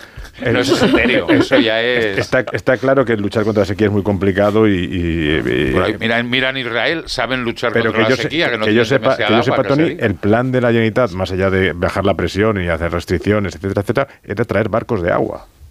Barcos de agua para, para que, que- que, es cierto que medidas extremas, como es la, ci- la situación actual, pues puede funcionar, pero que es extremadamente caro y que no se han barajado otras, otras medidas, otras decisiones, como pueden ser lo del trasvase del, del Ebro o, o que se da la paradoja, y me acuerdo que lo contamos en el confidencial, de que los cruceros siguen atracando al mismo ritmo con lo que consumen de agua los cruceros. Es decir, se les pide a los ciudadanos que consuman menos, que consuman en determinadas horas o que directamente no consuman o no utilicen tanto agua, mientras que los cruceros siguen llegando al puerto de Barcelona y consumiendo muchísimo agua. ¿no? Un poco el sinsentido de las medidas al final que aplica Pausa. la Generalitat. Pausa, son menos 10 las 10 de la mañana, una hora menos en las Islas Canarias. A la vuelta, Ignacio Rodríguez Burgos nos contará la actualidad económica del día. Más de uno en Onda Cero. ¿Te lo digo o te lo cuento? Te lo digo. Ahora que todo se hace online, ¿me haces ir a tu oficina? Te lo cuento. Yo me voy a la mutua. Vente a la mutua y además de realizar todas las gestiones desde tu móvil, te bajamos el precio de tus seguros, sea cual sea. Llama al 91 555 5555. Te lo digo o te lo cuento. Vente a la mutua. Condiciones en mutua.es.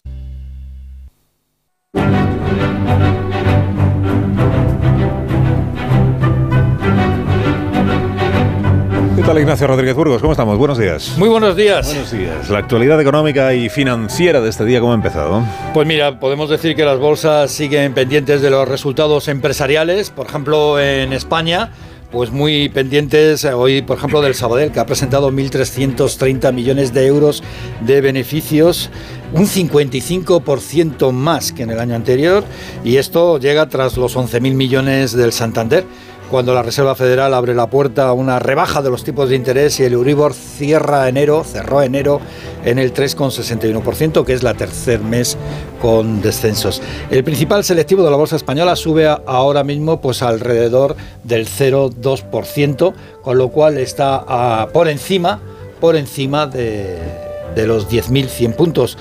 Hay que señalar que eh, Santander era el que más subía en los primeros compases y en cambio bajaban los títulos del Sabadell, aunque es Grifols, de nuevo, la farmacéutica, pues el farolillo rojo en esa eh, montaña rusa en la que vive a la espera del informe de la Comisión Nacional del Mercado de Valores. Fuera de bolsa destaca Mercadona, que ha decidido repartir 600 millones entre sus eh, empleados en prima, eh, es un 50% más que el año pasado, y también resalta la holandesa NXP.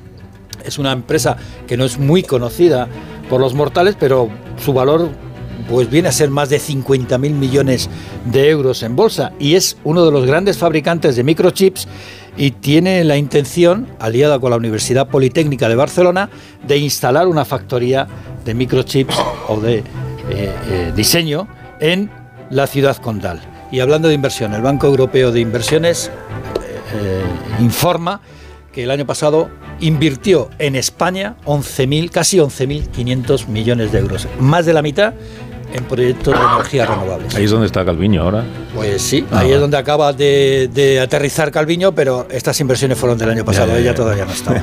Gracias, Ignacio, que tengas buen Hasta día. ahora. Aquí en Amnistías esta Pues mañana. Tenía pendiente amnistiar a Abascal y no se me ocurren mejores argumentos que la sanguinaria trama Balear y la euforia con que se ha sucedido a sí mismo al frente del partido.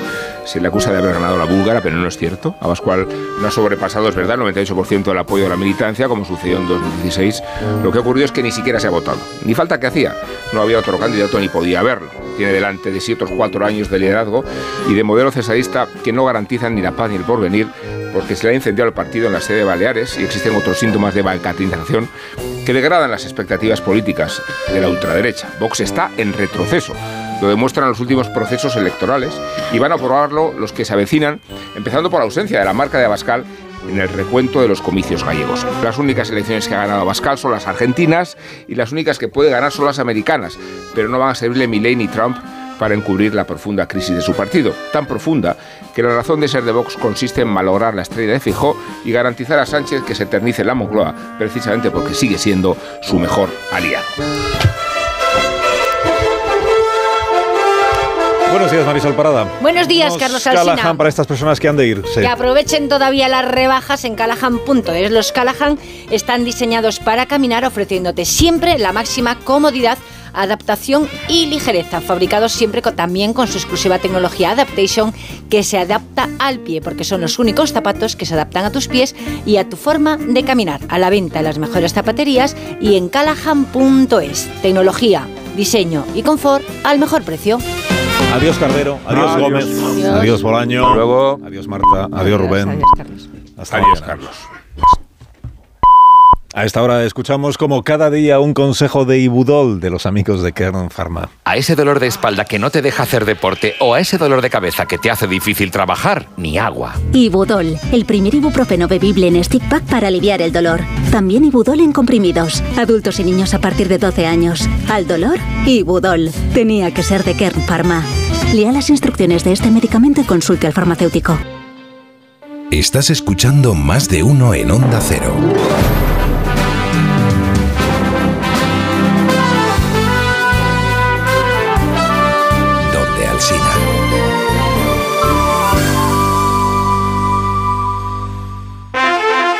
Che sorte ti regge, so Halpe non tocó o radiador, sai, chapa. Con el seguro de coche de línea directa no solo te ahorras una pasta, sino que además puedes escoger el taller que quieras aquí o en las Rías Baixas. Y si eliges taller colaborador, también tienes coche de sustitución garantizado y servicio de recogida y entrega. Cámbiate ahora y te bajamos el precio de tu seguro de coche, sí o sí. Ven directo a lineadirecta.com o llama al 917-700-700. El valor de ser directo. Consulta condiciones. Eliges entre decenas de emisoras. Eliges entre pop, rock y folk. Eliges el lugar perfecto para escucharlo y no vas a poder elegir cómo quieres que sea tu hipoteca. Ahora con las nuevas hipotecas naranja, tú eliges cuántos años quieres de fijo y cuántos de variable.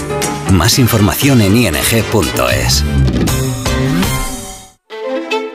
El programa que triunfa en medio mundo. Buscamos el mejor atún rojo de Cádiz. No es ni ventresca ni atún del Málaga, eso te lo seguro. Por lo que he visto no tienen idea de cocina. Al final acaba uno clavándose un cuchillo en el pecho. Y a mí como las mentiras no me van. Empieza Batalla de Restaurantes. Hoy a las diez y media de la noche, estreno en La Sexta. Ya disponible solo en A3 Player. Y es que estás regando las plantas. O dando un paseo por el parque. Y te vienen vacas a la cabeza. Y no, no estas vacas. Sino estas. En Halcón Viajes sabemos lo que te pasa. Más de 50 años y millones de viajeros hacen que sepamos las vacas que tienes en la cabeza. Reserva ya tu verano con hasta 600 euros de descuento y el mejor precio garantizado. Halcón Viajes. Sabemos de viajeros. Mira, cariño, los de la casa de enfrente también se han puesto alarma.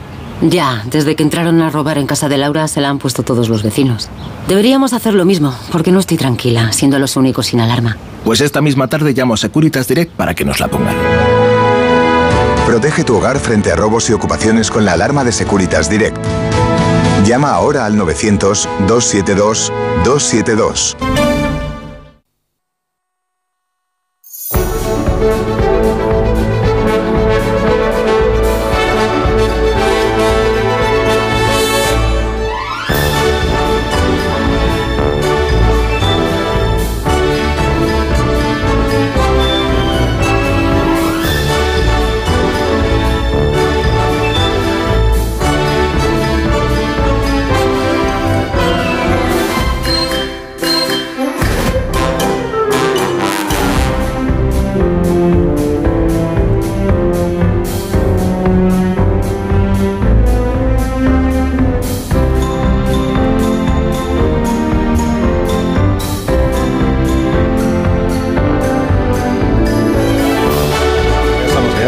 Ya estamos. Sed un poco profesionales hoy, por lo menos.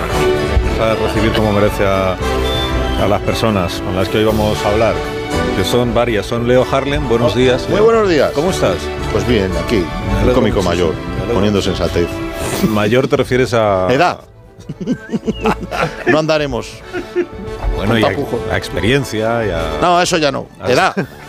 Hablo abajo, pero que te ha puesto pico. Ah, perdón. A ver, Agustín Sí, Jiménez, aquí. buenos días, por Hola, favor. muy buenos días. Madre mía, qué ganas, ¿no? De decir esta mañana con el humor de tan fresquito que traemos, ¿no? Eh, Es verdad, amigos de las ondas. Bueno, da igual. Da igual. Da igual, si es que no hay manera de Edad. que, de que te Bueno, corrijas. ya está, Eh, buenos días, Borja Fernández Sedano, ¿cómo estás? Hola, buenos días. Bueno, Oh, bueno, Claro, ya que estamos todos aquí engolando, pues vamos a engolar. ya está. Yo no he engolado. Yo no engola tampoco. La verdad que no. Gol. Perdón, tengo una voz para la radio y otra para la calle. La radio. Basta. Me- me Estamos eh, hoy de estreno en... Hoy tenemos un invitado, a ver, portaos bien. Sí. Porque además, mm, a ver, yo estoy encantado de que haya venido, porque siempre he querido que venga al programa, pero no sé muy bien para qué ha venido. No, luego lo explico. Begoña ha venido. A ver, que esto es la Yo radio. sí, hacer no me saludado, Es que es, que es mago.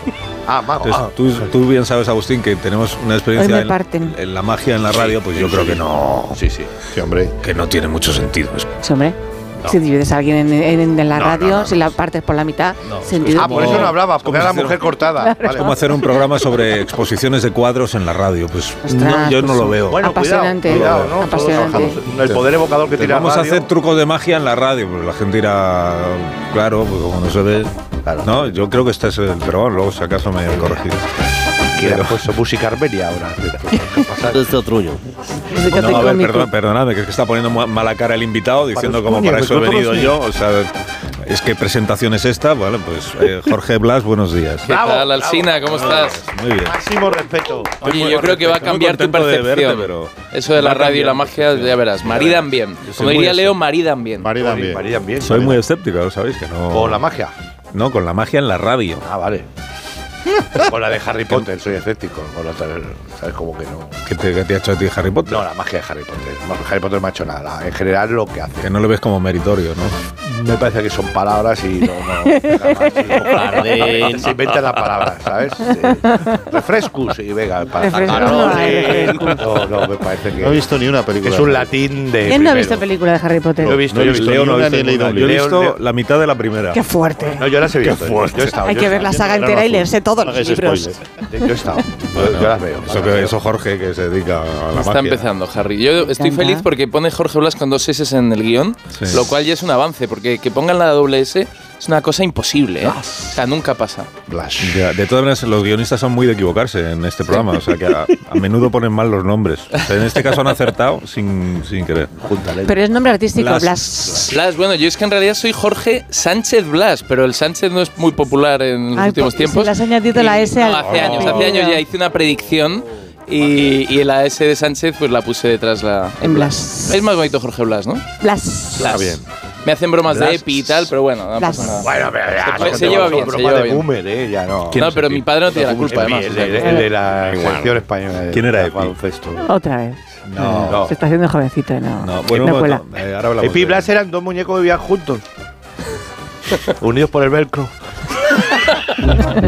A ver, no vivían juntos. No, ¿qué va? Fingían Sí. que vivían juntos. No, pero si iban a la cama A ver, en, en eh, mi habitación, ¿qué bueno, eso dices? no pasa nada. pero ¿no? que van a era, la cama, no, no hay un episodio donde se vayan a la cama. era un Sí que episodio. hay, están en la cama. Cada uno la suya. Pero vamos a ver, os tengo que explicar ahora lo que es la ficción. Era un episodio, Epi y Blas eran actores, eran muñecos actores Bueno, que interpretaban sí, sí. a una pareja que vive en una casa. Ellos estaban haciendo Con su trabajo. de colores. Pues eso. Cuando terminaba el programa no se quedaban viviendo allí, cada uno ¿quién se iba sabe? a su casa porque Claro. ¿Quién sabe? Dice no el lo otro. sabes.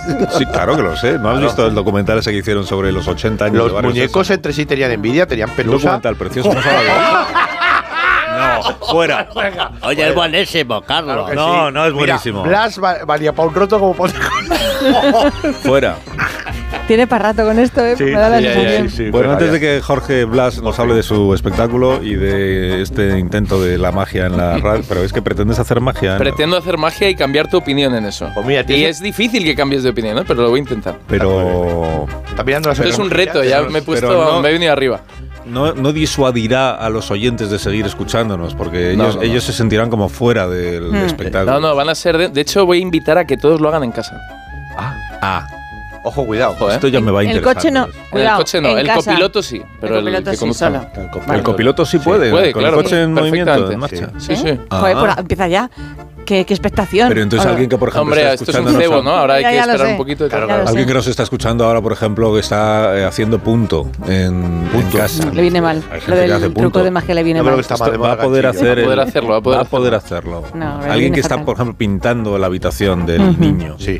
Va a poder parar un momento para hacer el. ¿En qué Va a color? poder, va a poder. ¿Qué color? Está. Pasando el aspirador. Es que os he dicho mil veces que tenéis que poneros en la situación de los Sí, sí, sí, oyentes. sí, claro. Hay que ponerse en la situación de los demás. De los que estáis Sé que os pintando. Cuesta, pues Empatía gente. Alguien que esté oscultando también va a poder. que un también. jueves Tiene que parar un momento. Sí. Sí. Ah, sí. pero alguien que Cirujano que, esté también. puede Cirujano, para un momento. El parar un cirujano momento. también va a Deja las poder. cosas aquí. un momento. Deja las cosas. Que avise antes al anestesi- anestesista. Anestesista. anestesista. Aneste. No vaya a ser que se le Anestesista de la. TV. Señor cirujano cardiopático. Vale, pero por ejemplo, alguien- algún- tenemos muchos conductores de autobús que nos escuchan, estos no. Tengo, tengo amigos. Yo. Por los niños. El copiloto. eh, la gente Pero esté alguien que va en el a- autobús con los Claro. auriculares puestos sí va a poder. Va a poder, va a poder. Ajá, esto está Oye, qué bonito Qué gancho ¿no? tan fuerte Sí. por la Aunque estés Muy en el pero antes Va a ser un momento de conexión brutal, ¿eh? Que estés Sí, sí. agarrado del autobús y con la otra mano vas a poder. Vas a poder. Sí. sí, sí. Ah, solo con una mano. Con una mano. Claro. Los más hábiles podrán hacerlo con una mano. Ostras. Vamos a de magia. Estamos hablando de magia, amigos. No, la va a hacer Jorge. Ya, pero no. quiero decir para. No, no, no, no, no nos apropiemos de los méritos No, ajenos. por si llegas a mitad de la radio, digo. ¿sabes? a Siempre hay que, hay que avisar, ¿vale? Además de todo esto que estamos contando aquí, hoy estamos de estreno en Onda Cero porque estrenamos un podcast. ¿Otro? Podca- pod- podcast. De, hum- de humor. Uf, otro. Un podcast de, de humor. Y no es, no es una broma. O sea, que no- a ver, es de humor, pero no es, que no es de mentira. ¿O que de no es un verdad? es- que no es un sketch. diciendo. Ahora mismo no es un sketch. El humor es esto una cosa esto no es seria. un- noticia cierta. Es una noticia Esta es cierta. una noticia cierta. Vale. La gente de- que escucha hasta ahora no se cree nada de lo que decimos. Pero lo puede hacer la Ya, gente con una mano. Esto que vamos a contar ahora es una noticia cierta. Usted va a poder entrar en nuestra página web y ahí se va a encontrar con un podcast que se llama Todas para una Ah, y que es el podcast de Leonor Lavado. es Ah, verdad. vale. Es real, es real. una compañera. Una Vaya avance, gancho que has por tirado favor, ahí. Eh, ¿Se puede, señor director? Leonor Lavado, pasa, pasa, por favor. Mira, verás, eh, Leonor, queremos hacer eh, un nuevo programa de radio contigo, contigo como presentadora. Esto es, eh, a ver, sería un podcast, ¿vale, Leonor? Un podcast... ¿Y, y de qué iría el programa? O sea, digo, el es real podcast todo, va a haber, no sé, entrevistas Sí, sí, ya de lo verdad. creo. Se nota. y colaboradores. Los que tú quieras, Leonor. Siendo tú, vas a poder tener el número ilimitado de colaboradores, eso seguro. ¿A qué se refiere? Sí, siendo tú imitadora, pues podrás hacer de presentadora, de invitada y de las colaboradoras que quieras. Todas para una. El podcast de Leonor Lavado. Pero bueno, Leonor Lavado, no te preocupes que esto de presentar en la radio es como ir en bicicleta. Susana Griso, ¿qué tal? ¿Por qué lo dices? ¿Porque nunca se olvida? No, porque se te queda un dolor de culo de estar tanto tiempo en estas sillitas que no veas. ¿No ves cómo camina el Sina cuando sale del locutorio ¿Qué después de seis diciendo? ¿Pero qué estás horas? diciendo? ¿Pero qué podcast Ay, es Jesús, este? quizás nuestros oyentes no te conocen por tu verdadero nombre, pero tú acompañas día a día a millones de españoles. Tú eres la voz del GPS. Efectivamente. Ajá. Háblanos de tu trabajo, María Jesús. ¿Es tan duro como parece? Es durísimo, ya no puedo más con la vida. Tamara Falcó, gracias por unirte a este equipo tan maravilloso. Bueno, ya está. Bueno, Ya no es que, o sea, estoy súper ilusionada, ¿no? De Ya. hacer un podcast. Ya, pero que es un Carmen avance. Lomana, gracias a ti también. Que es un avance, que no vamos a escuchar el, el Claro, podcast. Qué pintaza tiene. Pero sí vamos a, a sa- saludar a Leonor Lavado. Hoy todo me sale con doble S porque está aquí Jorge Blas. Saludar a, a Leonor Lavado. Hola Leonor, buenos días. Muy buenos días. Hola, Leonor. Hola, Agustín, que te estaba escuchando otro poco, otro poco de risa, otro poco. Otro de risa, bueno, ya sabes. Bueno. Oye, que y qué todo, envidia todo no poder disfrutar es... de Jorge Blas. Sí, sí, sí, aquí está Jorge, que te deseamos suerte también. Oye, mucha suerte. Muy fan. Gracias, Jorge, gracias. A magia, magia, para que se ponga aquello, bum, bum, que suban visitas y todo. Ah, eso te lo tienes que currar, eso no es tan fácil. Ah, vaya, vaya. Uy. A ver si vamos a malgastar los poderes ahora haciendo. La sinceridad es cruel Sí, sí, sí, siempre. así, sí. Bueno, que entonces ya se puede Muy escuchar bien. tu podcast en... Sí. Ya se puede escuchar, sí, sí, ya, ya. Sí, Bueno. ahí está. Ahora mismo lo he retuiteado y todo. Sí, ahora mismo. Y es de pasarlo bien y de reír todo el Es de tiempo, risa, ¿no? ¿no? O sea, De- ajá. sí, ¿no? Sí, sí, sí, hombre, eso siempre, claro Bueno, que sí, pero queríamos hacer. que- Hombre, ya está hablando Agustín, ¿qué dices por detrás? Que digo, lo mismo quería haber hecho un cambio, un cambio de timón, digo lo mismo, no, no, pero bueno, que es de risa, ¿vale? Es que el podcast es de. Claro. Sí, en la app también. Claro. En la app también se puede. En la app, me están preguntando. En la app Sí. también, sí. Ah, qué maravilla. también. Bueno, y entonces tú lo haces todo, ¿no? O se- o sea, esto sí. que hemos escuchado es una escena real con el cuando te reuniste con el director de podcast de, Sí. de Onda Cero, el departamento de podcast. ¿Cómo se llama Sí. el director de podcast? eh? Podcasio. Sí, hombre, Eh. el que es el que se- el que llevaba barba antes y se la ha quitado. Sí, Ah, sí, este barba y se la ha quitado. Sí, hombre, Joder, bigote estamos, estamos- estamos finos, Madre ¿eh? mía. Estamos para testigos de un crimen. Ya Ya verás verás, bigote ¿cómo- porque tenía estoy, esperando, labio. estoy esperando la novela de Como para decirle, he visto escaparse por una de estas calles que acaba en una Uno que venía que tenía zapatos. Hombre, es que... Es que yo no subo mucho a la planta noble No, no, donde se está. nota. No, pero ahí no. el departamento de podcast está arriba, ¿no? Tenía Sí, barba no. y se la ha quitado. No lo sé. sí. Pero es que sube ese ¿Arriba? el departamento Era nuevo. uno que llevaba barba y le dijeron, te queda antigua, entonces se la ha quitado por- porque dice podcast moderno. Entonces él Sí, quiere ser. vale, vale, vale. Es muy buen profesional, ¿eh? Sí. Su personalidad floja, buen- pero sí, por lo demás. Es muy buen, muy buen profesional y de podcast se lo sabe todo. o sea, Ya, ya. Cree que es un Se le ha quitado la género- personalidad. es un, nuevo- un género, un género nuevo, que un innovador. podcast. Súper innovador, ¿eh? sí. Habla con ese que sabe de podcast. Bueno, pero que la escena que hemos escuchado es Sí. real, que te dijeron que lo, lo tienes que hacer Es todo real, tú, es real. Claro. Y todo lo haces tú. Claro, sí, sí. Ah, qué maravilla. Todo lo hago yo, me pongo, me pongo hasta mi propio tarrito de almendra, Alcina, fíjate. Oh, y, mi, y mi agüita, sí, sí, sí, he dicho. lo pagas bueno, tú pues todo, hija mía. Qué penita. Pero todo, todo, todo, No, todo. pero está bien porque así puedes entrevistar a quien tú quieras. No tienes que andar pidiendo Claro. si, te, si te dan o no la entrevista. Tú la tienes siempre. Qué maravilla. Claro, ¿Quién se, no te, tengo que quién se te ha resistido? alta. ¿Quién se te ha resistido más hasta ahora? Venga, qué, qué preguntón. ¿Quién se me ha resistido? Sí. Mm, Bonnie Tyler. Pues, sí, pues bueno, fíjate que yo creo que eh, Susana Griso estaba más que resistido, súper emocionada, porque decía, por lo menos qué bien que ya puedo competir con él, si no puedo hacer algo más allá de meterme en su programa de radio, ¿no? claro. O sea que voy a ser también así, voy a tener mi punto de importancia también ahí.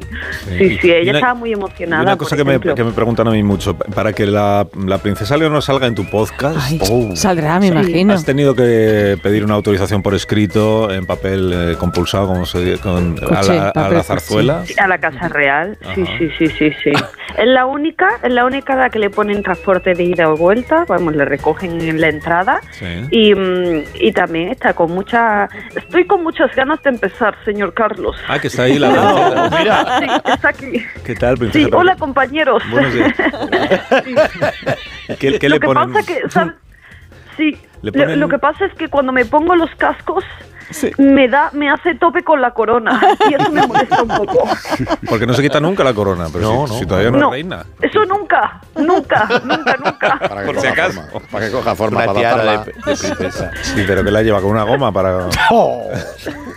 Sí, y con horquillas, con horquillas reales. Sí, sí, de diamantes. Como la pulsera que se le cayó a mi madre ayer, pues yo llevo horquillas de zafiros. Pues, pues usted, princesa, princesa, te ha cuidado porque Leonor Lavado es muy de preguntar, que parece que está diciendo cualquier... que- Pero tiene mala... O sea, que, que es muy de sonsacar a, los invita a las invitadas. Incisiva. Entonces tenga usted Sí. cuidado, no se le vaya a escapar algo que usted no debiera haber dicho.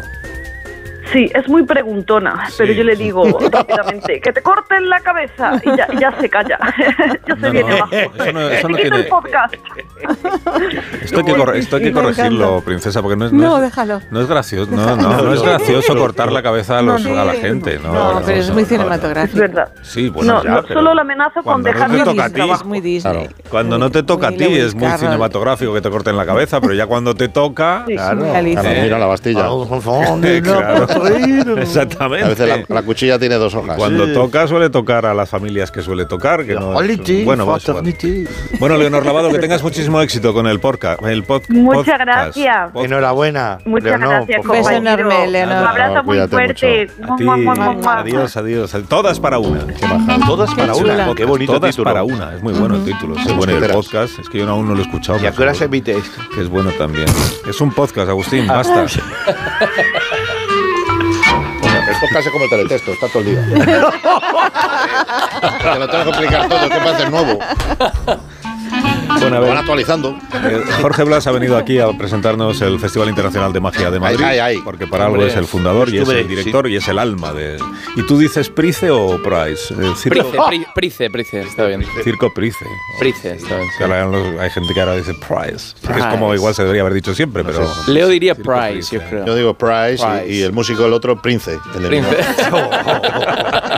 Me gusta mucho Prince, de Minneapolis. Vincent Price. Bueno, digo el Price. Festival Internacional de Magia de Madrid empieza el día 8, ¿no? El día 8 ya estamos ahí. Eh, es del 8 al 10 y ahí ¿quién, quién es Elise? Todo lo haces tú como Del el 8 de febrero al 10 de marzo, o sea, cinco semanas. Cinco semanas de festival. Ah, espérate. Claro, es un festival ojo, largo. Ojo, ojo, que parecía. Esto parecía ya 8 a 10, no es Ah, nada. claro, eso. que estamos hablando de más de un mes de festival. Sí, Qué sí, maravilla. cinco semanas. Sí, sí. Pero entonces no lo harás todo tú como Leonor No, Lavado en su no, podcast. no, tú no, tendrás más gente. Yo cada vez hago menos, de hecho.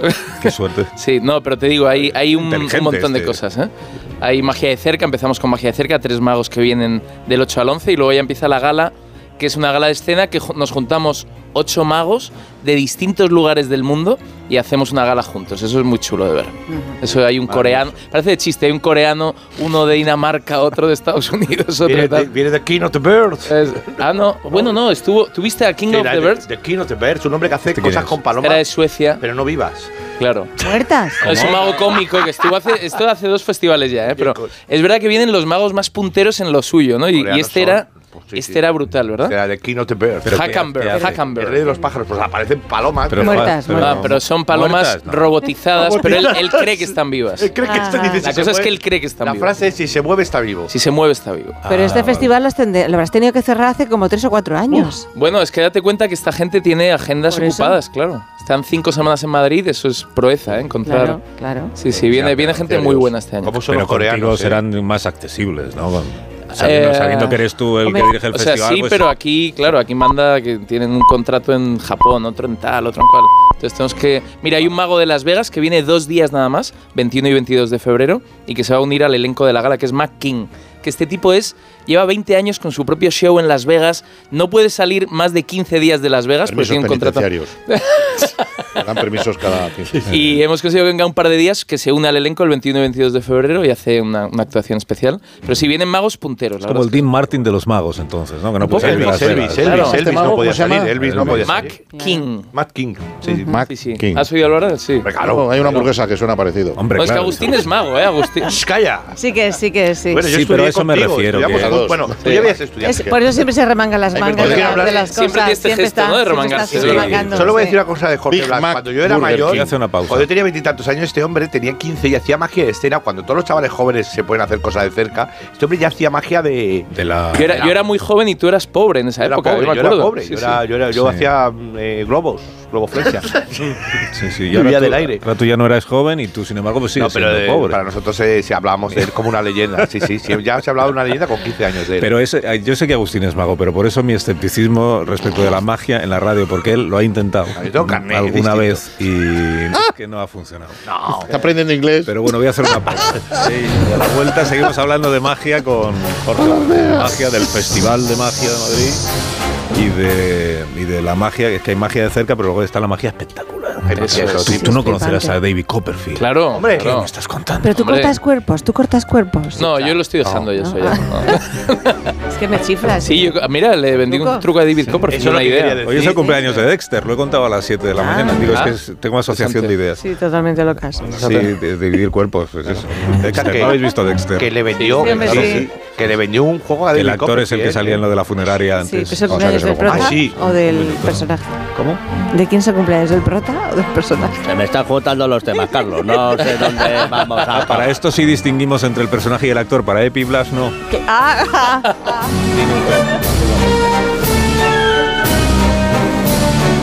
Más de uno. La mañana de Onda Cero con Alsina. Mateo, el Al Capone del grupo de padres. ¿Necesitas algo? Simplemente te lo consigue. ¿Cartulinas? Tiene una para ti. ¿La autorización? Mira en tu mano, ahí la tienes. Pues para él, una Arona. Hay un SEAT que lleva tu nombre, porque con hasta 10 años de garantía hay un SEAT para ti. Estrénalo con SEAT Flex.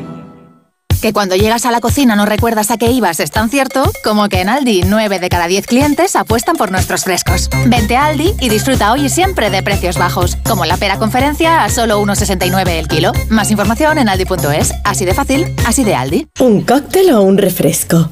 ¿Desayuno con zumo o café? Con la promo todo incluido de Costa no tienes que elegir. Las bebidas son gratis. Reserva tu crucero hasta el 12 de marzo y disfruta del paquete de bebidas gratis. Infórmate en tu agencia de viajes o en costacruceros.es. Costa. ¿Te preocupa el trabajo? Tranquilo, toma Ansiomet. Ansiomet con triptófano y asuaganda te ayuda en periodos de tensión en el trabajo. Venga, que tú puedes. Ansiomet de Pharma OTC. Solo los más rápidos disfrutarán de ofertas increíbles en el corte inglés. Jamón de cebo ibérico 50% raza ibérica, pieza de 8 kilos, solo 99 euros la unidad. Una ocasión única. Así son las ofertas límite en Supercore, Hipercore y Supermercado El Corte Inglés. Hasta el 4 de febrero en tienda web y app. Mira, cariño, los de la casa de enfrente también se han puesto alarma. Ya, desde que entraron a robar en casa de Laura se la han puesto todos los vecinos. Deberíamos hacer lo mismo, porque no estoy tranquila, siendo los únicos sin alarma. Pues esta misma tarde llamo a Securitas Direct para que nos la pongan.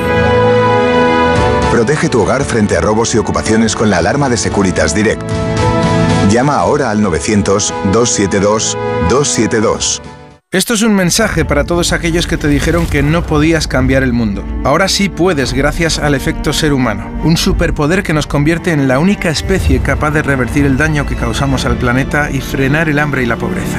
Es hora de utilizar este nuevo poder. Descubre cómo hacerlo con manos unidas en efectoserhumano.org. Hoy, los copos de avena integral Gran Día con un 21% de descuento. Por solo 0,79. En tiendasiendía.es. Tenía siete recibos, pagaba mm, alrededor de 1.100 euros y ahora voy a pagar alrededor de 350. Pues que me ha cambiado la vida, que reconozco que me han ayudado mucho. Pues ha sido un salvavidas. Agencia negociadora les ha cambiado la vida. No lo dudes. Si tienes casa en propiedad y quieres pagar un 80% menos cada mes por tus préstamos, llama gratis al 900-900-880. 900-900-880. Llama ahora. Te cambiará la vida. Ahora es el momento. Descubre Nueva York, el corazón de la ciudad, sus icónicos barrios, las experiencias más glamurosas, sin olvidar sus lugares de película. Reserva tu próximo viaje a Nueva York. Cinco días y tres noches en hotel de cuatro estrellas en Manhattan, vuelos con Iberia y traslados incluidos, por solo 890 euros con viajes el corte inglés. Consulta condiciones. Vamos, un poco más. Ya casi estamos conseguido. Tras la cuesta de enero, llega un febrero de oportunidades con los 10 días Nissan. Ven a tu concesionario Nissan del 2 al 13 de febrero y aprovecha las mejores ofertas para estrenar un Nissan con entrega inmediata. ¡Corre, que se acaban!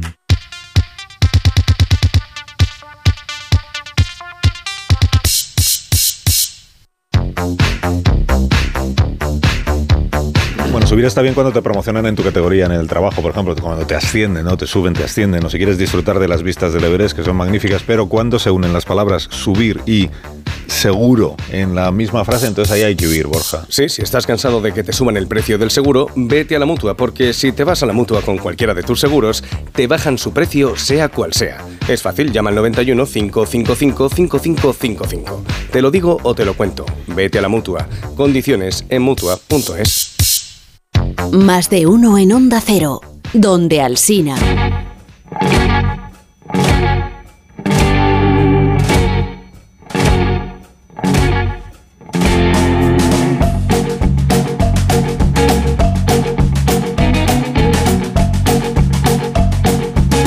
Tenemos una sorpresa para el invitado. El invitado es Jorge Blas, que nos acompaña Toma ya, toma ya. mañana. eh, pero antes yo tengo que preguntarle si eh, ¿has arreglado ya lo tuyo con la reina Leticia. ¿A quién le preguntas? Al, ¿A al invitado, sí. sí. Con Sí, la que- reina- sí, ah, bueno, Ha habido, es conocido en, en- determinados círculos aquello fue el desencuentro que hubo con la reina Leticia, porque ella es muy curiosa, claro, ella quiere saber. Y, Ella bueno, quería, sí, quería tocar más allá de, de lo que podía. O sea, había, ah, es un juego que le hice con una cajita tal y, mm, y le flipó bastante, se quedó bastante pillada y entonces rompió un, po- un poco el protocolo, cogió mi brazo, empezó a mirar la manga tal, dijo que y, y ya es- entonces se, se dio cuenta que Pero rompió tu pro- protocolo, no el de ella. bueno, también Claro. es verdad que no había cámaras, no había nada, estábamos Ajá. ahí en una Pero llegó, recepción de- y llegó tal. a descubrir entonces el No, no, no, al final no, al final no. Pero la palabra, la palabra que eligió, muy curiosa. Yo le pregunté una palabra del diccionario, de lo- una palabra, cualquier palabra. República. No, pero. Y dijo,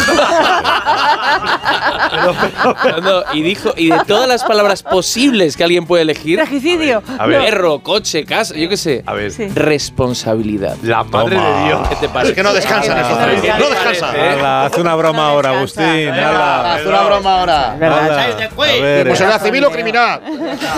A civil. Faltas a la corona. Edad. El teléfono que suene. Pues sí, sí, así se llama Responsabilidad. Responsabilidad, sí, lo que, nu- lo que tú nunca has tenido, Agustín. Ya, pero- ya, pero yo decir responsabilidad ya me cansa. O sea, ¿cómo- cómo no? Te entiendo. Díganlo en las casas. Bueno, a ver, eh, la sorpresa para Jorge. Ah. nos- A ver, a ver. Porque el equipo de documentación ha recabado información sobre tus comienzos en el mundo de la magia. Tampoco ha pasado tanto tiempo, ¿entiendes? bueno, ¿en Ah, ¿cuántos, muy amable por eso, ¿eh? cuántos tienes ya? 40 y- 43. 43. Van cayendo, van cayendo. Este año 44. Bueno, Pues lo, lo lógico es Voy a cumplir dos 44. veces. este ¿Sabes que el otro día, eh, últimamente lo saben los oyentes y lo sabe Begoña, eh, frecuento mucho el archivo de Radio Televisión Española, que es Sí, la está web, obsesionado. los, los programas de, de- Pues es que es muy divertido. Es adictivo, A ti, es Agustín, adictivo. tú- Sí, sí, es, sí. muy, es adictivo porque ves Está ahora enganchado. los programas que tú veías cuando eras un niño Y creías. y, y claro, es, una- es un poco shock. ¿no? Está una- eh, estás en una etapa de Pero también ves programas que todavía no viste porque no eras lo suficientemente niño aún, eras demasiado pequeño. En plan Entonces ya- V, en plan V. No, o sea, V ya sí. teníamos. V, V, V, V ya. Era mi serie iba a prohibida, decir eh, una pero burrada, pero. Ubica Cabify. en Bueno, V a ver. ya tenía. No. Y entonces he, he empezado a ver los primeros. Los primeros programas que hizo Juan Tamariz en, Ay, sí. en televisión Maravilla. española. Tengo yo firmado. Jovencísimo Juan Tamariz. Tengo Ya firmado. hacía el- el- tachán. tengo firmada Sí. la foto de los tacañones, que Sí. está Tamariz y firmada por Tamariz. La foto de los Sí, tacañones. sí, es de esa la fui a buscar ahí a la calle Almirante. ¿Era tacañón, Era Tamariz? un tacañón. Era Hombre, tacañón, el claro. jefe Sí, es sí. tacañón. Una de estos aquí, ya se diste. Ya te he Anda. dicho. Tacañón. Pero empezó haciendo juegos de manos Y en un Shakira. programa de tarde para niños que se llamaba, a ver si ahora me acuerdo, Tachachachán, no. El Recreo. El recreo. Hostia, qué nombre. Búscatelo, era- fue el debut de- de- y se convirtió inmediatamente en un Sí, éxito sí. total, claro. Bueno, ¿y por qué estaba diciendo esto? Lo ignoro por completo. Ah, Porque por, la por sorpresa la edad hablas. que tienes, claro, que tú esto Ah. no lo has Claro. visto ni en el archivo de televisión española. Pero lo puedes ver, Pues parece que está aquí. El Archivo General de Indias. Bueno, hemos encontrado a uno de tus primeros profesores eh, en esto de la magia, eh, profesor y también director de la academia, que es el profesor Merlín Gotazo, que nos acompaña es- No, esta ¿quién mañana. ha sido? Jorge. Personas. Potter. El guion del programa es así. Buenos días. Buenos días. Berlingo. Mi nombre completo es Merlin Albus Rubius Percival Bullfric Splendor Prometheus Omeprazol Gotazos segundo. Sí, lo sé. ¿Cuántos de la puntos? orden de los sagrados aurores de la casa Ravelpluff Slytherin. Dios santo. Nos quejábamos con responsabilidad. Decía yo, sí, sí, sí, sí. Y ¿Cuántos siempre- puntos para la y casa siempre de habla 50 usted, puntos. Venga, sí, sí, que da puntos. Este siempre da puntos. Siempre habla usted así de raro, perdóneme. Es parte de mi jerga mágica, Harry Alsina. Aqua volatem severus naplam. Zumel. No, perdón, es que creo que nos hemos confundido. Que nos hemos escon- eh, equivocado de escuela porque no es, no es la suya. ¿Cómo es Ravelpluff? No. Ravelpluff. No, eh, que Jorge, Jorge estudió en la gran escuela de magia de Ana Tamariz. Y aquí también le dábamos Ah. clase de refuerzo. Buenas, Jorge. Los miércoles. Más puntos. Cursos intensivos de magia para jóvenes magos. Y era buena, era buen alumno de magia, Jorge. Jorge Blas fue uno de mis mejores alumnos, aunque también era un poco gamberrete. Recuerdo que en cuanto le enseñé trucos de escapismo, empezó a usarlos para hacer peñas. Ala. Ala, ala. Esto es verdad. Jorge puede No, ser. no se puede revelar un truco, es así. Es, es- es Ah. el comodín que tenemos O sea, siempre en esto. O sea que es verdad. Sí. Pues hemos indagado más en este colegio y se nos ha ocurrido una reunión de antiguos alumnos porque nos acompaña... No. ¿O no? Nos acompaña también un compañero que tuviste tú en la escuela, eh, han pasado algunos años, claro, que se llama Casandro Anastasio Roldán, que él- él- por lo menos él dice que compartiste de ahí pupitre. ¿no? Eh, Casandro Anastasio, buenos días. Hola, muy buenos días. Jorge, macho, ¿cuánto tiempo? ¿Te has cortado la melenita? Verá, O sea que sí. Se la he conocemos. cortado o, o se fue. O sea que Nunca sí. tuve melena. o sea. Y, y me parecerá raro el nombre, pero verdad que hay magos que. Pero es la misma voz de Leo, o sea que Está igual, todo el Leo. Es magia, pongo la voz de que quiero. Casandro Anastasio, 50 puntos. Muchas gracias. Y eran ustedes, Casandro, eran ustedes muy amigos en, en la escuela. Buah, muchísimo, una barbaridad, te lo puedo decir, ¿eh? Hasta que le metí en la rama de hacer juegos con monedas. Ahí ya cogimos caminos distintos. Ahí se O sea, usted hace magia con monedas. la numismagia. Yo claro. sí, sí, yo la meto en tragaperras y desaparece.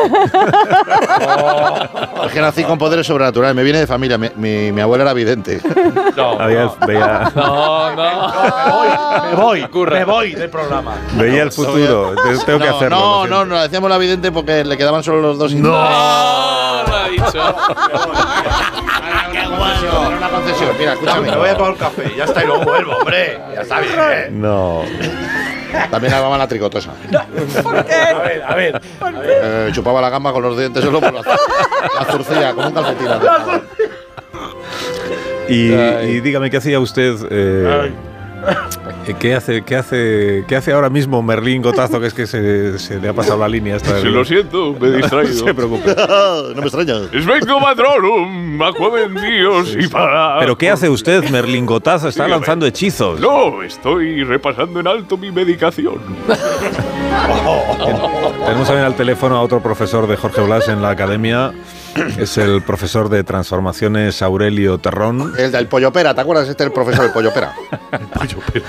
Aurelio, buenos días. Hola, buenos días. Uy, qué mal se oye.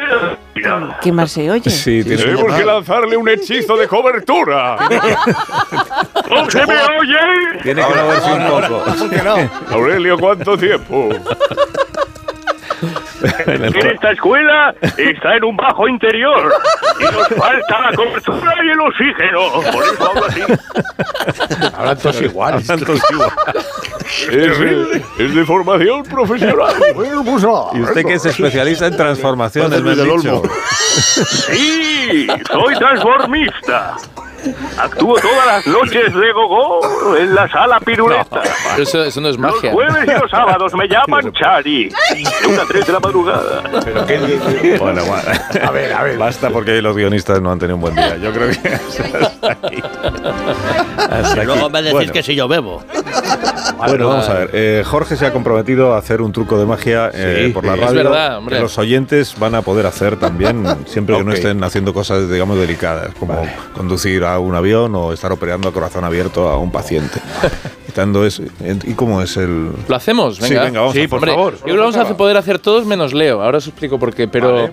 bueno, tenemos todos un móvil, ¿no? Todos un móvil. Sí. Ya estamos. Venga. Sí, como Entonces los vamos todos a los- abrir y los oyentes es importante que lo intenten. A ver, vamos a hacer una cosa A ver. que, que quiero que flipéis muy fuerte con esto. Pero todos necesitamos la calculadora. No sé si tú sabes, Carlos, que en tu móvil hay una calculadora. O sea, va a cambiar tu vida desde hoy. Es una cosa. Alguna vez la, la he Me usado. tengo que ¿Habéis bajar la? Sí. Ya está. Eso, entonces digo, porque Leo no lo puede hacer porque tiene un móvil. espera, Yo tengo 18 calculadora. ¿Tienes calculadora? Sí, claro que tengo. Claro que Pero tiene, bueno. y, más accesible que la mía. ¿dónde Ah, Mira, ya, ahí toma está. ya. Calculadora. Ya está, mira. calculadora. Bueno, qué ¿Tú también tienes calculadora, Venga, Leo? ya la tengo abierta. Perfecto, entonces Ostras. todos vamos a hacer un cálculo totalmente imposible y aleatorio. O sea, vamos a hacer algo, pero todos a la vez, es importante. Entonces. Carlos, empieza tú, di un número de dos cifras, el que tú quieras. 17. Todos vamos a escribir 17 Vaya. aquí en nuestras calculadoras. Y ahora le vamos a dar a multiplicar todos. Venga, Vale. multiplicamos. Los oyentes, importante que lo hagáis. 17 y ahora hemos multiplicado. Eh, un número de tres cifras. Eh, 188. 188. Hemos dado a multiplicar y ahora todos escribimos 188. Y le vamos a dar todos a multiplicar otra vez. Otra vez. Otra Venga. vez. Y ahora un número de dos cifras. Yo, el 23. 23. Le hemos dado a multiplicar y ahora todos escribimos 23. Y vamos a hacer una cosa distinta ahora. Le vamos a dar a sumar. A sumar. Y Carlos, quiero que toques, mira, así, aleatoriamente números, números aquí. Ah. Así, con tu dedo, con tu dedo. Que ha puesto el móvil Vamos boca allá. abajo. Así, así, números. No, no importa cuáles. tuyo. Varios números así. Pero igual 6, no 7 estoy- números. igual no estoy no importa. Uy, te estás Has tocado pasando. un- Bueno, Te vale. pasando. Vamos a sumar por este número que acabas de improvisar. Lo vamos a hacer todos a la vez, ¿eh? Lo dicto. Pero- Hemos dado a ah, sumar vale, y lo dicto dicta. es 1, 2, 1, 6, 7, 5, 3, 9. Lo repito rápido, 1, 2, 1, 6, 7, 5, 3, 9. Y le damos al signo igual todos. Venga, va. No Ya sé está. vosotros, yo tengo 12.241.047. Sí. ¿Lo habéis con- Sí. Enhorabuena a todos. Qué bien. En ¿eh? casa también. Pero diréis, ¿qué, qué tontería es esta? No, no es No. tontería, ¿sabéis por qué? Porque mirad las cifras. Hoy es 1 del 2 del año 24. Y mira, 1047, mirad qué hora es. Esto está sucediendo a las 10 y 47 minutos. Dios mío. Qué bueno, Es verdad. No es verdad. Dios mío. Qué maravilla. Y además Vive es un la truco magia relacionado con la hora. Price. Es imposible. Además, mira, ahora ya son y 48. O Ahora sea, ya no que ha sido, ha sido increíble. Por favor, se me ha Pero esto puesto... cómo se... No quiero saber el cómo se teléfono hace. de Leo No todavía quiero. es ahí 47. Mira qué maravilla. Está sin actualizar. es que ahora la actualizo cada medio Leo, que es un busca eso. Pero- Oye, qué si algún oyente lo ha hecho, nos Es puede llamar, flipante, Carlos. Puede decir, oye, ¿qué, qué ha sentido? ¿Qué ha sentido? Oye, Es que además sí, es un sí. truco relacionado con la hora, que es un, eh, un elemento sustancial de este programa. Sí, sí, sí. Un truco que da bien la hora. ¿Has, has cambiado un poco tu percepción de la magia? de la? Absolutamente. A partir de mañana daré bien la hora siempre haciendo trucos de magia. Claro, Y los teléfonos. con hacer eso que hemos Claro, hecho antes ya de decir qué hora es, es. diré, pulse usted No, un multiplica- número, multiplique por dígitos. 23 y ahora por 17. Ahí, ahí. Por programa. No, burocrático. esto es la magia, esto es la magia, eso sí. Es la bomba. mía, los pelos de punta. Es- esto sí, ¿cómo es, se esto sí es esto? magia por la radio, Agustín. ¿te ¿Y das qué cuenta? pasa? No Lo quiero mío saberlo. No yo no tampoco, saberlo. yo lo quiero No, saber. es mucho mejor no saberlo. No, no, exacto. No, no, no quiero saberlo, ¿no? No, no quiero. Pues, No, no me lo no, cuentes, ¿no? Voy a dejar que la ilusión vuele como una cometa. Voy a hacer una pausa. Como una paloma muerta. Carlos, creo que me he cagado. Osito, por favor. Oh, aquí estábamos arriba con el Qué manera más rara de mostrar tu emoción, de verdad.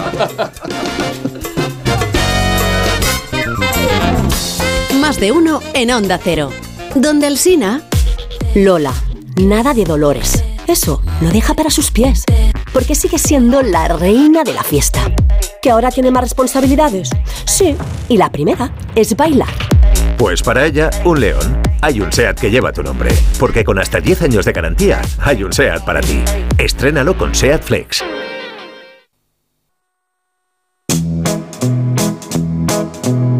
De uno en Onda Cero. Donde el Sina.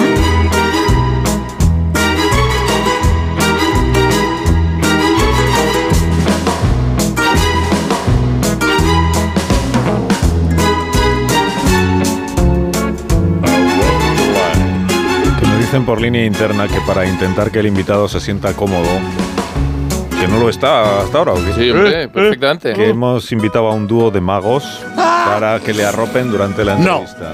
Ay. Sí, igual, igual los conoces, son. Son. Son tres magos italianos. Due, Ah. due, Marco. Empiezo a estar un poco Don hasta, Marco. hasta, hasta Potter, ¿eh? Empiezo a estar- Marco, due. Se llaman eh, Panini y Agostini. No. Yo soy Panini, mi juego tiene mucha amiga. Eh, yo soy Agostini, mi juego son de otro planeta. ¡Ah! Cuidado con las bromas, eh, no, estamos hombre, donde no. estamos. No, hombre, no, por la A planeta. ver si una buena. Y pues un gusto, ¿eh? ¿Y qué hacen ustedes? Juegos de magia. Magia. De magia. De magia. Eh, sì, eh, de magia. Ma che cosa dici della mafia? No, ah? no. Questa persona è lì l'FBI o Sì, chi? silenzio. ¿Pero qué tipo de juegos hacen ustedes? De entonces? mafia, de, perdón, de magia, Ah, de, de magia, mafia. de magia, sí, de Ah, magia. por ejemplo, hemos hecho desaparecer a mucha gente. Sí, nos ponemos unas cadenas. Nos ponemos unas cadenas como hacía Houdini. Ya, pero, pero las cadenas para escaparse no se las pone el mago, entonces. Sí, bueno, a nosotros alguna cadena en las muñecas nos han puesto. Todo el trivicio por el asunto de tragapierra. Eh, se refiere a juego con moneda. Eso, eso, eso. Ah, que también hacen desaparecer monedas. Como Y de- billetes, también billetes. de. Maletines repletos desaparecieron para la No, calla, calla. Dice. No, silencio. Vamos no a hacer un, truco. un truco para Carlo Alcina y Jorge Plaza. Eh, Agostini, por favor. Dici, eh, dici. Elige una carta. de E allora? Eh, Agostini, esta carta quiere. A ver, y allora io elijo una carta. A ver, questa misma. Oh, usted y yo no, nos conocemos, ¿ah? ¿Cierto? ¿Cómo, se- no, cómo no se van a conocer si trabajan juntos? Alcina. Una mano inocente. Si mi amigo dice que no nos conocemos, no nos conocemos, no será usted un chivato de estos, ¿no? Que No, pero lo que estoy viendo es que ustedes no son magos. Bueno, quiere ver cómo facciamo el hombre aserrato per la mitad. Eh, luego no vuelve a recomponerse, capisci? Eh, Bueno, elijo una carta que será de corazones. E io ora tengo che adivinare di quale carta si tratta. ya cu- cuál es. ¿Qué ha dicho? Cuatro di Ha cuore. dicho que se las de corazones, que lo digo yo. Che dici? Che dici? Capisci, capisci? La carta. Ah, no, va a mangiare, eh? Eh, però per- perché la carta? Eh, lo tengo di tempo di cucinare. Ma che dite le fettine, ma non raviole, pomodoro di mare! Che pomodoro, ma non troppo di scalcio da tua mare, ma si fa il canoli, I eh? cannoli a mia mamma, cannoli no, cannoli! No, cannelloni! Corra. Ah, no, questo è il posto. Aparte, Sei aparte de que ustedes no son magos, ni no, no, son ilusionistas, ni son nada, están, están haciendo una muy mala imitación del italiano que está ofendiendo muchísimo a toda nuestra Pero y audiencia el de gesto, y Italia. el gesto con la mano, mira, mira cómo muevo los dos. Los El italiano en la radio no funciona porque la No, gente no lo ve. Sí, de verdad, váyanse los dos, por favor. Ok, Por favor. Ya, vaya maguzos. Es lo que llamamos maguzos. ¿eh? Eh, una pregunta, finito lo sketch? È finita la Sí, sí, comedia. sí, se acabó el Breve, sketch. breve. No, perdona, Jorge, no esperaba La, yo. la magucie aquí presente. Vienes al mio programma de radio faltándome el respeto. Eres Susana Griso. Oye, pero la- las preferencias del público por un tipo de magia o de otra cambian según el país en el que uno actúa. ¿o no? Bueno, a ver, depende. Hay, hay públicos distintos, ¿eh? Hay- yo en India, por ejemplo, actué una vez y no aplaudía a nadie. Entonces yo me quedé como, pero y no, aquí el silencio es símbolo de respeto. Eso Ah, me dijeron. ah, ya. qué bueno. Yo dije, Ay, ah, claro, claro, claro. Ya, ya, ya, Sí. En Italia è simbolo di morte. No, eh. Sí, sí, Sí, sí. sí. No, en Estados Unidos son más, o sea, son escandalosos, igual que en Asia, en Asia también. Ah. Pero no, yo creo que el público español es el que más valoras el aplauso, porque es de verdad. O sea, si no les gusta, oyes el silencio. Si les gusta, se levantan y tiene más mérito. Qué bueno, madre mía, madre mía. ¿Cómo es la vida cotidiana de un mago? No hay tiempo. Ah, no Otro día, no, no. faltan Otro- siguiente entrega. ¿Tú crees que eres Pedro Ruiz o qué? Otro día que venga. Che cosa dite la tua madre? No, che El Festival Internacional de Magia de Madrid empieza el día 8 y se prolonga hasta el día 10 de marzo. 10 de semanas. En el Price. En el Price que otros dicen Price. Price. Pero es el mismo sitio. ¿eh?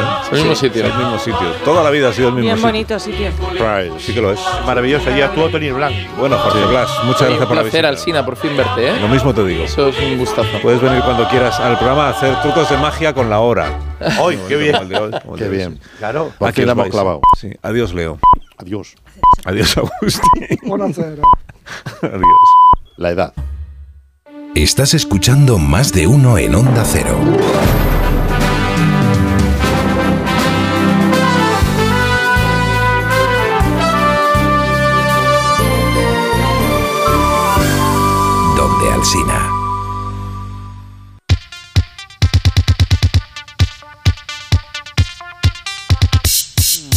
Mañana, fíjate, el coche de un familiar em, se, se averió Alicia y, y tuvo que ir corriendo al trabajo y obviamente pues habló con su seguro, pero... A que no le dejaban elegir el taller que quería. No. Bueno, pues esto es muy sencillo. Teníamos que haberle dicho a ese familiar que si se va a la mutua, le dejan elegir el taller que quiera. Y además, si tú también lo haces, te bajan el precio de cualquiera de tus seguros, sea cual sea. Es fácil, llama al 91 555 5555 91 555 5555. Te lo digo, te lo cuento. Vete a la mutua. Consulta condiciones en mutua.es. Más de uno. En Onda Cero. Eliges entre decenas de emisoras. Eliges entre pop, rock y folk. Eliges el lugar perfecto para escucharlo y no vas a poder elegir cómo quieres que sea tu hipoteca. Ahora con las nuevas hipotecas naranja, tú eliges cuántos años quieres de fijo y cuántos de variable. Más información en ing.es. Contratar la luz con Repsol, ahorrar en tus repostajes. Contratar la luz con Repsol, ahorrar en tus repostajes. Contratar la luz con Repsol. ¿Pero qué estás haciendo? Contratar la luz con Repsol. Porque ahorro 20 céntimos por litro en cada repostaje durante 12 meses pagando con Wilet. Contrata la luz con Repsol en el 950 52 50 o en Repsol.es y enciende tu ahorro. Madre mía, qué golpe. Parece que tu coche se ha peleado con una columna. Con el seguro de coche de línea directa, no solo te ahorras una pasta, sino que además puedes escoger el taller que quieras aquí o en Chipiona. Y si eliges taller colaborador, también tienes coche de sustitución garantizado y servicio de recogida y entrega. Cámbiate ahora y te bajamos el precio de tu seguro de coche, sí o sí. Ven directo a lineadirecta.com o llama al 917-700-700. El valor de ser directo. Consulta condiciones. ¿Cansado de toser? Toma Herbetón Respire. Herbetón jarabe con extracto de pino y eucalipto espectora y reduce el espasmo bronquial. Herbetón Respire. Consulte a su farmacéutico o dietista.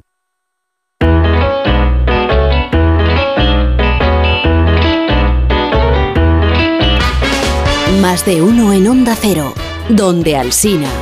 Estás escuchando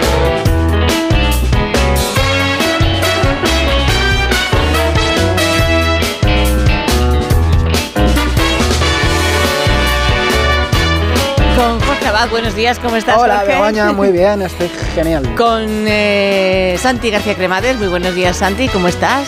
¿Qué tal? ¿Qué tal? Muy bien, muy bien, infinito bien. Bien. Hoy quieres hablar de cosas raras, ¿no? Creo. Luego tenemos que, que saludar a, a París y ¿sabes? Pues cuando no Os estés iba a tú- preguntar, Cuando os iba a no estés tú ya. No os mezclemos. No, no, No. no nos mezclemos. Mezclado no agitado. Nunca jamás, nunca jamás. Físico matemático siempre. Se lía parda, siempre de ¿no? la mano, pero con su distancia. Hola. Hoy, ¿De qué va? Hoy ya estamos, ya estamos. Hola. No, eso ha- sido una interferencia, perdona. Ah, ha- que ha estaban probando algo audio, ¿no? y se ha colado un, un hola. Entonces, como ibas diciendo. ¿Cómo vais No, de silogismos? no. ah, de cómo vamos de Gil. Pues depende, de categóricos regular, de hipotéticos bien y de Pues disyuntivos disyuntivo muy- muy fenomenal. bien. Ah, los- Disyuntivo, los ostras. Los disyuntivos, Begoña y yo, o sea, nos Sí, pasamos sí, la sí. mañana. Disyuntiveando. No, no, no. Sí. Odio los Juntos. silogismos disyuntivos, ¿eh? No soporto los. Tienes toda la cara de odiar el silogismo disyuntivo. Es que es una falacia clásica. Tú sabes esto que te vas a desayunar y te preguntan, ¿quieres zumo o quieres café? Sí. O, te, o te dicen, eh, Café vas a o comer, postre, dicen mucho. ¿Café eh, o postre? A, a comer por ahí. ¿Con café o postre? ¿Me está insultando usted? No, hombre. Es que no Hombre. entiendo, no entiendo cuál es el ¿Eres de problema. letras o eres de ciencias? Pues, joder, pues Eso- evidente. Pues ya está. Evidente. ¿Eres del Barça o del Madrid? Pues ya está. Pues no, Puede ser de pues no. más. Claro. Pues no, no, la respuesta a todo eso que he dicho es sí. Sí quiero. A, Sí a todo, como- a No, todo. modo- no, modo es que no es Windows. posible. O sea, te, eso. pones, te ponen en una falsa dicotomía. Exacto, Perdóname. exacto. Mm, pues No, No, a mí no si me dan soporto elegir entre a, a la próxima, si es un di- silogismo disyuntivo o no, pues ojo. Elige que no. Que no. no. No quiero silogismos disyuntivos. Yo siempre lo digo en los restaurantes. A mí no me pongáis silogismos disyuntivos hoy, ¿eh? Vale, vale. Porque café o postre. Carne o pescado, pues Te pones duro, dos. te Las pones dos. duro, perdona. Es que verdad eso que me no estás haciendo ser, ahora. Es que en las bodas, ¿tiene carne o pescado? Las dos. Sí, Cuando en un menú del aquí día, cuando en un menú del día hay tres primeros y tres segundos, lo- todos. todos, me imagino. Un piqui piqui. Uy, un piquitiqui. eso suena fatal.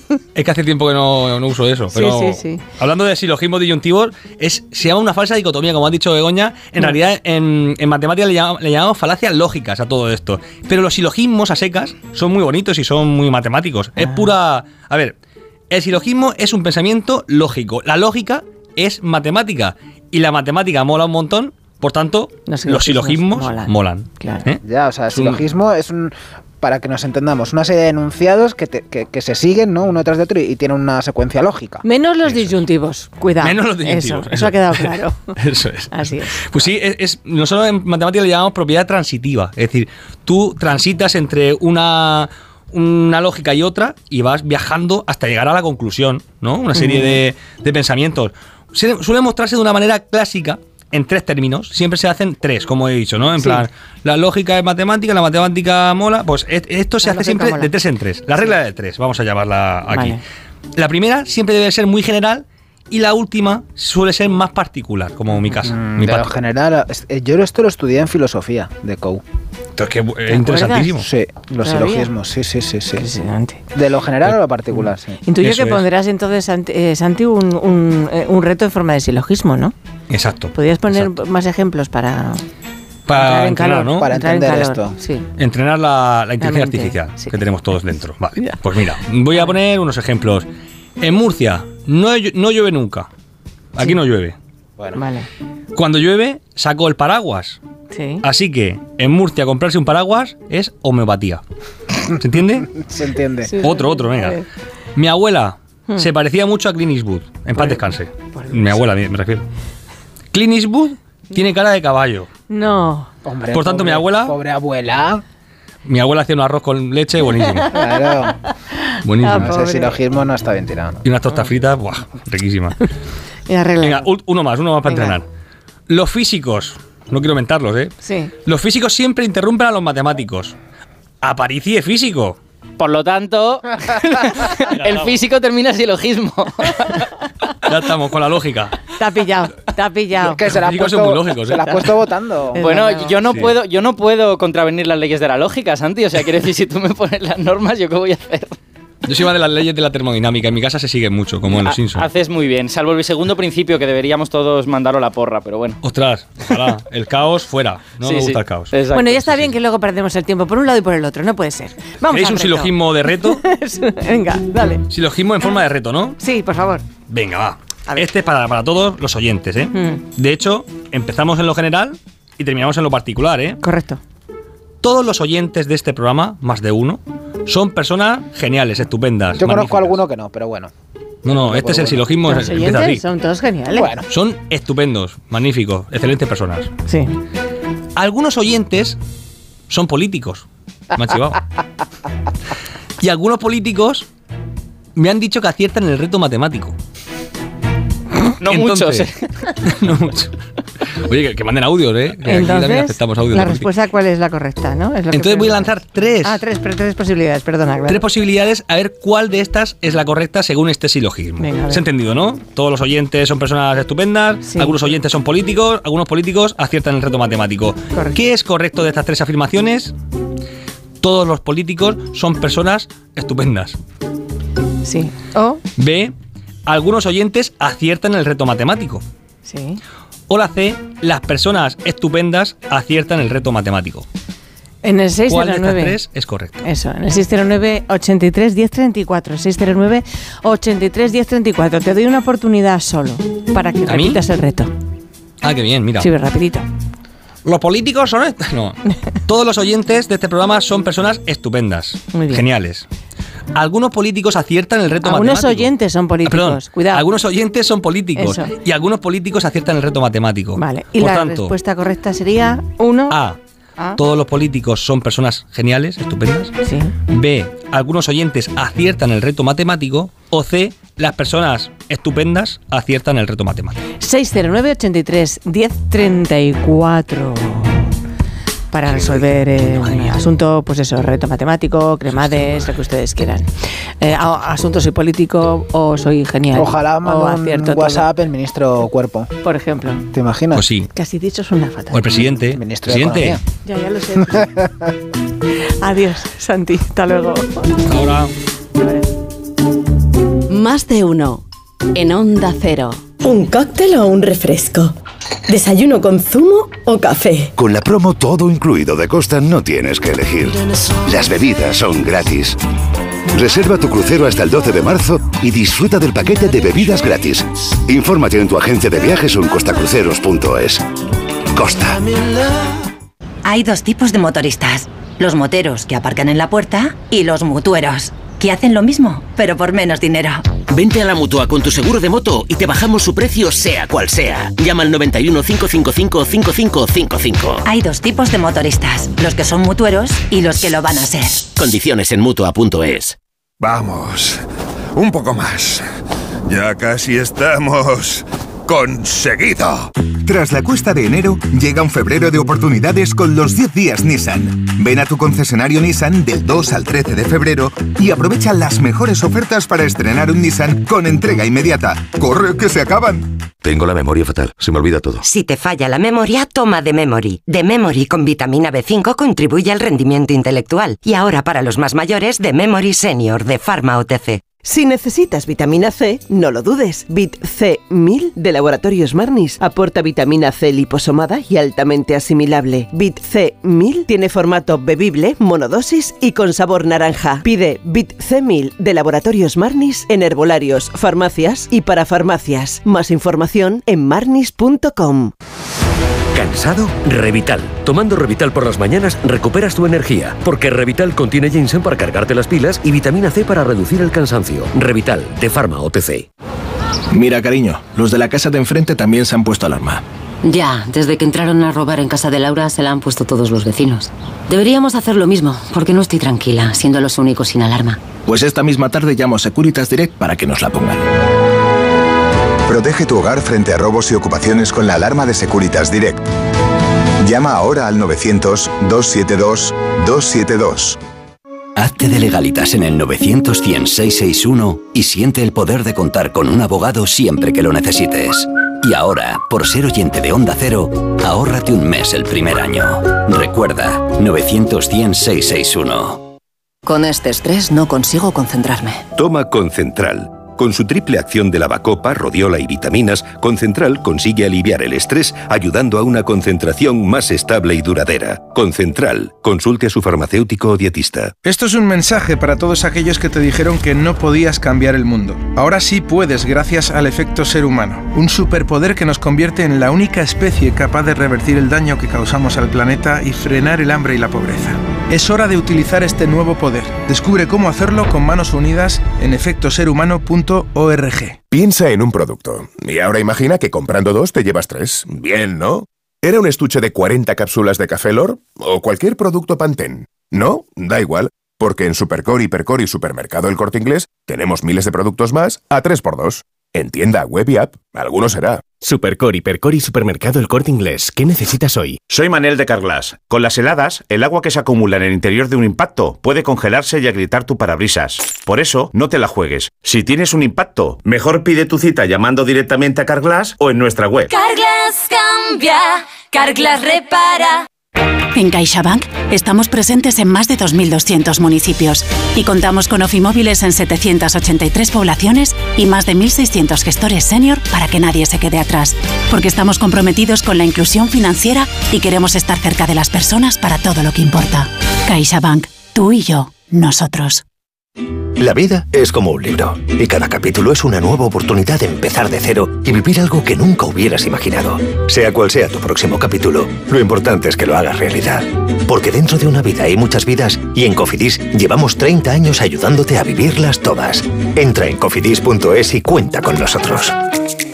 ¿Te preocupa el trabajo? Tranquilo, toma Ansiomet. Ansiomet con triptófano y asuaganda te ayuda en periodos de tensión en el trabajo. Venga, que tú puedes. Ansiomet de Pharma OTC. La avería del coche, la universidad de Ana. No sé cómo voy a llegar a fin de mes. Tranquilo. Si alquilas tu piso con alquiler seguro, puedes solicitar el adelanto de hasta tres años de renta para hacer frente a imprevistos económicos o nuevos proyectos. Infórmate en alquilerseguro.es o en el 910-775-775. Alquiler Seguro, la revolución del alquiler. A ver esa foto, decir patata. ¡Hijolusa! Es que decir patata es decir hijolusa. Entre nuestra gran variedad encontrarás la patata perfecta para tu plato, siempre con la misma calidad. Patatas hijolusa. Empresa colaboradora del Plan 2030 de apoyo al deporte de base. Y es que vas mirando por la ventanilla del bus o estás en una terracita tomando algo y te vienen vacas a la cabeza. Y no, no estas vacas, sino estas. En Halcón Viajes sabemos lo que te pasa. Más de 50 años y millones de viajeros hacen que sepamos las vacas que tienes en la cabeza. Ocho días recorriendo Praga, Budapest y Viena desde 865 euros. Halcón Viajes, sabemos de viajeros. En cofidis.es puedes solicitar financiación 100% online y sin cambiar de banco. O llámanos al 900 84 12 15. Cofidis, cuenta con nosotros.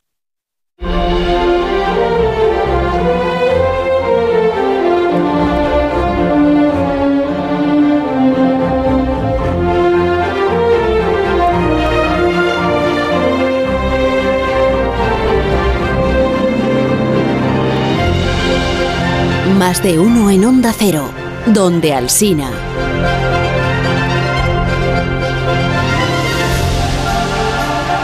Los oyentes, claro, no lo pueden ver, pero Alberto Aparici ha traído consigo esta mañana una máquina. Sí, es como una impresora con patas, Mm. por, por describirla. Y además em, es, una, es una cosa que cuando funciona o no, no la pongas en marcha. No, mi impresora No, con- no, eh, es. ya que la un- traemos, la un usamos, ruido ¿no? muy amenazante. A ver, que es que solo una trituradora de papel, que no es para tanto. La he cogido en la redacción, la tenemos ahí. Es esto que usan los, los malos en las películas cuando quieren destruir los documentos que les que declaran culpables. Y tú eres el malo de esta película, claro. No, yo soy buenísimo, Begoña ya lo sabes, yo soy bueno de la buenería.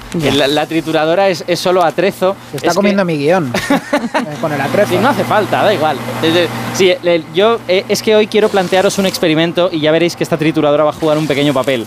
Es, es una cosa en la que pienso cada vez que leo sobre la gente de hace muchos años. Ya sabéis que, que me gusta mucho la historia y casi más todavía la prehistoria, ¿no? que hablamos mucho en este programa. O sea que es un eh, experimento prehistórico, ¿no? ¿Quieres que, que hagamos fuego usando palos, por ejemplo? no, y no hay que- piedrecita. No hace falta prender fuego a nada y además eh, tendríamos que prender fuego a la máquina que tampoco que me iban a reñir en la, en la redacción. Este es un experimento puramente mental. Es un ejercicio de imaginación que le proponemos a los oyentes porque además a mí me parece muy interesante. Quiero que imaginemos qué pensarán de nosotros los humanos del futuro. Pero los humanos del futuro a los que les hemos hecho la vida un poquito complicada. Imaginemos un futuro en que la mayor parte de la información de esta época, de principio del siglo XXI, se ha perdido. A lo mejor es porque es un futuro muy lejano, igual es dentro de 6.000 años, o a lo mejor es que ha habido algo catastrófico y se ha perdido más del 90% de la Si fuera la información. biblioteca de Alejandría, todo fuera. Exacto, efectivamente, efectivamente. Sí, y lo han metido ahí en la, en la máquina de triturar y lo Como han- si hubieran echado todas nuestras cosas, no solo mi guion, en la trituradora de Abre. Exacto. Y entonces, pues a esta gente del futuro, pobrecitos, que quieren saber algo de nosotros, del siglo XXI, pues solo les queda pues, una página de periódico, un disco duro en un estado lamentable que apenas se puede leer, a lo mejor un libro. Los libros sobreviven muy bien. Los, libros y la piedra sobreviven todo muy bien. mucho. Entonces, ¿qué pensaría esa gente sobre nosotros? Esa es la pregunta, Se ¿no? pensarían que así no hay manera, ¿no? Que tienen más lagunas que información. Sí, Claro. eh, harían como en las películas, eh, intentar pegar todos los espaguetis de papel que la trituradora ha deshecho aquí. Que es lo que hacemos nosotros también con, con cosas de la antigüedad. O, o a lo mejor podrían hacer también lo que nosotros hacemos con cosas de la antigüedad, que es hacer arqueología. Igual podrían pues ponerse a cavar en los yacimientos del siglo XXI y ver pues los restos de nuestras casas, de nuestros enseres, la- las Alexas, lo que quede de las Alexas de las casas, y tratar de reconstruir pues qué estaba pasando en estos primeros años del siglo XXI. ¿no? ¿Y, y tú crees, eh, Alberto, que no conseguirían gran cosa? Bueno, yo creo que encontrarían una serie de cosas y que a ver cómo las interpretan. Yo te doy una lista de Ya. cosas que creo que encontrarían. Dirían, mira, parece que hubo como grandes movimientos migratorios en la primera mitad del siglo XXI. Mucha gente se, se movió de su casa a otros sitios. Y parece que es aquí cuando los coches de combustión pasaron de moda y, y- y empezaron a usar coches eléctricos. Es este momento precisamente.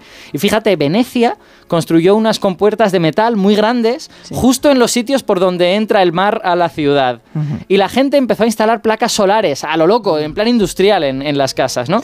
Bueno, tienen todas estas piezas del puzzle, ¿no? Migraciones, coches eléctricos, placas solares. ¿Qué podrían deducir de nosotros Mm. los arqueólogos del futuro? Bueno, esto es como en los reportajes estos de Netflix, de el cambio climático. El Claro. cambio climático es lo que está Claro, modificando el comportamiento. Efectivamente, nosotros lo tenemos muy claro porque vivimos en la época y tenemos todo el contexto, ¿no? Pero esta gente del futuro lo tendría un pelín más difícil, ¿no? Para ver que todas estas cosas, todos estos retazos están conectados y que son respuestas pues al aumento de la temperatura, a los cambios en el nivel del mar, CO2 en la atmósfera, está todo ahí, pero unir los puntos no siempre es fácil, ¿no? Entonces, este experimento mental os lo propongo porque esto mismo nos ocurre una y otra vez cuando miramos al pasado y es bueno como imaginarlo con nosotros mismos para ver las dificultades que Claro. eso crea. No- vemos los detalles y nos falta este contexto que es lo que une los puntos, ¿no? Vale, y nos puedes entonces poner algunos ejemplos. Entiendo que esto ya nos, nos ha pasado. Nos ha pasado más de una vez Vale. y mira, vo- voy a daros un ejemplo, yo que soy bastante fan de la historia de las enfermedades y las Sí. pandemias, el primer ejemplo que os voy a poner es la primera pandemia de peste. La peste es una enfermedad que es muy famosa, pero que realmente no está continuamente con los humanos, salvo en las regiones donde está de forma endémica, ¿no? Y la primera vez que aparece en la historia, que sepamos de verdad que es la peste, es en el año 541, en Egipto. Y desde allí pues ya se extiende por todo el Mediterráneo, por Europa, Oriente Medio y, y, bueno, eh, ahí pasa de todo. Y vaya por Dios, resulta que esta primera pandemia de peste ocurrió justo después de una serie de años con muy malas cosechas. Así que se encontró una población bastante mal alimentada y que era más vulnerable a las enfermedades. Entonces, uno que vea estas cosas podría pensar así de forma inocente, jope, pobrecitos, qué mala suerte tuvieron, ¿no? Se les juntó todo y quedarse ahí. Ya, pero conociéndote, tú dices que todo esto estaba uniendo puntos, ¿no? Estaba relacionado. Exacto. Pues resulta que si leemos un poco más las fuentes, vemos un detalle curioso. En Procopio de Cesarea, por ejemplo, un historiador fabuloso del siglo VI, nos, nos cuenta que en el año 536, esto es cinco años antes de la llegada de la peste, fue un año extremadamente frío. Y de hecho nos dice que el sol se aparecía débil, como cubierto por una especie de neblina, ¿no? Y hoy en día, uniendo los puntos, y gracias a la ciencia, sabemos que todo este cuadro se debió a una gran erupción volcánica. La erupción llenó la atmósfera de azufre, se ha encontrado ese azufre en los sedimentos, el azufre forma gotitas de ácido sulfúrico y esas gotitas reflejan la luz del sol. Y eso produce un bajón de las temperaturas generalizado. Entonces, ese bajón de las temperaturas hizo que fallaran las cosechas y provocó todas estas hambrunas pero con toda probabilidad no afectó solo a los humanos, afectó a todas las plantas. Entonces, algunos animales se vieron afectados. Y seguramente, esto todavía hay que probarlo de forma decisiva, pero es bastante probable, muchos roedores se quedaron sin comida en sus hábitats naturales y se movieron a las ciudades en donde había comida. Y resulta que los roedores son el reservorio natural de la bacteria de la peste. Y con esto pues ya tenemos todo el pifostio montado de, de lo que ocurrió en el año 541. Bueno, lo que, lo que os quiero decir con todo esto es que la ciencia es útil para contarnos lo que ocurre alrededor de la historia. La ciencia no nos puede contar la historia, no está para eso. Los historiadores están para eso. Pero la ciencia nos puede contar lo que está pasando en los alrededores y con ese contexto a veces pues lo entendemos mejor. Y, y que es muy interesante esto, es una pasada. Está Eh, muy bien. Otro ejemplo, danos. si Otro posible. ejemplo, vale. Sí. Tengo un ejemplo muy chulo y que además nos toca más de cerca que este de la Mm. peste. Bueno, la peste también llegó a Hispania, pero claro, hace tanto tiempo. Hablemos del año 711. Ostras. Hablemos de la invasión musulmana de la península ibérica y de la creación de Al-Ándalus, de, de la, la- en la España musulmana, ¿no? Los que se acuerden de las clases del instituto, pues saben que 711 fue el año en que empezó todo esto, pero que además fue un proceso bastante rápido, que los árabes, con unas tropas relativamente reducidas para la época, conquistaron casi toda la península en unos pocos años, en apenas 10 años ya habían, ya habían llegado a sus Sí, límites. fue como muy fácil, ¿no? Exacto. Para ellos. O sea, parece que el videojuego estaba en modo fácil para ellos, ¿no? Entonces, ¿cómo, ¿cómo lo lograron, no? Bueno, pues los amantes de este tema también habrán leído que los visigodos, los oponentes, los señores de estas tierras, estaban inmersos en una especie como de guerra civil interminable, que había desavenencias, que no estaban unidos. Esto, claro, les puso la cosa más fáciles a los, a los árabes. Todo esto son los detalles, ¿no? Los puntos que hay que unir. Entonces no me digas que, que, mm, en esto también hubo factores que la ciencia nos puede contar. Los hubo, los hubo y lo sabemos desde hace relativamente poco, gracias al trabajo de un grupo de científicos e historiadores españoles que se han juntado y han publicado sus resultados en la revista Nature Communications, que es una revista de- del grupo Nature. No es Nature la grande, pero Ya. es una revista importante. Y eh, precisamente no hace falta que lo vaya a contar yo, porque tenemos la suerte de tener a uno de los autores con nosotros. Lo tenemos en la emisora de Granada, es José Sotochica, que es historiador e investigador en el Centro de Estudios Bizantinos, Neogriegos y Chipriotas. Y autor de novelas, porque yo he Sí, leído sí, algunas. Autor de novelas, de hecho está a punto de publicar una que se llama Egilona, reina de Hispania, y que va precisamente de esta época de la que vamos a hablar. De la Egilona fue última reina visigoda y casi primera reina de, de los, de los musulmanes. Bueno, ya nos lo contará él. Bueno, aparte ha escrito libros de divulgación histórica como El Águila y los Cuervos, que a mí me gustó mucho, que va sobre la caída del Imperio Romano Occidente, o Leo Vigildo, rey de los hispanos, que también es un libro Creo muy que te está escuchando. José Soto, chica, buenos días. Muy buenos días, Begoña, Alberto y compañía. Muy buenos días. Que todos los datos son ciertos, son ciertos. ¿no? Me Todos los sí. datos son Claro. ciertos y además Alberto ha hecho una exposición precisa y muy, muy, muy entretenida, como debe ser la historia. Gracias, José, hombre. Que ¿Es la primera vez que se juntan historiadores y científicos eh, en España para hacer algo así? No, no es la primera vez. Ahora bien, sí es cierto que por alguna extraña razón que a mí se me escapa, en España los historiadores son tendentes a trabajar en solitario. Ajá. Y eso es una mala idea, en mi opinión. Y aquí tenemos un equipo de ocho especialistas, geólogos, expertos en polen, eh, matemáticos, etcétera. Y claro, el resultado es eh, realmente fascinante porque es abrir el libro del pasado y echarle una mirada al clima y eso ponerlo en relación con lo que nos cuentan las fuentes históricas. Y lo que te deja perplejo es que cuadra todo. Bueno, cuéntanos, cuéntanos qué, qué es lo que habéis descubierto sobre este año 711 y el contexto de, de todo esto. Pues os cuento brevemente. Eh, si echamos una mirada a las fuentes de la época, en especial a la única que se nos conserva, que es realmente contemporánea, la crónica mozárabe de 754, nos marcaba un contexto de hambruna generalizada. Si mirábamos a las fuentes árabes un poquito más tardías, también nos decían eso mismo y añadían pues que prácticamente la mitad de la población de Hispania había perecido por mor del hambre y de la peste, ¿no? Claro, cuando los historiadores vemos esto, pues decimos, bueno, esto es una exageración, esto puede ser simplemente una visión apocalíptica, es Hmm. la manera de justificar la derrota ante los musulmanes. Pero cuando nos ponemos en marcha en este proyecto, gracias a, a John Camuera y a Francisco Jiménez Espejo, que son los que han liderado el proyecto, geólogo y experto en polen, pues echamos un vistazo y a través de 107 registros palinológicos, eh, restos de polen que han quedado en los sedimentos de las lagunas de toda España, de toda. España y del norte de África, Ajá. y a través también del estudio de espeleotemas, que es, lo- pa- pa- para que la gente lo entienda, el análisis Sí. de los isótopos de carbono que quedan en el carbonato de calcio de las estalactitas de las cuevas, ¿no? Sí, Junto con los, otros datos eh, como... Los Sí, espeleotemas son eh, eh, los depósitos calcáreos que se producen en estas cuevas que tienen estalactitas y estalagmitas y que forman también sus estratitos y por lo tanto pues uno puede ir datando a- año a año lo que está pasando con, con eso. Como ¿no? los anillos de los árboles, pero de las estalactitas. algo así. Un poco así, sí. de- diferente, Más diferente. de la tierra, más- diferente, pero más- sí. Perdona, José, que te he interrumpido. No, para nada. En efecto, justo lo que estabais contando. Bueno, pues esto nos ha permitido irnos a, a ver esos registros que son como, como si abriéramos el libro del tiempo y sorprendentemente lo que nos marcan precisamente para este periodo de finales del siglo VII, comienzos del siglo VIII, pues es un panorama realmente apocalíptico en muy buena medida. ¿Por Mm. qué? Porque tenemos depósitos de polen de un tipo de plantas que están muy, muy relacionadas con periodos de aridez, sobre todo extremas. Ajá. Sequías, Y tenemos los mayores depósitos de este polen en esas lagunas, en esos 107 registros, pues prácticamente en varios miles de años. Mm. Y lo mismo nos ocurre con lo que nos da como información el análisis de los espeleotemas y también otros provenientes de irradiación solar, etcétera. Es decir, tenemos un montón de indicadores, varios indicadores, que nos están señalando que a comienzos del siglo VIII la península ibérica vivió un periodo de sequía bastante extrema y generalizada, claro. Poneros en el contexto de una sociedad agrícola. Ahora mismo podemos tener sequía, que la tenemos, pero os aseguro que si viviéramos en una sociedad plenamente agraria, una cosecha mala significa hambre, dos cosechas es un eh, escenario terrorífico, tres es el infierno en la tierra. Sí. Es que la gente se muere de hambre.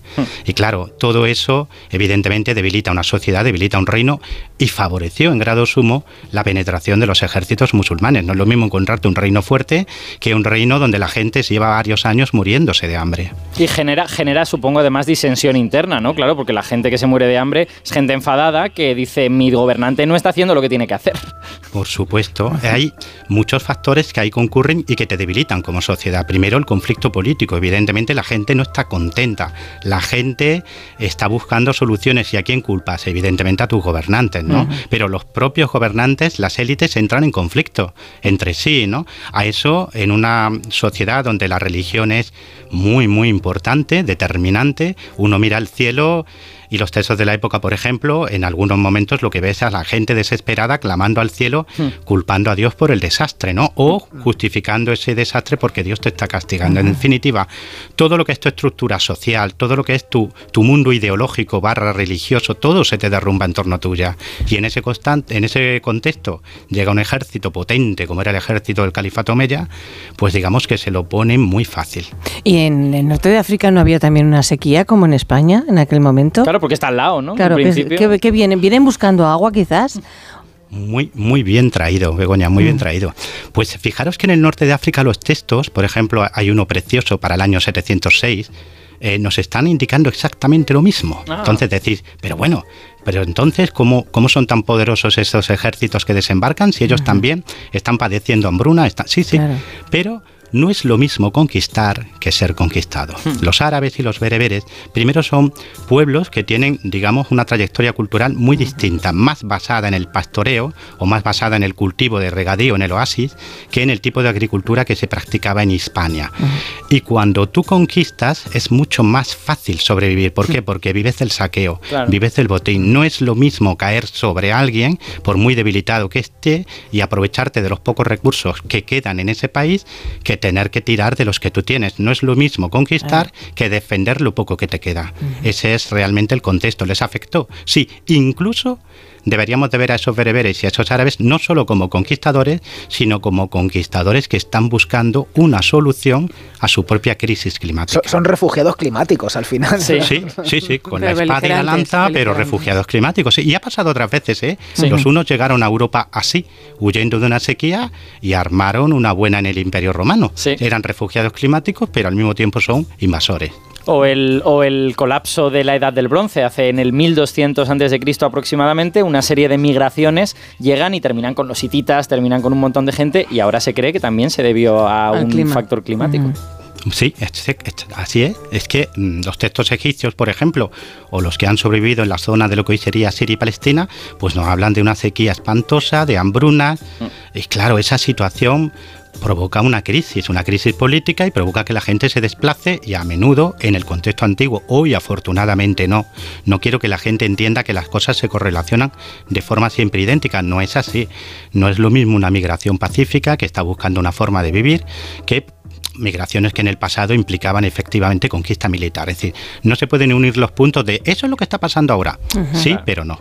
¿Y los romanos también se van de España por el motivo de la sequía?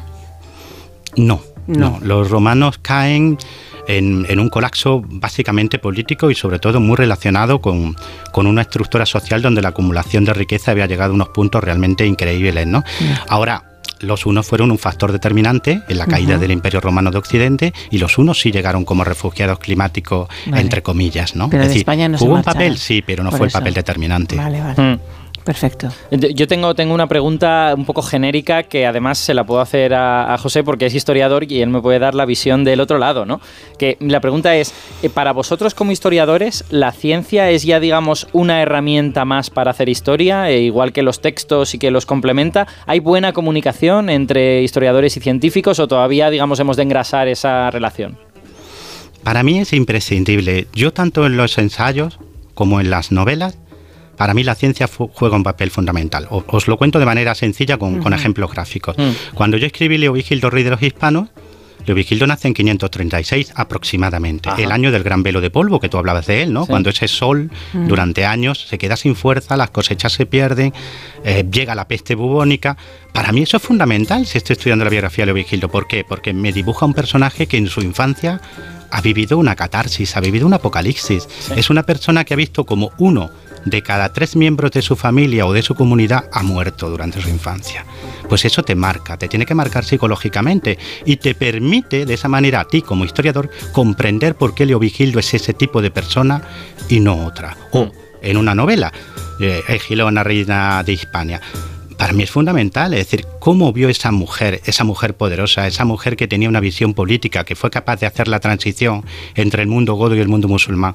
¿Cómo podía ser una mujer así? Pues tenía que ser una mujer fuerte porque ha vivido una infancia y una juventud marcada por la hambruna, el frío y las epidemias. Es decir, eh, a las personas lo que vivimos nos marca. Y por lo tanto, si tú reconstruyes el ambiente, el clima, la situación realmente, eh, vamos a llamarla de salud, de un personaje te permite retratarlo mejor y entender mejor lo que aparece en las crónicas, ¿no? No sé si me explico. Es decir, para mí, hoy día no se puede hacer historia sin el concurso de la ciencia. Y eso es algo que los historiadores tenemos claro y deberíamos de seguir teniendo claro. ¿Y hay algún periodo histórico donde esté siendo especialmente útil eh, esa conexión entre la ciencia y la historia?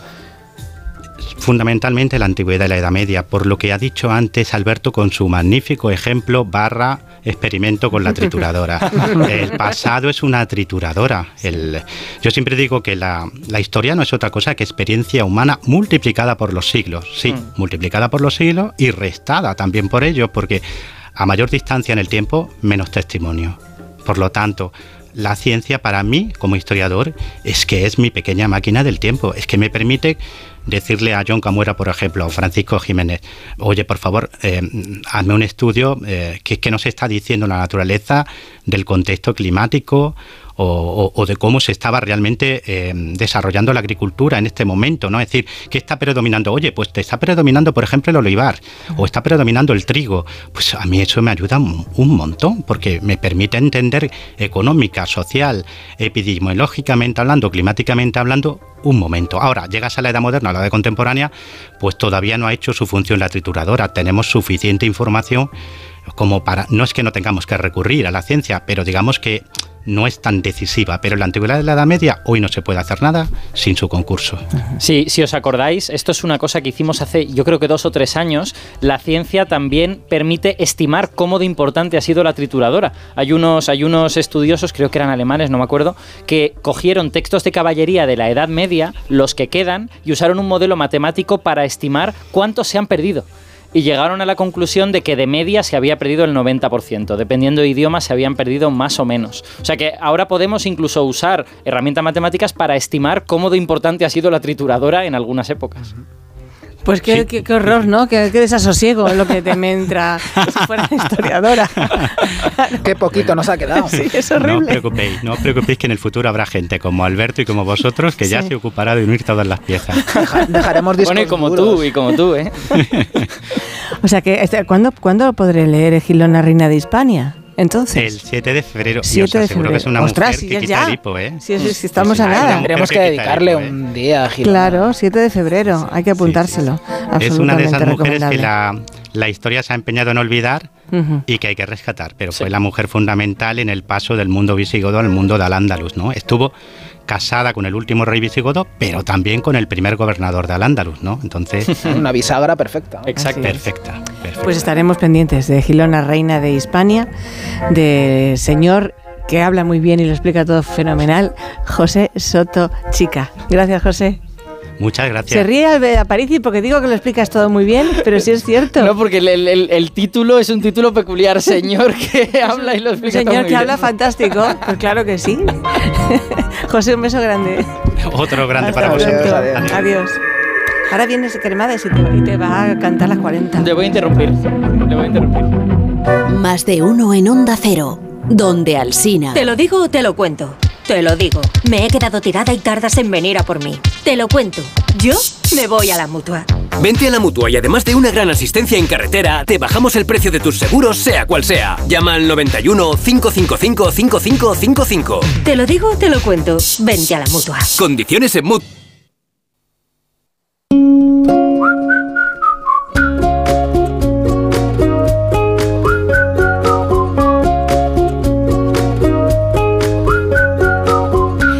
El, el número al que me más llamas, Alicia, es el de legalitas. Claro, como sus abogados te ayudan a resolver todos tus asuntos legales, no puedes parar de llamar. Un día te ayudan a reclamar una factura, otro te redactan un contrato de alquiler, otro te asesoran en temas fiscales. ¿Y tú eres de legalitas? Llama al 900 100 661 y siente el poder de contar con un abogado siempre que lo necesites. Y por ser oyente de Onda Cero, ahórrate un mes el primer año.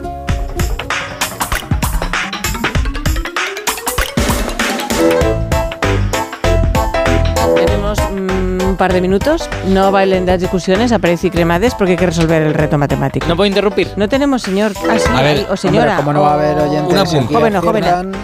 Una, le- una lección que le voy a dar a Parisi. Cuando menciona los modelos matemáticos, Sí. a mí me pitan los oídos, pero ha visto que calladito estaba, que, bien me portado. Efectivamente. Todos los oyentes de este programa son personas geniales. Tengo, tengo que decir que era, reto. que era un modelo bayesiano, No ¿eh? puedes o sea que- hablar. Ah, era. Calla.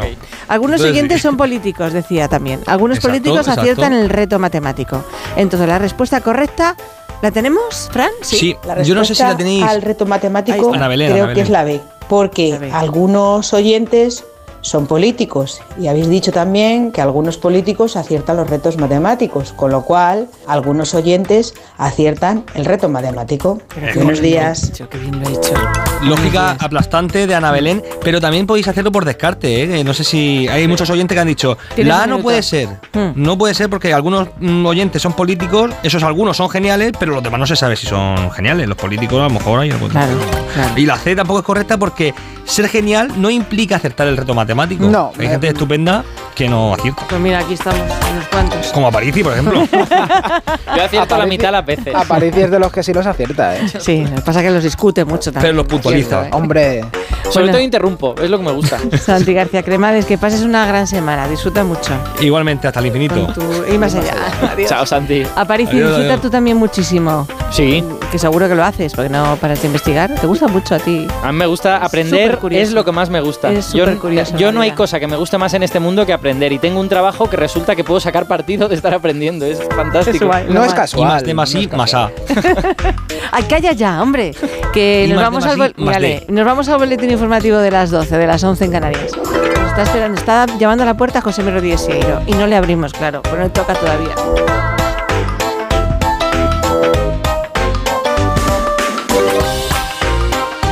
Más de uno. En Onda Cero. ¿Un cóctel o un refresco? ¿Desayuno con zumo o café? Con la promo todo incluido de Costa no tienes que elegir. Las bebidas son gratis. Reserva tu crucero hasta el 12 de marzo y disfruta del paquete de bebidas gratis. Infórmate en tu agencia de viajes o en costacruceros.es. Costa. Elena Gijón. Síguenos por internet en ondacero.es. Estás escuchando más de uno en Onda Cero.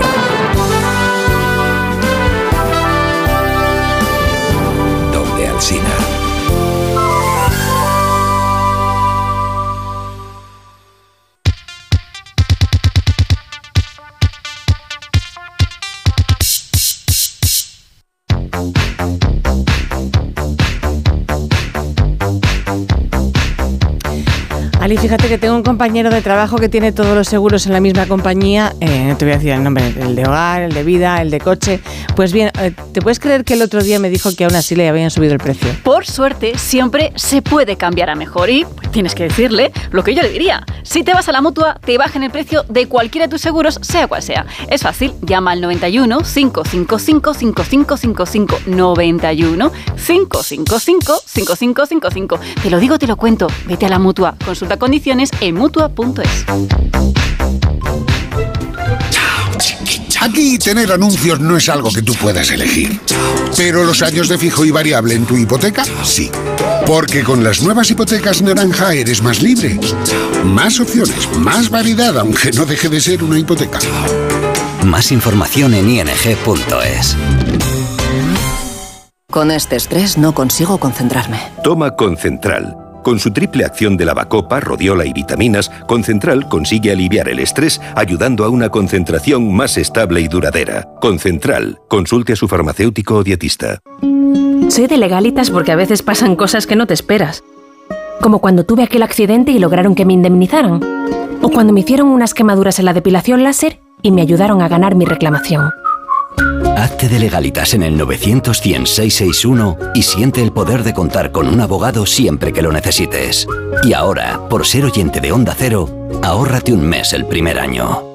Cariño, no me cierra la maleta. ¿Pero qué has metido? Pues nada, la ropa, el neceser, las playas que hemos visto, los arrecifes, los días para encontrarnos a nosotros mismos y las tardes viendo la puesta de sol. Ah, y el sol. Con Betravel siempre vuelves con más de lo que te llevas. Viaja a Riviera Maya nueve días en Hotel 5 estrellas desde 1.135 euros todo incluido. Betravel, viájate la vida. Noche de tos. Respira. Toma Herbetón Respir. Herbetón jarabe con extractos de pino y eucalipto es expectorante natural y antiinflamatorio pulmonar. Herbetón Respir. Consulte a su farmacéutico o dietista. Solo los más rápidos disfrutarán de ofertas increíbles en el corte inglés, como un 15% de descuento adicional en una gran selección de productos de hogar y bricor. Una ocasión única. Así son las ofertas límite en el corte inglés. Hasta el 4 de febrero en tienda web y app.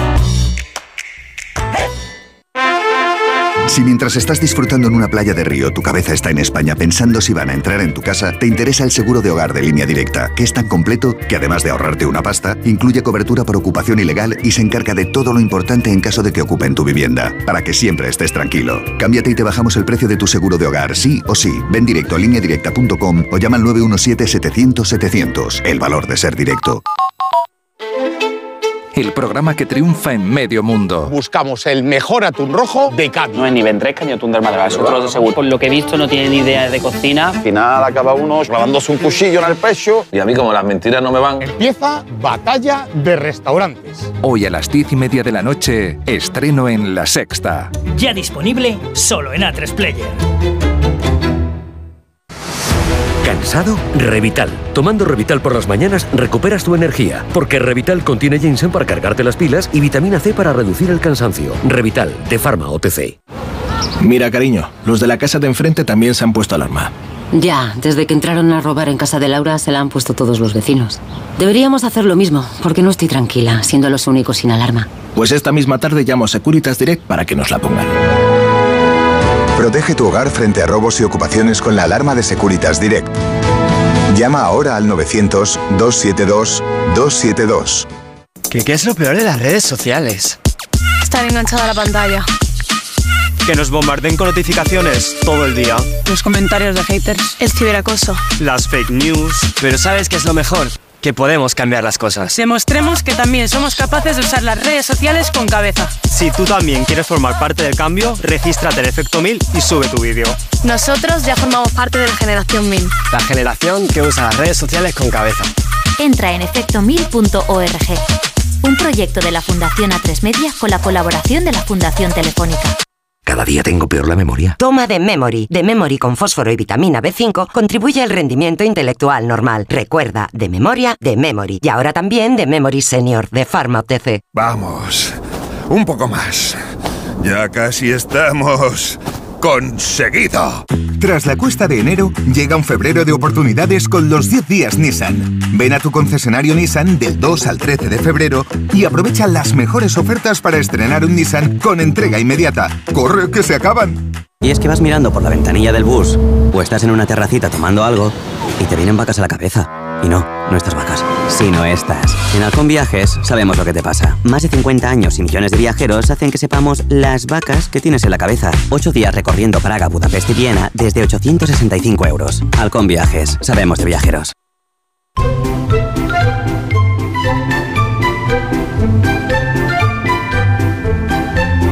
Más de uno en Onda Cero, donde Alsina.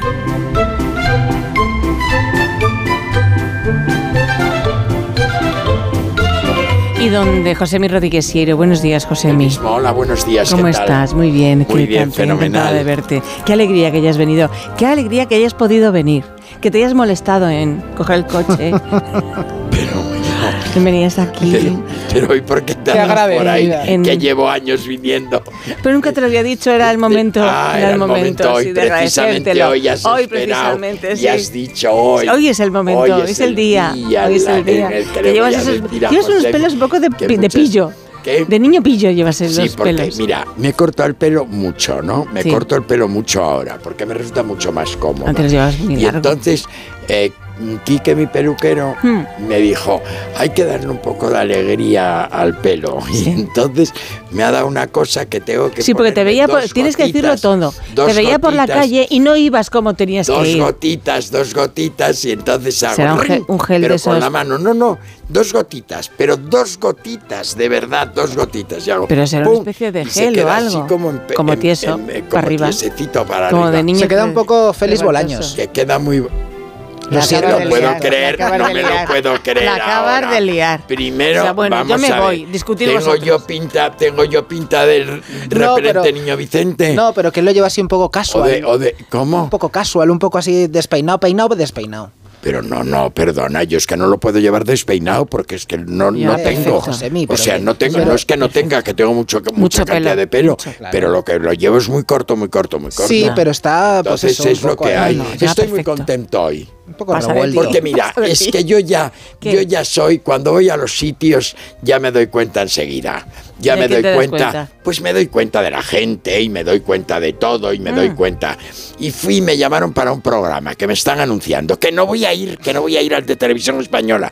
No voy a ir. Pues a si te mí están cuando me dijeron será que iba por- Ani Gartiburu, me pareció estupendo porque yo por Ani es- hago lo que sea como ella la- la- hace por, la- nosotros, por ca- cascajares, lo que sea, etcétera, etcétera. Mm. Pero cuando salí del- de, la, de la prueba, Que le dije a un- piloto- un piloto, hiciste uno- un hicimos piloto. un piloto que es la primera vez en mi larga vida que ¿Qué haces hago un un piloto? piloto? que ya lo encontré rarísimo, pero dije, Bueno, bueno, es lo que se hace como nunca Claro. he ido a un piloto, voy a ir a un Claro. piloto. Y entonces fui al piloto y ya encontré que el piloto el piloto no me enganchaba a mí, no me enganché yo a mí mismo, no me enganché yo a mí mismo, no me gustaba nada y al salir le dije... Estabas incómodo. Al salir le dije, ¿sabes lo que te digo? Que no. Primero ya llegué poniendo condiciones. Hmm. Con fulanita no quiero, con menganita no quiero, con sé que no es que hay que quiero. ah, sí, ¿eh? sí, para que me Sí, dijeran, verdad. para que me dijeran. Quiero un "Fuera de camerino ya, con- fuera de aquí ya. Para que te echaran y no quedar tú mal, eso. claro. Es muy feo. No, yo con fulanita no quiero. Y entonces se pone, pero ¿por qué? ¿Por qué? ¿Cómo que por qué? Pero ¿cómo te atreves a preguntarme por qué? Porque no me da la gana directamente. Bueno, total que, y ahí llevo unos días que me estoy viendo anunciado ¿Te en ves? televisión. Me he visto, más que me he visto, me han dicho que me han visto anunciado en televisión. Pues no voy a ir. No voy a ir porque yo ya sé, el fracaso fue el primer día. El fracaso fue Ah, el segundo día. el segundo día. El no fracaso fue 3, ¿no? el No, tercer día. no, No, televisión española, te Ah. estoy diciendo. El Perdón. fracaso fue el tercer día. Y entonces digo, no, vamos a ver, esto no va. Y ahora me llaman para decirme que se ha reducido todo y digo, pues mira, no sabes lo que me alegro porque no puede ser. Primero que yo no me parece normal trabajar un sábado o un domingo, porque si yo no trabajo el viernes aquí, me parece que no puedo hacer que trabajaras el sábado y el domingo. Lo que pasa es Así que es. lo que pasa es que algunas cosas de estas se te ponen y dije, mira, estoy liberado de verdad. Y sobre todo, mi padre me dijo una cosa. Hmm. ¿Y sabéis lo que me dijo mi padre? ¿Qué te dijo? ¿Qué te dijo? Me dijo, vas a trabajar para los demás. Sí. Pues fíjate siempre en una cosa, no trabajes para pobres, porque lo que querrán es convertirte también a ti en un pobre. Ajá. ¿eh? Con eso ya digo bastante, Sí, ¿verdad? Sí, sí, sí, sí. Pues es lo que nos pasa aquí, que queremos que, que te bajes un poco a la tierra, a la tierra de la gente normal, humilde. Y eso tenía razón tu padre. ¿Verdad? Que no trabajará nunca para pobres, por Nunca eso jamás. trabajo en una casa rica. En esta sí. Claro, en por esta. eso. No con una rica, pero trabajas en una casa No, no, rica. pero tú eres Así muy es. rica. Uy, sí, sí. Así es. ¿Te acuerdas cuando decían aquello de ¿y cómo es la niña de de mm, del hostal? Y dice, muy rica. Y no sabía si se refería a que era rica económicamente. Claro, o de maja. O que era salada. ¿De qué? De maja de buena persona. De maja yo no hago eso. Mira, nena, ¿cuánto te he dicho que no me tosas?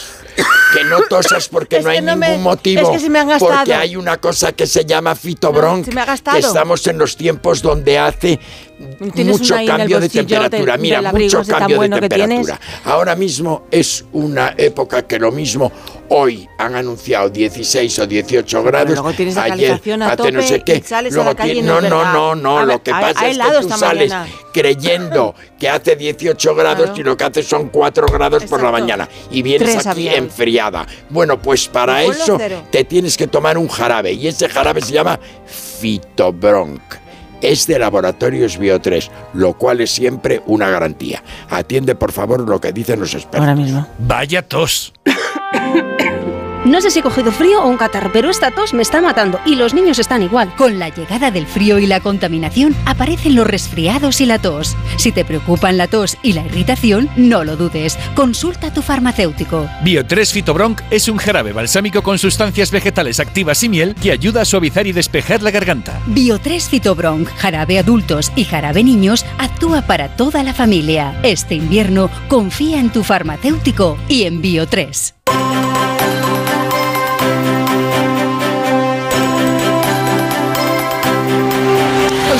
Generosos. Tienes un minuto y medio de gloria.